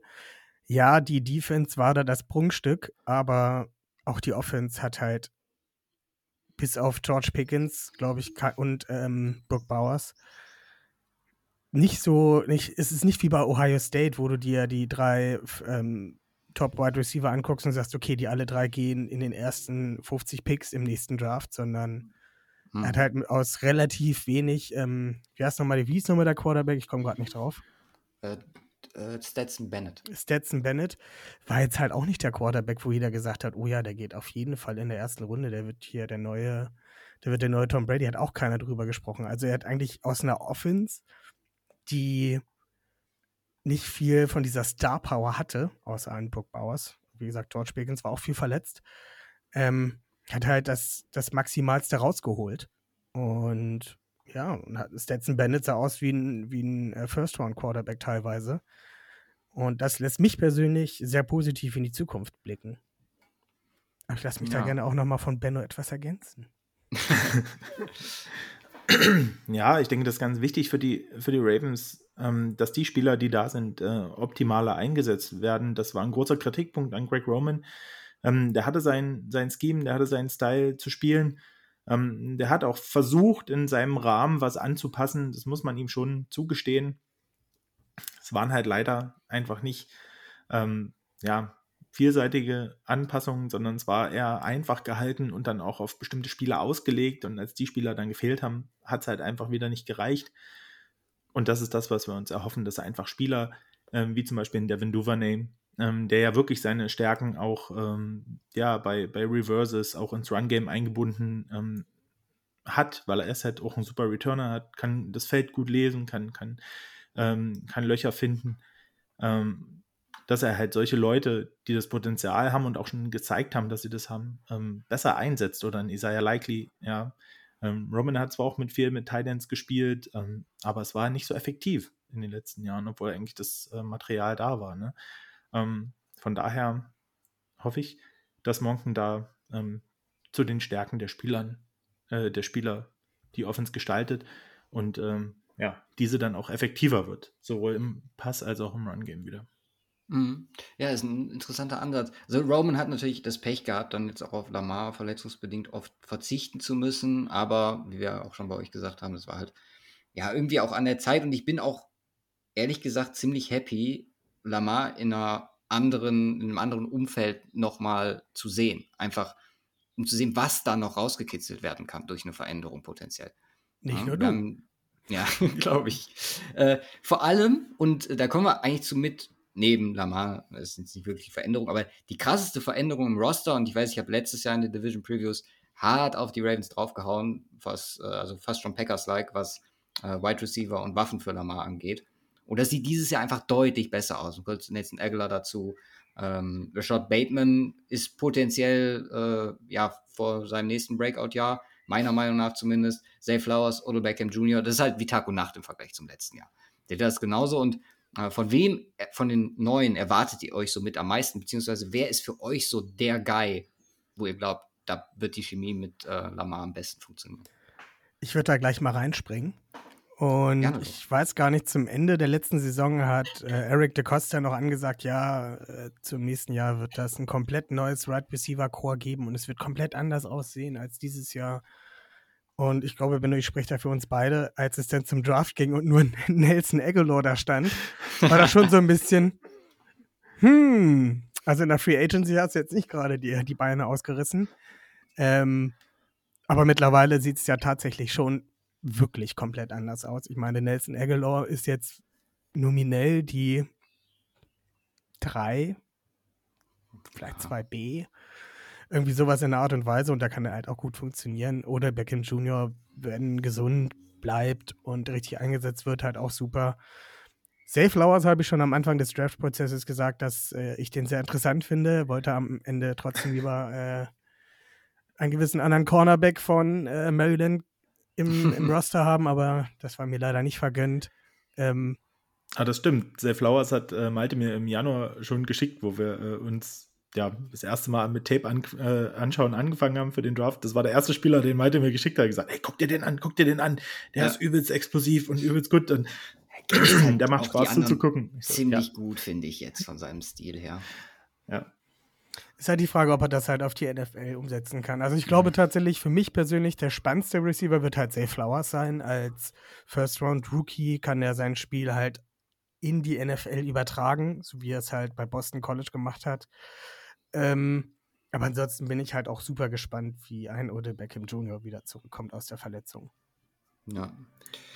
Okay. Und ja. Ich glaube, dass am Ende trotz aller Spieler, ähm, die wir jetzt dazugeholt haben, äh, mit, ähm, ja, mit Beckham und mit, mit Flowers und ähm, dass ein Bateman auch wieder fit ist, von dem ich auch mir sehr viel erhoffe, wenn er fit ist.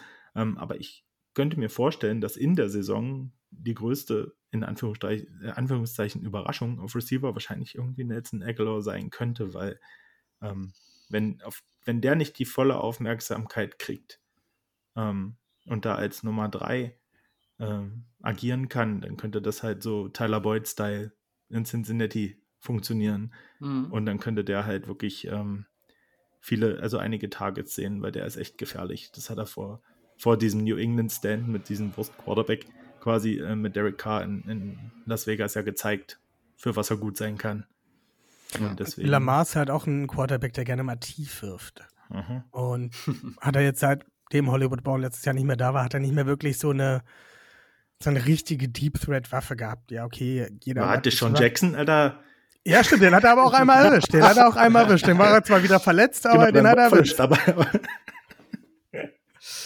ähm, er wirft halt auch gerne mal wirklich tief. Und ja. du hast halt mit Zay Flowers oder Beckham Jr., ähm, Rashad Bateman, hast du so Chain Mover, die du mhm. so, keine Ahnung, zwischen 5 bis 15 Yards sozusagen anwirfst die halt hier die Bälle fangen und das First Down generieren. Und ähm, ein Nelson Aguilar ist halt so einer, okay, die laufen ihre, ihre kurzen Routen, ich laufe halt das lange Ding und fange den halt nach 60 Yards und Lamar hat den Arm halt, um äh, so jemanden zu bedienen. Und ich glaube, das wird tatsächlich echt richtig spannend und wenn alle gesund bleiben sollten, was ja bei den Ravens in den letzten Jahren relativ schwierig war, aber wir haben ja auch unseren äh, Strength- und Conditioning-Coach gewechselt, von daher gehe ich auch da relativ optimistisch in die Saison, dann musst du halt auch in diese Gruppe einen Mark Andrews dazu rechnen. Genau, ja. Und dann hast du halt sozusagen für die Tiefe hast du Nelson Aguilar, den du lang schickst, dann hast du aus dem Slot vielleicht einen Zay Flowers, der halt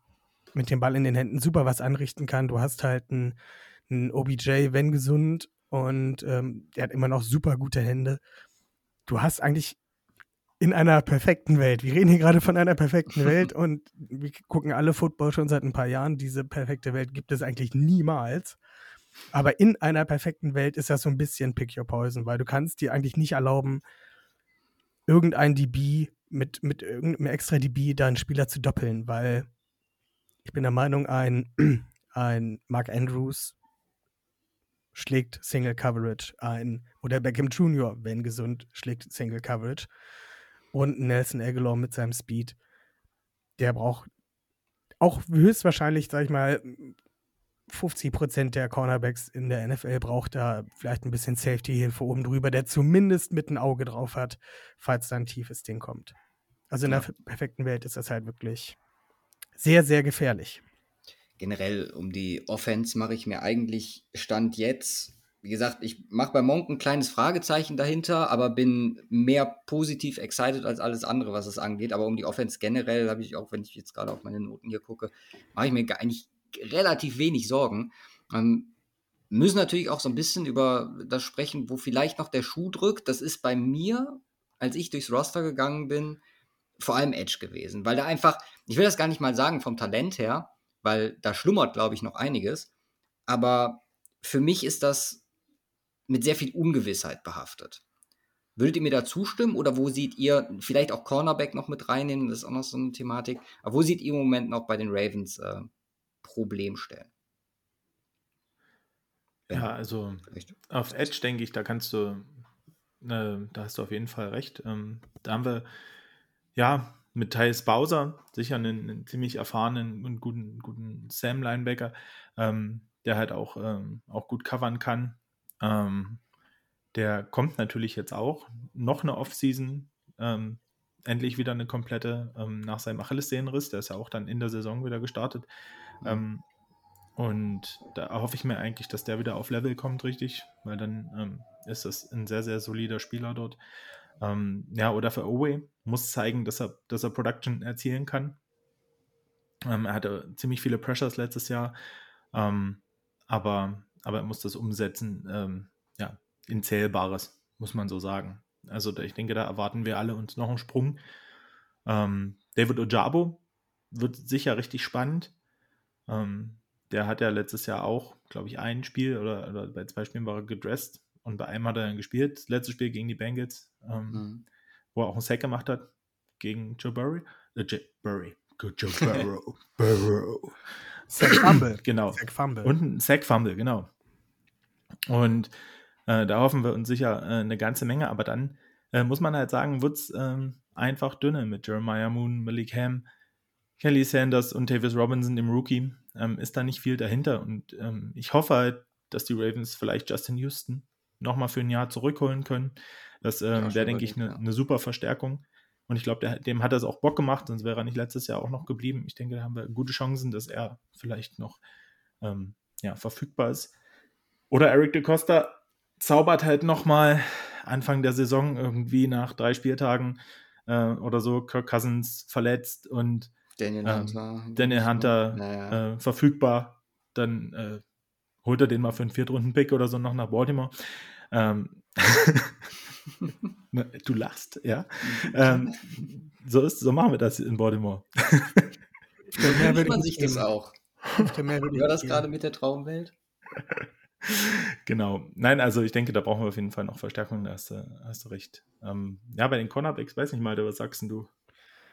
Ja, Cornerbacks. Also eigentlich haben wir, ähm, ja, wir haben Chuck Clark aufs, auf, auf Strong Safety verloren. Ähm, und jetzt klafft dadurch ein bisschen ein kleines Loch auf der, auf, auf Slot, weil ähm, unser First Round Pick letztes Jahr, Kyle Hamilton, dann nach vier, fünf äh, Spieltagen in den Slot runtergewandert ist Ja. und das richtig gut gemacht hat. Ähm, ja, beste Grades bei PFF für, für ein Safety, das als Rookie. Ähm, ja, ja, Chuck Clark ist nun weg, unser nomineller Strong Safety, wobei man bei den Ravens halt eigentlich nie so wirklich sagen kann, du bist jetzt für diese eine Position zuständig, sondern du hast halt viele, viele verschiedene Sachen dabei. Und ähm, naja, auf jeden Fall wird Kyle Hamilton sehr wahrscheinlich nach oben gezogen. Und ja, dadurch ist halt der, der Slot relativ frei. Okay, wir haben letztes Jahr noch einen äh, Pepe Williams gedraftet, der momentan auch verletzt ist. Wir haben vor drei Jahren als äh, Free Agent hatten wir noch äh, Darius Washington, den ich pre-draft sehr gut fand und dann der Gott sei Dank aufgrund seiner auf seiner Größe undrafted war und seiner ja nicht wirklich guten Athletik undrafted gegangen ist und bei uns gelandet ist. Der hält sich jetzt auch seit jetzt die dritte Saison im, im Roster, was ich meiner Meinung nach relativ viel wert ist. Ähm, wenn du dich halt so lange in einem in dieser NFL bei einem Team halten kannst, dann muss da irgendwas auf jeden Fall ansatzweise stimmen. Ansonsten wirst du halt relativ schnell aussortiert. Ähm, ja, das ist halt für mich noch gerade so die offene Position. Äh, Marcus Peters ist gegangen, der nominell nicht im Slot wäre. Dafür hat man Rocky Yassin geholt. Hm. Ähm, wir auch ganz große Stücke drauf gehalten, als er aus dem Draft kam. ja, und das ist halt kein Über-Cornerback. Aber Marcus Peters war das, das letzte Jahr, war auch kein Über-Cornerback mehr. Ähm, ich denke, der ist damit mit seinem Einjahresdeal relativ gut ähm, verpflichtet worden von den Ravens. Äh, kann jetzt sozusagen nochmal zeigen, was er kann und sich eventuell nächstes Jahr ein bisschen mehr Geld verdienen oder das Projekt scheitert halt und man guckt nächstes Jahr. Aber das ist für mich so ein Receiver, der verliert hier höchstwahrscheinlich kein Spiel, aber er wird ja auch höchstwahrscheinlich keins gewinnen. Ja. Corner. Ja. Was habe ich gesagt? Receiver. Ah, ist alles das Gleiche. Ja.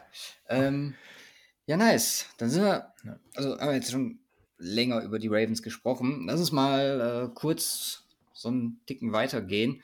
Äh, vielleicht zu dem größten Konkurrenten, zumindest meiner Meinung nach, um den äh, Division-Titel und natürlich auch Playoff-Race-mäßig, äh, Seating. Ähm, ich sehe sie schon ziemlich nah beieinander, aber die Bengals haben halt sehr, sehr viel richtig gemacht seit Joe Burrow und auch schon also mit dem Pick und davor, wie man das Roster aufgebaut hat in den letzten Jahren. Äh, ihr habt es gerade schon angesprochen, dieses Jahr mehr punktuell verstärkt. Ich glaube, wenn man auf Free Agency guckt, muss man Orlando Brown rausstellen, der halt eine, vielleicht der, der größten Schwäche, hat man auch letztes Jahr nochmal so ein bisschen gesehen, äh, vielleicht ein bisschen mehr Stabilität gibt, nachdem man davor das Jahr schon hart investiert hat in die O-Line. Wäre das so für euch auch der Move, der die Bengals noch scarier macht? Ähm, ich sehe vor allem Chancen, also ich glaube an Regression, was äh, die Defense angeht. Einfach, weil es schon in gewisser Weise was Normales ist, dass eine Defense auf so einem Niveau sich nicht so halten kann. Plus, man musste ja auch hier aus Bengals Sicht einige Verluste, ich glaube allen voran Jesse Bates, der mehr so ein, ja, schon so ein Vocal Point dieser Secondary war. Dazu Eli Apple, Trev Flowers, Van Bell, alle nicht mehr da. Um, ähm, sind die Ravens, äh, sind die Ravens, sind die Bengals stärker oder schwächer? als äh, im vergangenen Jahr. Hm. Beziehungsweise erstmal liege ich richtig damit, dass er sie als den größten Konkurrenten einschätzt. Das ist ja auch nicht so gegeben. Ja, da würde ich, glaube ich, mitgehen, dass ja. das die größten Konkurrenten sind. Ja. Stand jetzt, ja.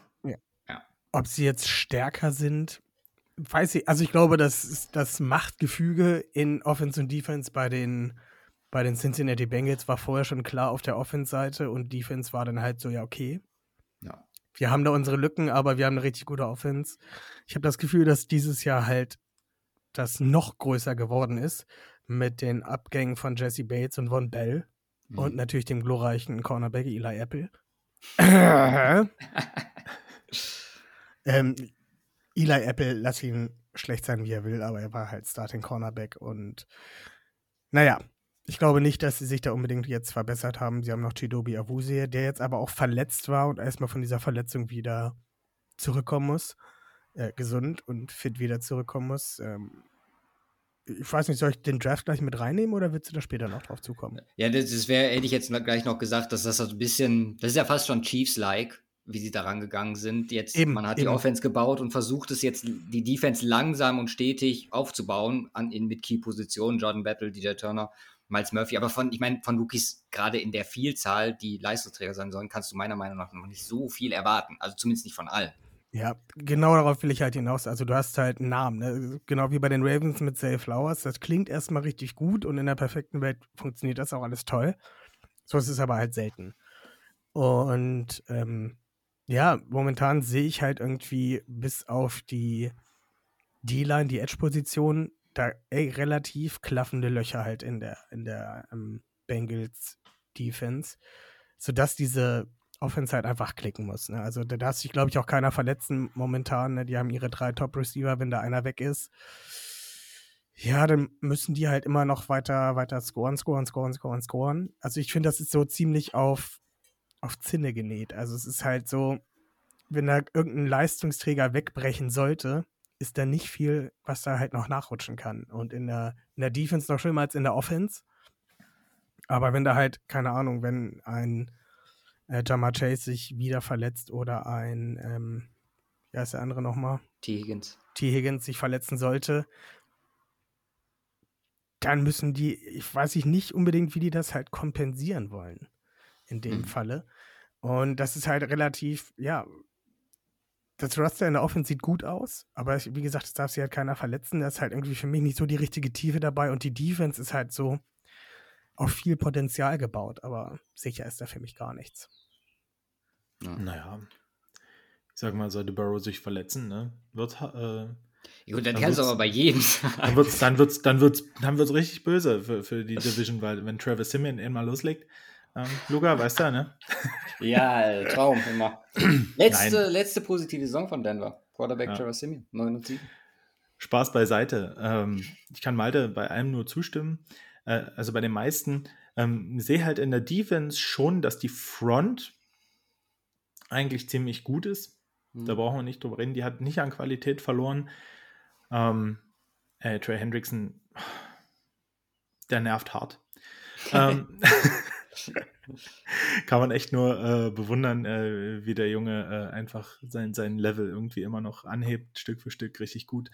Ähm, ich glaube auch auf, auf Edge haben sie, haben sie viel Potenzial und viel Gutes schon da. Ähm, Interior D-Line ähm, mit BJ Hill, DJ Reader, äh, das äh, ist solide. Siaki Ika noch dazu im Draft. Ach nee, Quatsch, der ist bei den Browns gelandet. Habe ich Quatsch erzählt. Ähm, nee, aber ähm, die beiden auf jeden Fall, ähm, ja, und halt Backfield, ich denke auch, das ist so das, wo man sie, wo man sie kriegen kann. Ähm, äh, Safety-Position wird sich zeigen, wie Dex Hill, ähm, aber das, äh, was er im College gezeigt hat, ähm, jetzt nach einem Jahr in der NFL, wie er das umsetzen kann. Ähm, aber Cornerback-mäßig, glaube ich, da haben die richtig zu tun mit unserem Receiving Core. Wie gesagt, wenn alle fit sind, ne? Muss man sagen. Wenn, Ja. du, Jetzt- wenn du jetzt aber auch noch mal guckst, ne, Front 7 oder Front 5, je nachdem, ähm, ist stark bei denen, gebe ich dir durchaus recht. Aber wenn du dir mal die Division anguckst, abgesehen von den Steelers, äh, die Ravens haben eine Top 5 O-Line, sogar Top 4, glaube ich, laut PFF nächstes Jahr. Ähm, die Browns haben eine super O-Line. Du brauchst da halt auch, also du hast halt sozusagen Stärke dann gegen Stärke bei zwei von vier, äh, drei von vier Teams sozusagen. Da ist Ja. da aufeinander, was da jetzt aufeinander prallen wird. Ähm, du brauchst dann halt trotzdem immer noch die Leute, die die Pässe halt am Ende verteidigen und das fehlt bei den Bengals halt gefühlt komplett. Ne? Wie gesagt, du hast da Potenzial mit den Draft-Picks, es ist halt immer noch Potenzial. Nur. Ja, voll. Also, was mich bei den Bengals als Raven, aus Ravens Sicht am meisten nerven würde, ist, dass es alles sehr durchdacht scheint. Das ist alles Mhm. sehr nachvollziehbar, was da getan wird. Auch das, wir gerade beide darauf hinaus wollten, Malte, mit dem, ähm, man baut jetzt die Defense stetig auf, die Offense hast du am Start, das gibt die Möglichkeit, entsprechend Higgins und Chase wahrscheinlich auch langfristig zu halten. Es ist halt sehr smart, wie die es machen. Und da hatte man zumindest in der Vergangenheit immer so den Eindruck, das war eigentlich den Ravens und Steelers in dieser Division vorbehalten. Hm. Und die Bengals haben so ein bisschen, ja, den Sprung auch da rein geschafft. Ja, Aber absolut. ich meine, ja. aus objektiver Sicht ist es ein Traum, ganz ehrlich. Ja, also ähm, muss man ganz klar sagen, Front Office hat sich mega stabilisiert äh, in Cincinnati. Ähm, muss man ganz, ganz klar anerkennen. Ähm, wo ich nochmal reinhaken würde, ist, glaube ich, was in der Offense vielleicht noch eine Schwäche sein könnte, ist die Tight End-Position. Weil aus meiner Sicht haben sie sich damit keinen Gefallen getan, Hayden Hurst nicht zu verlängern, weil Ja. Ich hatte letztes Jahr ganz böse Bauchschmerzen, als der zu denen gegangen ist und dachte, Mann, ey, das ist halt, der ist zwar natürlich nicht mehr der jüngste Tight End, ne? der ist ja schon mit 25 in die Liga gekommen, äh, damals zu den Ravens, aber äh, der Verlust damals hat mich echt auch getroffen, ähm, weil das ist halt ein, ein schneller, richtig aggressiver Tight End äh, mit, mit, äh, mit einer Nase fürs First Down.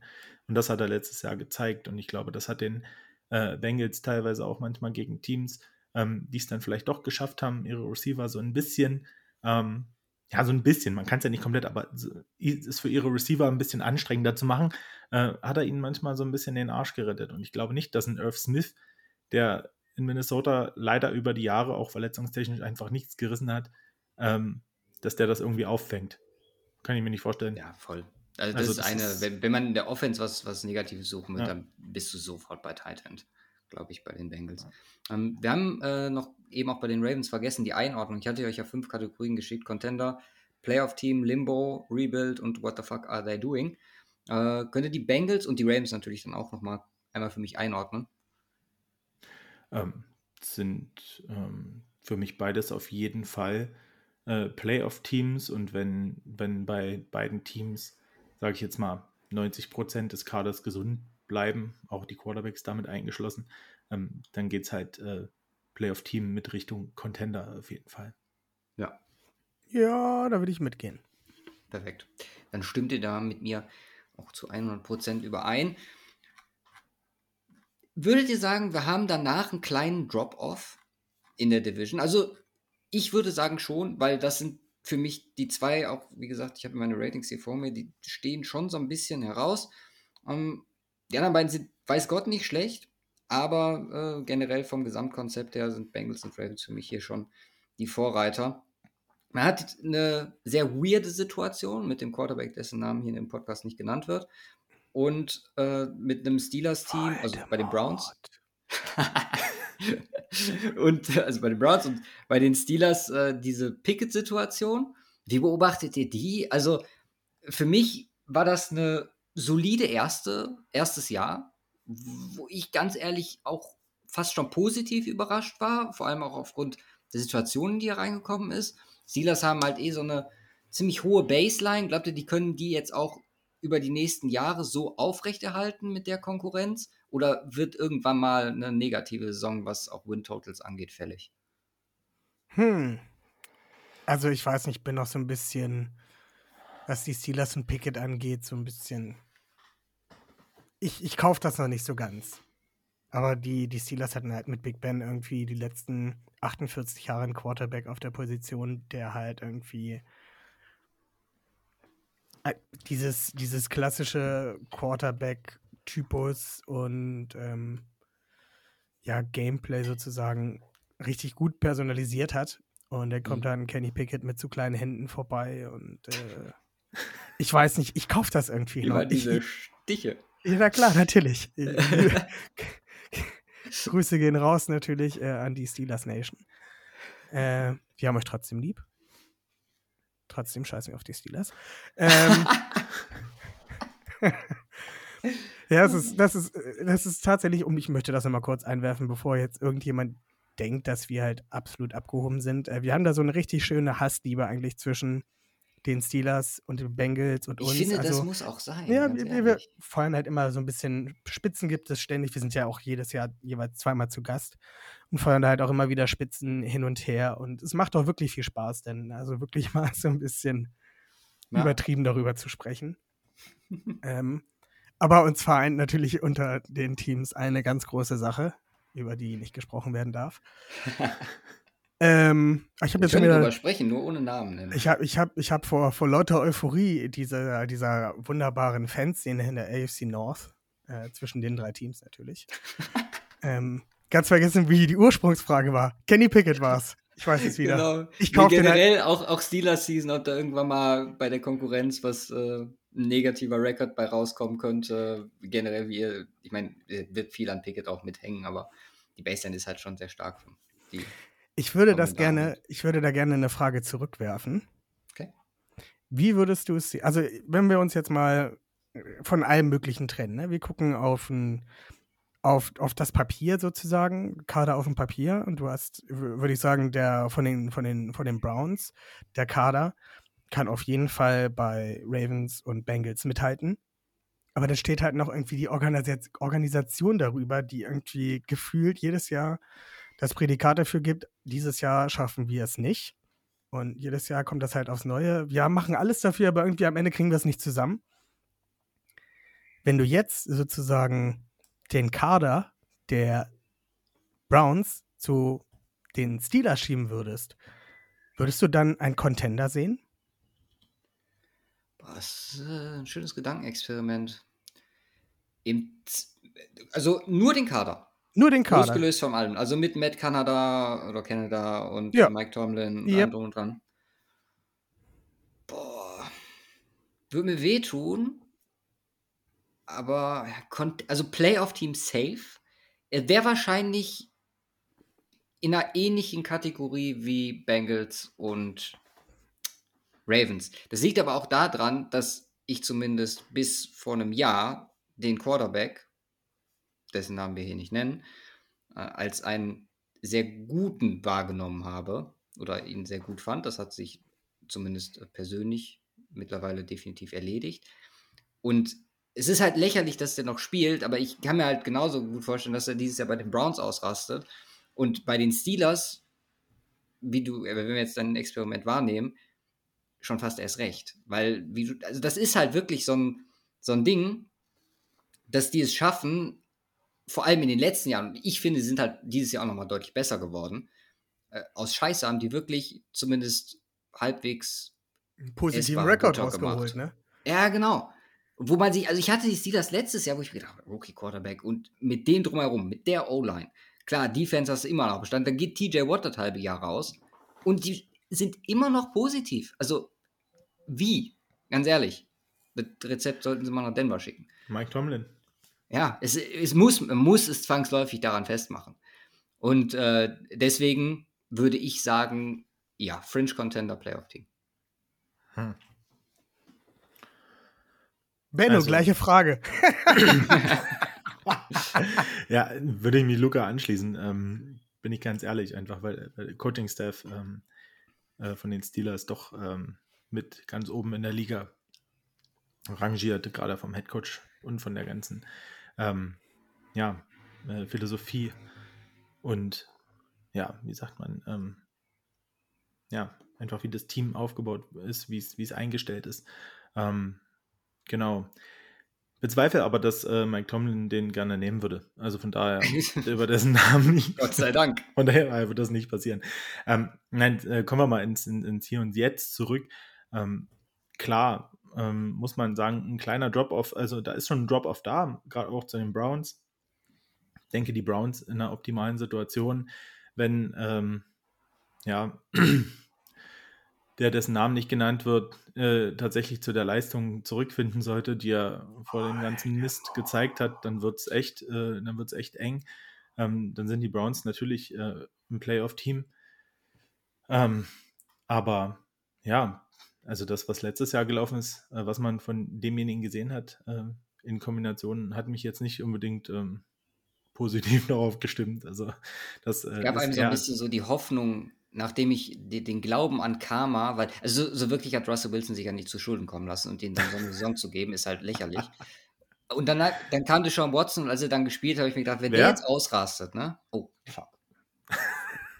Äh. ich glaube, ich dachte, jetzt gibt es irgendwie drei Euro ins darf nicht genannt werden, Schwein. ja, doch. Ich finde, das sollten das, wir einführen. Das ist natürlich drin. Ich finde, find, das solltet ihr einführen. Ja, wird, wird, das ist eine gute Idee für, für ja. Zweck. Der ist ja. mir bestimmt auch so schon mal oder Simon rausgerutscht, aber wie ja. gesagt, wenn ich äh, nicht nachdenke, versuche ich es halt wirklich ja. zu vermeiden. Das ist natürlich jetzt in dem Kontext auch dumm, aber egal. Karma war das. Ja, Karma. Genau. Ja. Ähm, Karma, Karma, Karma, Karma, Karma, Chameleon. Und dann, dann Karma zu den Browns, der dessen ja. Namen nicht genannt wurden. Richtig. Und als er dann entsprechend gespielt hat und mit der Leistung, die wir alle gesehen haben und alle genossen haben, dann war ich halt auch so, okay, der Glaube an Karma ist irgendwie wieder hergestellt. Hm, das Ding ist halt, kann man vieles auf das Jahr Pause auch schieben und so, was er da hatte und man.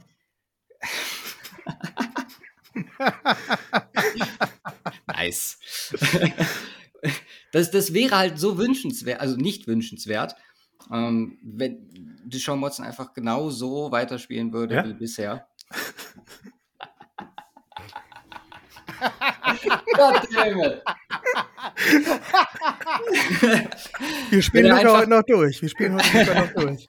Wenn er einfach genauso weiterspielen würde ähm, wie bisher. Aber ja. ja, würde ich mich auch drüber freuen. Ich würde mich freuen, wenn das Browns-Franchise einfach an diesem Mega-Vertrag erstickt. Yes. Äh, ohne Leistung. Das ist, das ist soll, soll den wirklich, also meine Meinung. Ähm, ja, wissen wir halt nicht. Müssen wir, müssen wir abwarten und, und äh, stark hoffen, dass es so bleibt und dass das Karma wirklich äh, auf der Seite bleibt. Ähm, ich muss ja auch aber auch tatsächlich sagen, ne, die haben sich in der ähm, Offseason ein paar richtig gute äh, Todesser mit reingeholt, sozusagen, in den, in den Kader. Aha. Aber ich, diese Organisation der Browns, die steht ja auch ein bisschen für was, ne? Und zwar für keinen Erfolg irgendwie. Ja. Und die ziehen das Jahr für Jahr weiter durch. Die können sich reinholen. Die haben den besten Edge-Rusher. Trotzdem funktioniert das nicht. Äh, die haben einer der best, einen der besten Cornerbacks noch dazu hinten drin. Funktioniert trotzdem nicht. Ähm, holen sich Spieler ohne Ende rein, die die halt einfach, keine Ahnung, Jadavian Clowney noch dazu. Ne? Also die hätten eigentlich zwei richtig gute Edge-Rusher die, die haben vor. Auch Zedarius Smith jetzt. Ja, ja Clowney ist weg. Dort. Smith ist jetzt. Äh, Clowney ist weg, jetzt ist Smith aber, da. Also haben aber sie sich sogar noch verbessert, wenn der fit ist. Theoretisch, ja. ja. Aber ich hab's, also ich hoffe, man straft mich nicht lügen, aber ich habe so das sind halt irgendwie die Browns, die schaffen es nicht, diese PS, die sie halt haben, auf die Straße zu bringen. Keine Ahnung, die haben halt kein ein Auto mit 1000 PS, aber halt äh, runtergerockte Winterreifen, mit denen die halt irgendwie losziehen. Und Ja. es ist immer, immer wieder das Gleiche halt. Ne? Okay, die haben sich jetzt noch einen Allen Robinson, haben sich auch noch dazu geholt. Ähm, du, aber irgendwie, die haben eine Allen super ist O-Line. den Steelers gelandet. Ja, verstimmt, verzeih, verzeih. Äh, Elijah Moore ist es. Elijah Moore, ja, ja, genau. Ich war eben gerade. Ähm, aber trotzdem ist das irgendwie so. Ich glaube nicht, dass sie das hinkriegen am Ende des Tages. Ja, es ist, ist halt wild. Jedes Jahr aufs Neue guckst du auf die Offseason und denkst dir so, wow, was ein Draft, vor allem für die Möglichkeiten. So mit Cedric Tillman, Siaki Ika, Devon Jones, insane zu dem Zeitpunkt. Also für mich immer noch. Und äh, auch die Spieler, die du gerade angesprochen, alle angesprochen hast, äh, in Free Agency, wie in Darius Smith und so. Ich denke, was man, halt, ja, ja, ich denke, was man halt ähm, zu Maltes ähm, Ausführungen gerade noch zu sagen, ähm, wo man halt gucken muss, ist bei der Defense. Sie haben jetzt Jim Schwartz als ähm, Defense-Coordinator, ähm, von dem ich tatsächlich viel halte. Der hat schließlich mit den Eagles damals den Super Bowl auch geholt. Ähm, da bin ich gespannt, was der mit halt diesem ganzen Material in der Defense anfangen kann, weil ich denke, das ist halt doch schon einer der besseren Defensive Coordinator in der Liga und ähm, das ist zumindest auf der Seite was, wo, wo man vielleicht sich Mühe Sorgen machen könnte. Ja, eine von zwei Änderungen überhaupt in den äh, primären Coaching-Staffs in der Division, neben Ja. Todd Monken, halt Jim Schwartz, der jetzt dazugekommen ist. Ja. Ja, ähm, vom, von der Einordnung her für die Browns und äh, für die Steelers, wo seht ihr die im Moment? Also, wenn ich, äh, ich fange einfach an, ich sag, die Steelers sind für mich halt einfach, weil ich noch nicht so 100% mit Pickett mitgehen kann, ist es für mich Limbo, aber Limbo eher auf der positiven Seite, weil sich, wie gesagt, vieles in eine gute Entrichtung, Richtung entwickelt hat und man halt auch die Ansätze von ihm gesehen hat. Glaube nicht, dass er in diese, wo wir am Anfang der Folge drüber gesprochen haben, Top 8, 10 Riege an krassen AFC-Quarterbacks reinkommen kann, aber zumindest für ein Steelers-Team ein Quarterback sein kann, der mal für einen Run gut ist, theoretisch. Aber deswegen Limbo für die Steelers bei mir. Und äh, bei den Bengals, ach, bei den Bengals, bei den äh, Browns würde ich tatsächlich für dieses Jahr auch Playoff-Team verbuchen, so weh es tut. Aber das Roster ist zu krass, meiner Meinung nach, im Großen und Ganzen. Was sagt ihr? Ich bleib dabei. Also, ich meine, die hatten in, in der Offense hatten sie okay, sie hatten Baker Mayfield, aber der hat auch gar nicht so schlecht gespielt teilweise. Dann hatten sie einen Jarvis Landry und einen Oder Beckham Jr. und alle haben gesagt, oh Gott, die, die Browns, die explodieren jetzt total. Larry, äh, hier, ähm, nicht Larry Ogunjobi. Wie heißt er nochmal? Den Tight End. Äh, David, David Njoku. Njoku. David Njoku, ganz genau. Ähm, dazu geholt. Und alle dachten, oh, super krasse O-Line, Nick Chubb, äh, OBJ. Sozusagen richtig stacked gewesen und haben gesagt, jo, die greifen jetzt richtig an und das wird richtig losgehen. Am Ende ist auch nichts passiert. Ne? Also Mhm. ich, ich, ich kaufe das nicht. Also ich sehe, ich kaufe da tatsächlich eher die Steelers, die halt ein richtig, richtig, richtig smartes äh, Front Office haben oder was heißt ein richtig smartes, richtig smartes, richtig smarten Head Coach, der es irgendwie immer wieder schafft, die Steelers so weit zu bringen, dass sie halt eine positive Bilanz haben. Wobei ich mir auch bald nichts sehnlicher wünsche, als diese äh, negative Bilanz mal zu sehen. Ähm, aber ich sehe tatsächlich am Ende der Saison die Steelers auf drei und die Browns auf vier. Okay. Find Und ich gut. sehe, obwohl ich eben, ich würde mitgehen, dass das Roster der Browns einfach zu gut ist dafür. Ich glaube aber nicht, dass sie es halt auf die Straße kriegen. Das wäre so wünschenswert. Ich glaube, dass So, da das, mögen mir auch alle Browns-Fans verzeihen. Ich meine, die meisten haben wahrscheinlich eh mit sich selbst äh, genug. ja, selber schuld, wer es noch ist. Also, Ja, ja, true. Also muss man ganz ehrlich so sagen. Du wolltest was sagen, Benno?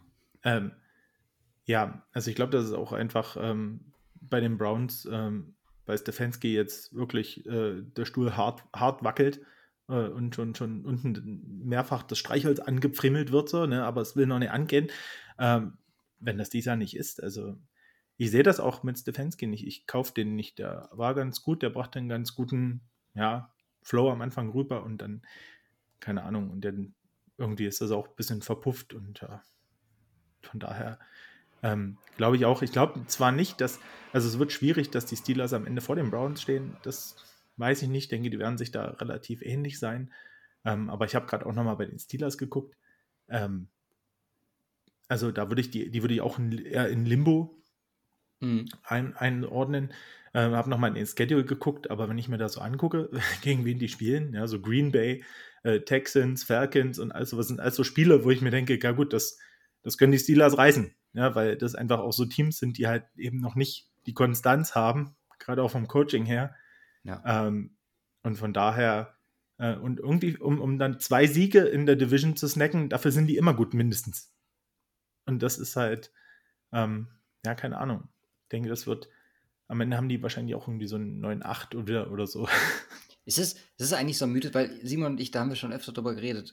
AFC North, Division Matchups, die sind, also normalerweise kannst du, also wenn man mal die Browns so ein bisschen ausklammert und ähm, ja, die, die Bengals jetzt halt in naher Vergangenheit, aber auch schon immer mit, den, mit, mit diesem Ekelteam von vor ein paar Jahren.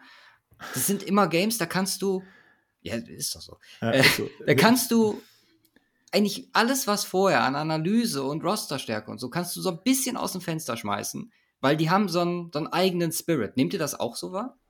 Total. Jedes ja. Division-Spiel ist immer, es ist shit egal, wer da gegenübersteht. Es kann halt immer irgendwie was passieren. Ja. Mhm. Außer du hast die 16 und 0 Browns vor dir, dann ist das halt die erste, erste, die ersten zwei Drives ist das vielleicht komisch, aber dann liegen sie halt mit 14 0 zurück und dann geht das schon wieder. ähm, aber ja, Steelers letztes Jahr, ich weiß gar nicht, haben wir beide Spiele verloren? Ja, ne? Äh, nee, ich glaube nur eins. Steht egal, weiß ich nicht mehr. Auf jeden Fall trotzdem, das ist egal, wer da Quarterback ist und wenn es der der dritte Quarterback der Steelers wäre, wäre immer noch so, ich sehe da gar nichts für, für sicher. Niemals. Ich meine, selbst wenn man, wenn man so zwei Jahre zurückdenkt, als wir hier in der Covid-Saison ähm, mega dezimiert die Ravens da nach Pittsburgh gefahren sind mit RG3 äh, als mhm. Quarterback, der sich dann auch noch verletzt hat und äh, Trace McSorley dann noch äh, weiterspielen musste. Ähm, auch da hätten wir die Steelers fast geschlagen. Ja. Und hätte RG3 dort nicht den Pick 6 geworfen, hätten wir sie sogar geschlagen. Also das ist halt wirklich egal, was ist. Ne? Und man hat es auch gesehen, selbst in dem Playoff-Spiel, selbst mit unserem Backup-Quarterback ohne Receiver und so weiter, ne? Die Bengals, wir hatten sie an den Eiern, muss man einfach so sagen. Ein, ein Fumble, hat der Stift, Fumble, hat der Stift hart gemalt. Das ist einfach so bei denen. Und äh, die werden sich umgucken dieses Jahr. Ja. Das ist so. Ja. Generell ja, stelle ich ja meistens am Ende noch so ein bisschen die Frage, wie ihr das zukunftsgerichtet so ein bisschen seht. Es halt, sind eigentlich vier sehr, sehr gute Ausgangspositionen. Die gibt es in der Liga definitiv anders. Also AFC South genannt, auch NFC South, vielleicht mehr im Kommen, noch so er ein macht drei sehr gute. Vorfreude. Eine gute. Eine gute. ja. Bei den ja. Steelers ist es eine gute, aber keine sehr gute. Also. Ja. Und das, wenn man das jetzt mal so ein bisschen drei bis fünf Jahre in die Zukunft spinnt, so, es gibt dieses Burrow-Zitat mit, solange ich hier bin, jedes Jahr Contender, jedes Jahr ist eine Chance. Das muss man ihm vielleicht aufgrund seiner Leistung mittlerweile vielleicht auch schon so gut wie abkaufen. Bin immer noch der Meinung, okay, warte mal ab, bis, ne, dicker Vertrag und dann gucken wir mal, wie sich das Roster dann aufbaut, aber da machen sie ja auch schon die richtigen Moves. Ähm, Ravens generell gut aufgestellt, Steelers traditionell da am Start. Seht ihr das, dass das also für mich ist es aktuell mit der East, AFC East, äh, die beste Division. Ich kann, oder ich kann mich noch nicht ganz darauf einigen, müsste jetzt meine Ratings gucken, um zu sehen, wer vom Schnitt der Beste ist oder die Beste ist. Ähm, seht ihr das, dass das langfristig, mittelfristig auch so kompetitiv bleibt? Oder glaubt ihr, oder seht ihr Chancen eventuell für ein Team, beziehungsweise sogar vielleicht für euer Team, dass es irgendwann nochmal abfällt? Also, ich denke, dass einfach die, ähm, bei den Bengals wird sich jetzt zeigen, die werden, äh, kommen jetzt an so einen Scheidepunkt in den nächsten ein, zwei Jahren. Ähm, ich glaube nicht, dass die einen krassen Leistungsabfall haben, das glaube ich nicht. Aber wie du schon gesagt hast, ähm, es wird sich zeigen, wie viel äh, hinter den Worten von Burrow steckt. Was, was nimmt er für einen Vertrag? Wird er vielleicht irgendwie ein bisschen weniger nehmen? Ich meine, wir leben ja auch als Quarterbacks nicht, äh, Quarterbacks leben ja auch mit äh, 30 Millionen weniger im Vertrag nicht schlecht ne? und dann auch ihre nächsten drei Generationen damit noch über, äh, über den Winter kriegen. Ähm, ist da was dahinter oder sind es nur große Töne? Weil mhm. das wird reinhauen. Ähm, ihre Receiver müssen sie Stück für Stück jetzt dann bezahlen. Higgins, ja, dann Chase. Ähm, es wird interessant, wie das Front Office das managt, weil die Situation haben sie einfach noch nicht gehabt. Die haben jetzt sehr gut aufgebaut, viele gute Teile ähm, reingeholt, ähm, sehr solide, wird sich zeigen. Ne? Muss man sehen, wird auf jeden Fall interessant, kann man aber noch nicht so wirklich eine Prognose ab, abgeben. Ähm, bei den Browns, wie gesagt, hoffe ich, dass sie einfach an ihrem äh, Quarterback-Vertrag und am Cap ersticken in den nächsten Jahren äh, und da alles wieder in sich zusammenbröselt. ähm, denke auch, dass sie das, solange sich da nichts richtig stabilisiert, äh, weiß ich nicht, dann wird es halt auf dem Level weiterlaufen. Vielleicht mal wieder ein bisschen schlechter werden. Ich sehe die nicht, äh, auch in fünf Jahren nicht irgendwo als Super Bowl-Contender oder so. Und ähm, den Steelers, muss man ganz klar sagen, denen fehlt halt einfach der Franchise Quarterback. Und das wird auch kein Kenny Pickett werden. Okay. Und von daher müssen die zusehen, dass in den nächsten Jahren irgendwo an einem Punkt kommen oder sich an den Punkt bringen ähm, oder in eine Position bringen, wie sie an den Franchise Quarterback kommen. Okay. Malte, dein Perspektive? Ich weiß nicht, ich finde, man kann das ganz gut an Headcoaches festmachen. Mhm. Ähm, John Harbaugh, ewig bei den Ravens. Mike Tomlin, noch ewiger bei den Steelers. Man guckt sich Andy Reid an, auch schon ewig bei den Chiefs, vorher ewig bei den Eagles gewesen. Zach Taylor ist jetzt wie lange bei den Bengals? Vierte dritte Jahr, Jahr jetzt oder so? Vierte, dritte Jahr. Ich, ich denke, glaube ich, eher schon vierte Jahr. Oder vierte könnte aus vierte Jahr sein, wo er kommt. Ich glaube, das war ein Jahr vor. Ich glaube, das war ein Jahr vor, vor Burrow. 19 geht oh. sogar schon ins oh, fünfte. dann geht er sogar ins fünfte, okay. Ja. Ähm, aber ja, das ist halt so, das fünfte Jahr, das hat schon für mich eine Beständigkeit dabei. Ne? Der war zwar auch schon ein, zwei Mal angesägt, aber der ist jetzt gerade sehr beständig mit seinem Franchise-Quarterback. Die können ja auch schlecht Coaches entlassen, die Bengals, selbst wenn sie hier, hier, Marvin, da ist er, Vorgänger von Jones. Taylor. Marvin Jones. Selbst ja. wenn du da komplett äh, in die Binsen gehst, da wird festgehalten. Was auch sehr gut ist, aber das ist halt auch so, ja, eine, eine, so eine Beständigkeit in der ganzen Sache, ne? Und mhm. die Browns haben da irgendwie, die haben jetzt zwar Stefanski irgendwie im dritten, vierten Jahr. Ich sehe den aber nächstes Jahr gehen, wenn es einfach nicht läuft, was passieren wird. Und ähm, ja, ich glaube, die Bengals sind da auf einem richtig guten Weg. Also die haben das ja auch mit, äh, mit Lewis über Jahre lang, haben die sich halt auch auf einem Niveau mehr oder weniger gehalten. Aber Lewis, klar. Nicht Lewis hieß er ja Jones, ne? ja, vielleicht wird Marvin Jones ja irgendwann auch mal Coach bei dem. Gut, dass ich der Typ, der immer Probleme hat mit Namen, sich an Marvin Lewis erinnern kann. Okay. Ist ja genug Stimmt, Jahre hast du einen zweiten Anlauf. Ist doch scheißegal jetzt. jetzt. Lass mir doch einmal, lass mir doch einmal hier was Gutes in den Podcast. einmal. Jetzt habe ich einen Faden verloren. Du sagst schon die ganze Zeit was Gutes. Lass mich ausreden, lass mich ausreden. Ich bin fertig. Okay. ja, ey, das waren doch äh, eigentlich ganz nice Schlussworte. Ich ähm, danke euch, dass ihr da wart. Wie gesagt, eure Dynamik ist ähm, im positiven Sinne einzigartig finde ich, in äh, unserer, in unserer Bubble. Und ähm, gerne wieder. Also auch äh, zu euch komme ich. Äh, haben, wir, haben wir dieses Jahr ein Matchup? Leider nicht, ich habe schon geguckt. Ah, okay. Das wäre ich natürlich äh, gerne auch bei euch nochmal. Ja, laden wir dich äh, zu den Playoff-Spielen ein. Das ist kein Problem. die, die Wann? 2028 oder? Was? Die große ja. Frage ist aber auch gerade, 20. Januar oder wie? Nee, Conference ich mein, Championship? Äh, klar. Ja, vielleicht, also dann aber nicht gegen Denver. Ich war jetzt mehr so auf so ein, so ein Denver-Game bezogen. Weil, äh, Achso, nee, nee, das wird natürlich nichts. Achso, ja. Du willst sonst... als Vierter in der Division in die Playoffs kommen. Wow. Also. Uhuhu. Shots feiert. Ja, manchmal zu Recht. Vielleicht, also, ne, ihr werdet das dann ja. auch hören bei den Raiders. Da habe ich auch noch ein, zwei Takes zu. Aber ja, wie gesagt, danke, dass ihr da wart. Checkt die Jungs aus. Ich habe, äh, oder ich werde eure Links äh, entsprechend in die Shownotes packen. Denke auch, generell habe ich letzte Woche auch schon mit den Bears-Jungs gesagt, äh, für Fans aus den anderen äh, oder Fans an Teams in der Division wahrscheinlich, oder für mich zumindest auch so eine Thematik. Also ich gucke und höre mir dank meiner Mahomes-Hassliebe relativ viel äh, Chiefs-Content auch an, einfach weil ich auch wissen will, was dem abgeht. Und ähm, wer das machen möchte, den sei der Talk Like the Ravens, Like a Raven Podcast ans Genau. Herz gelegt.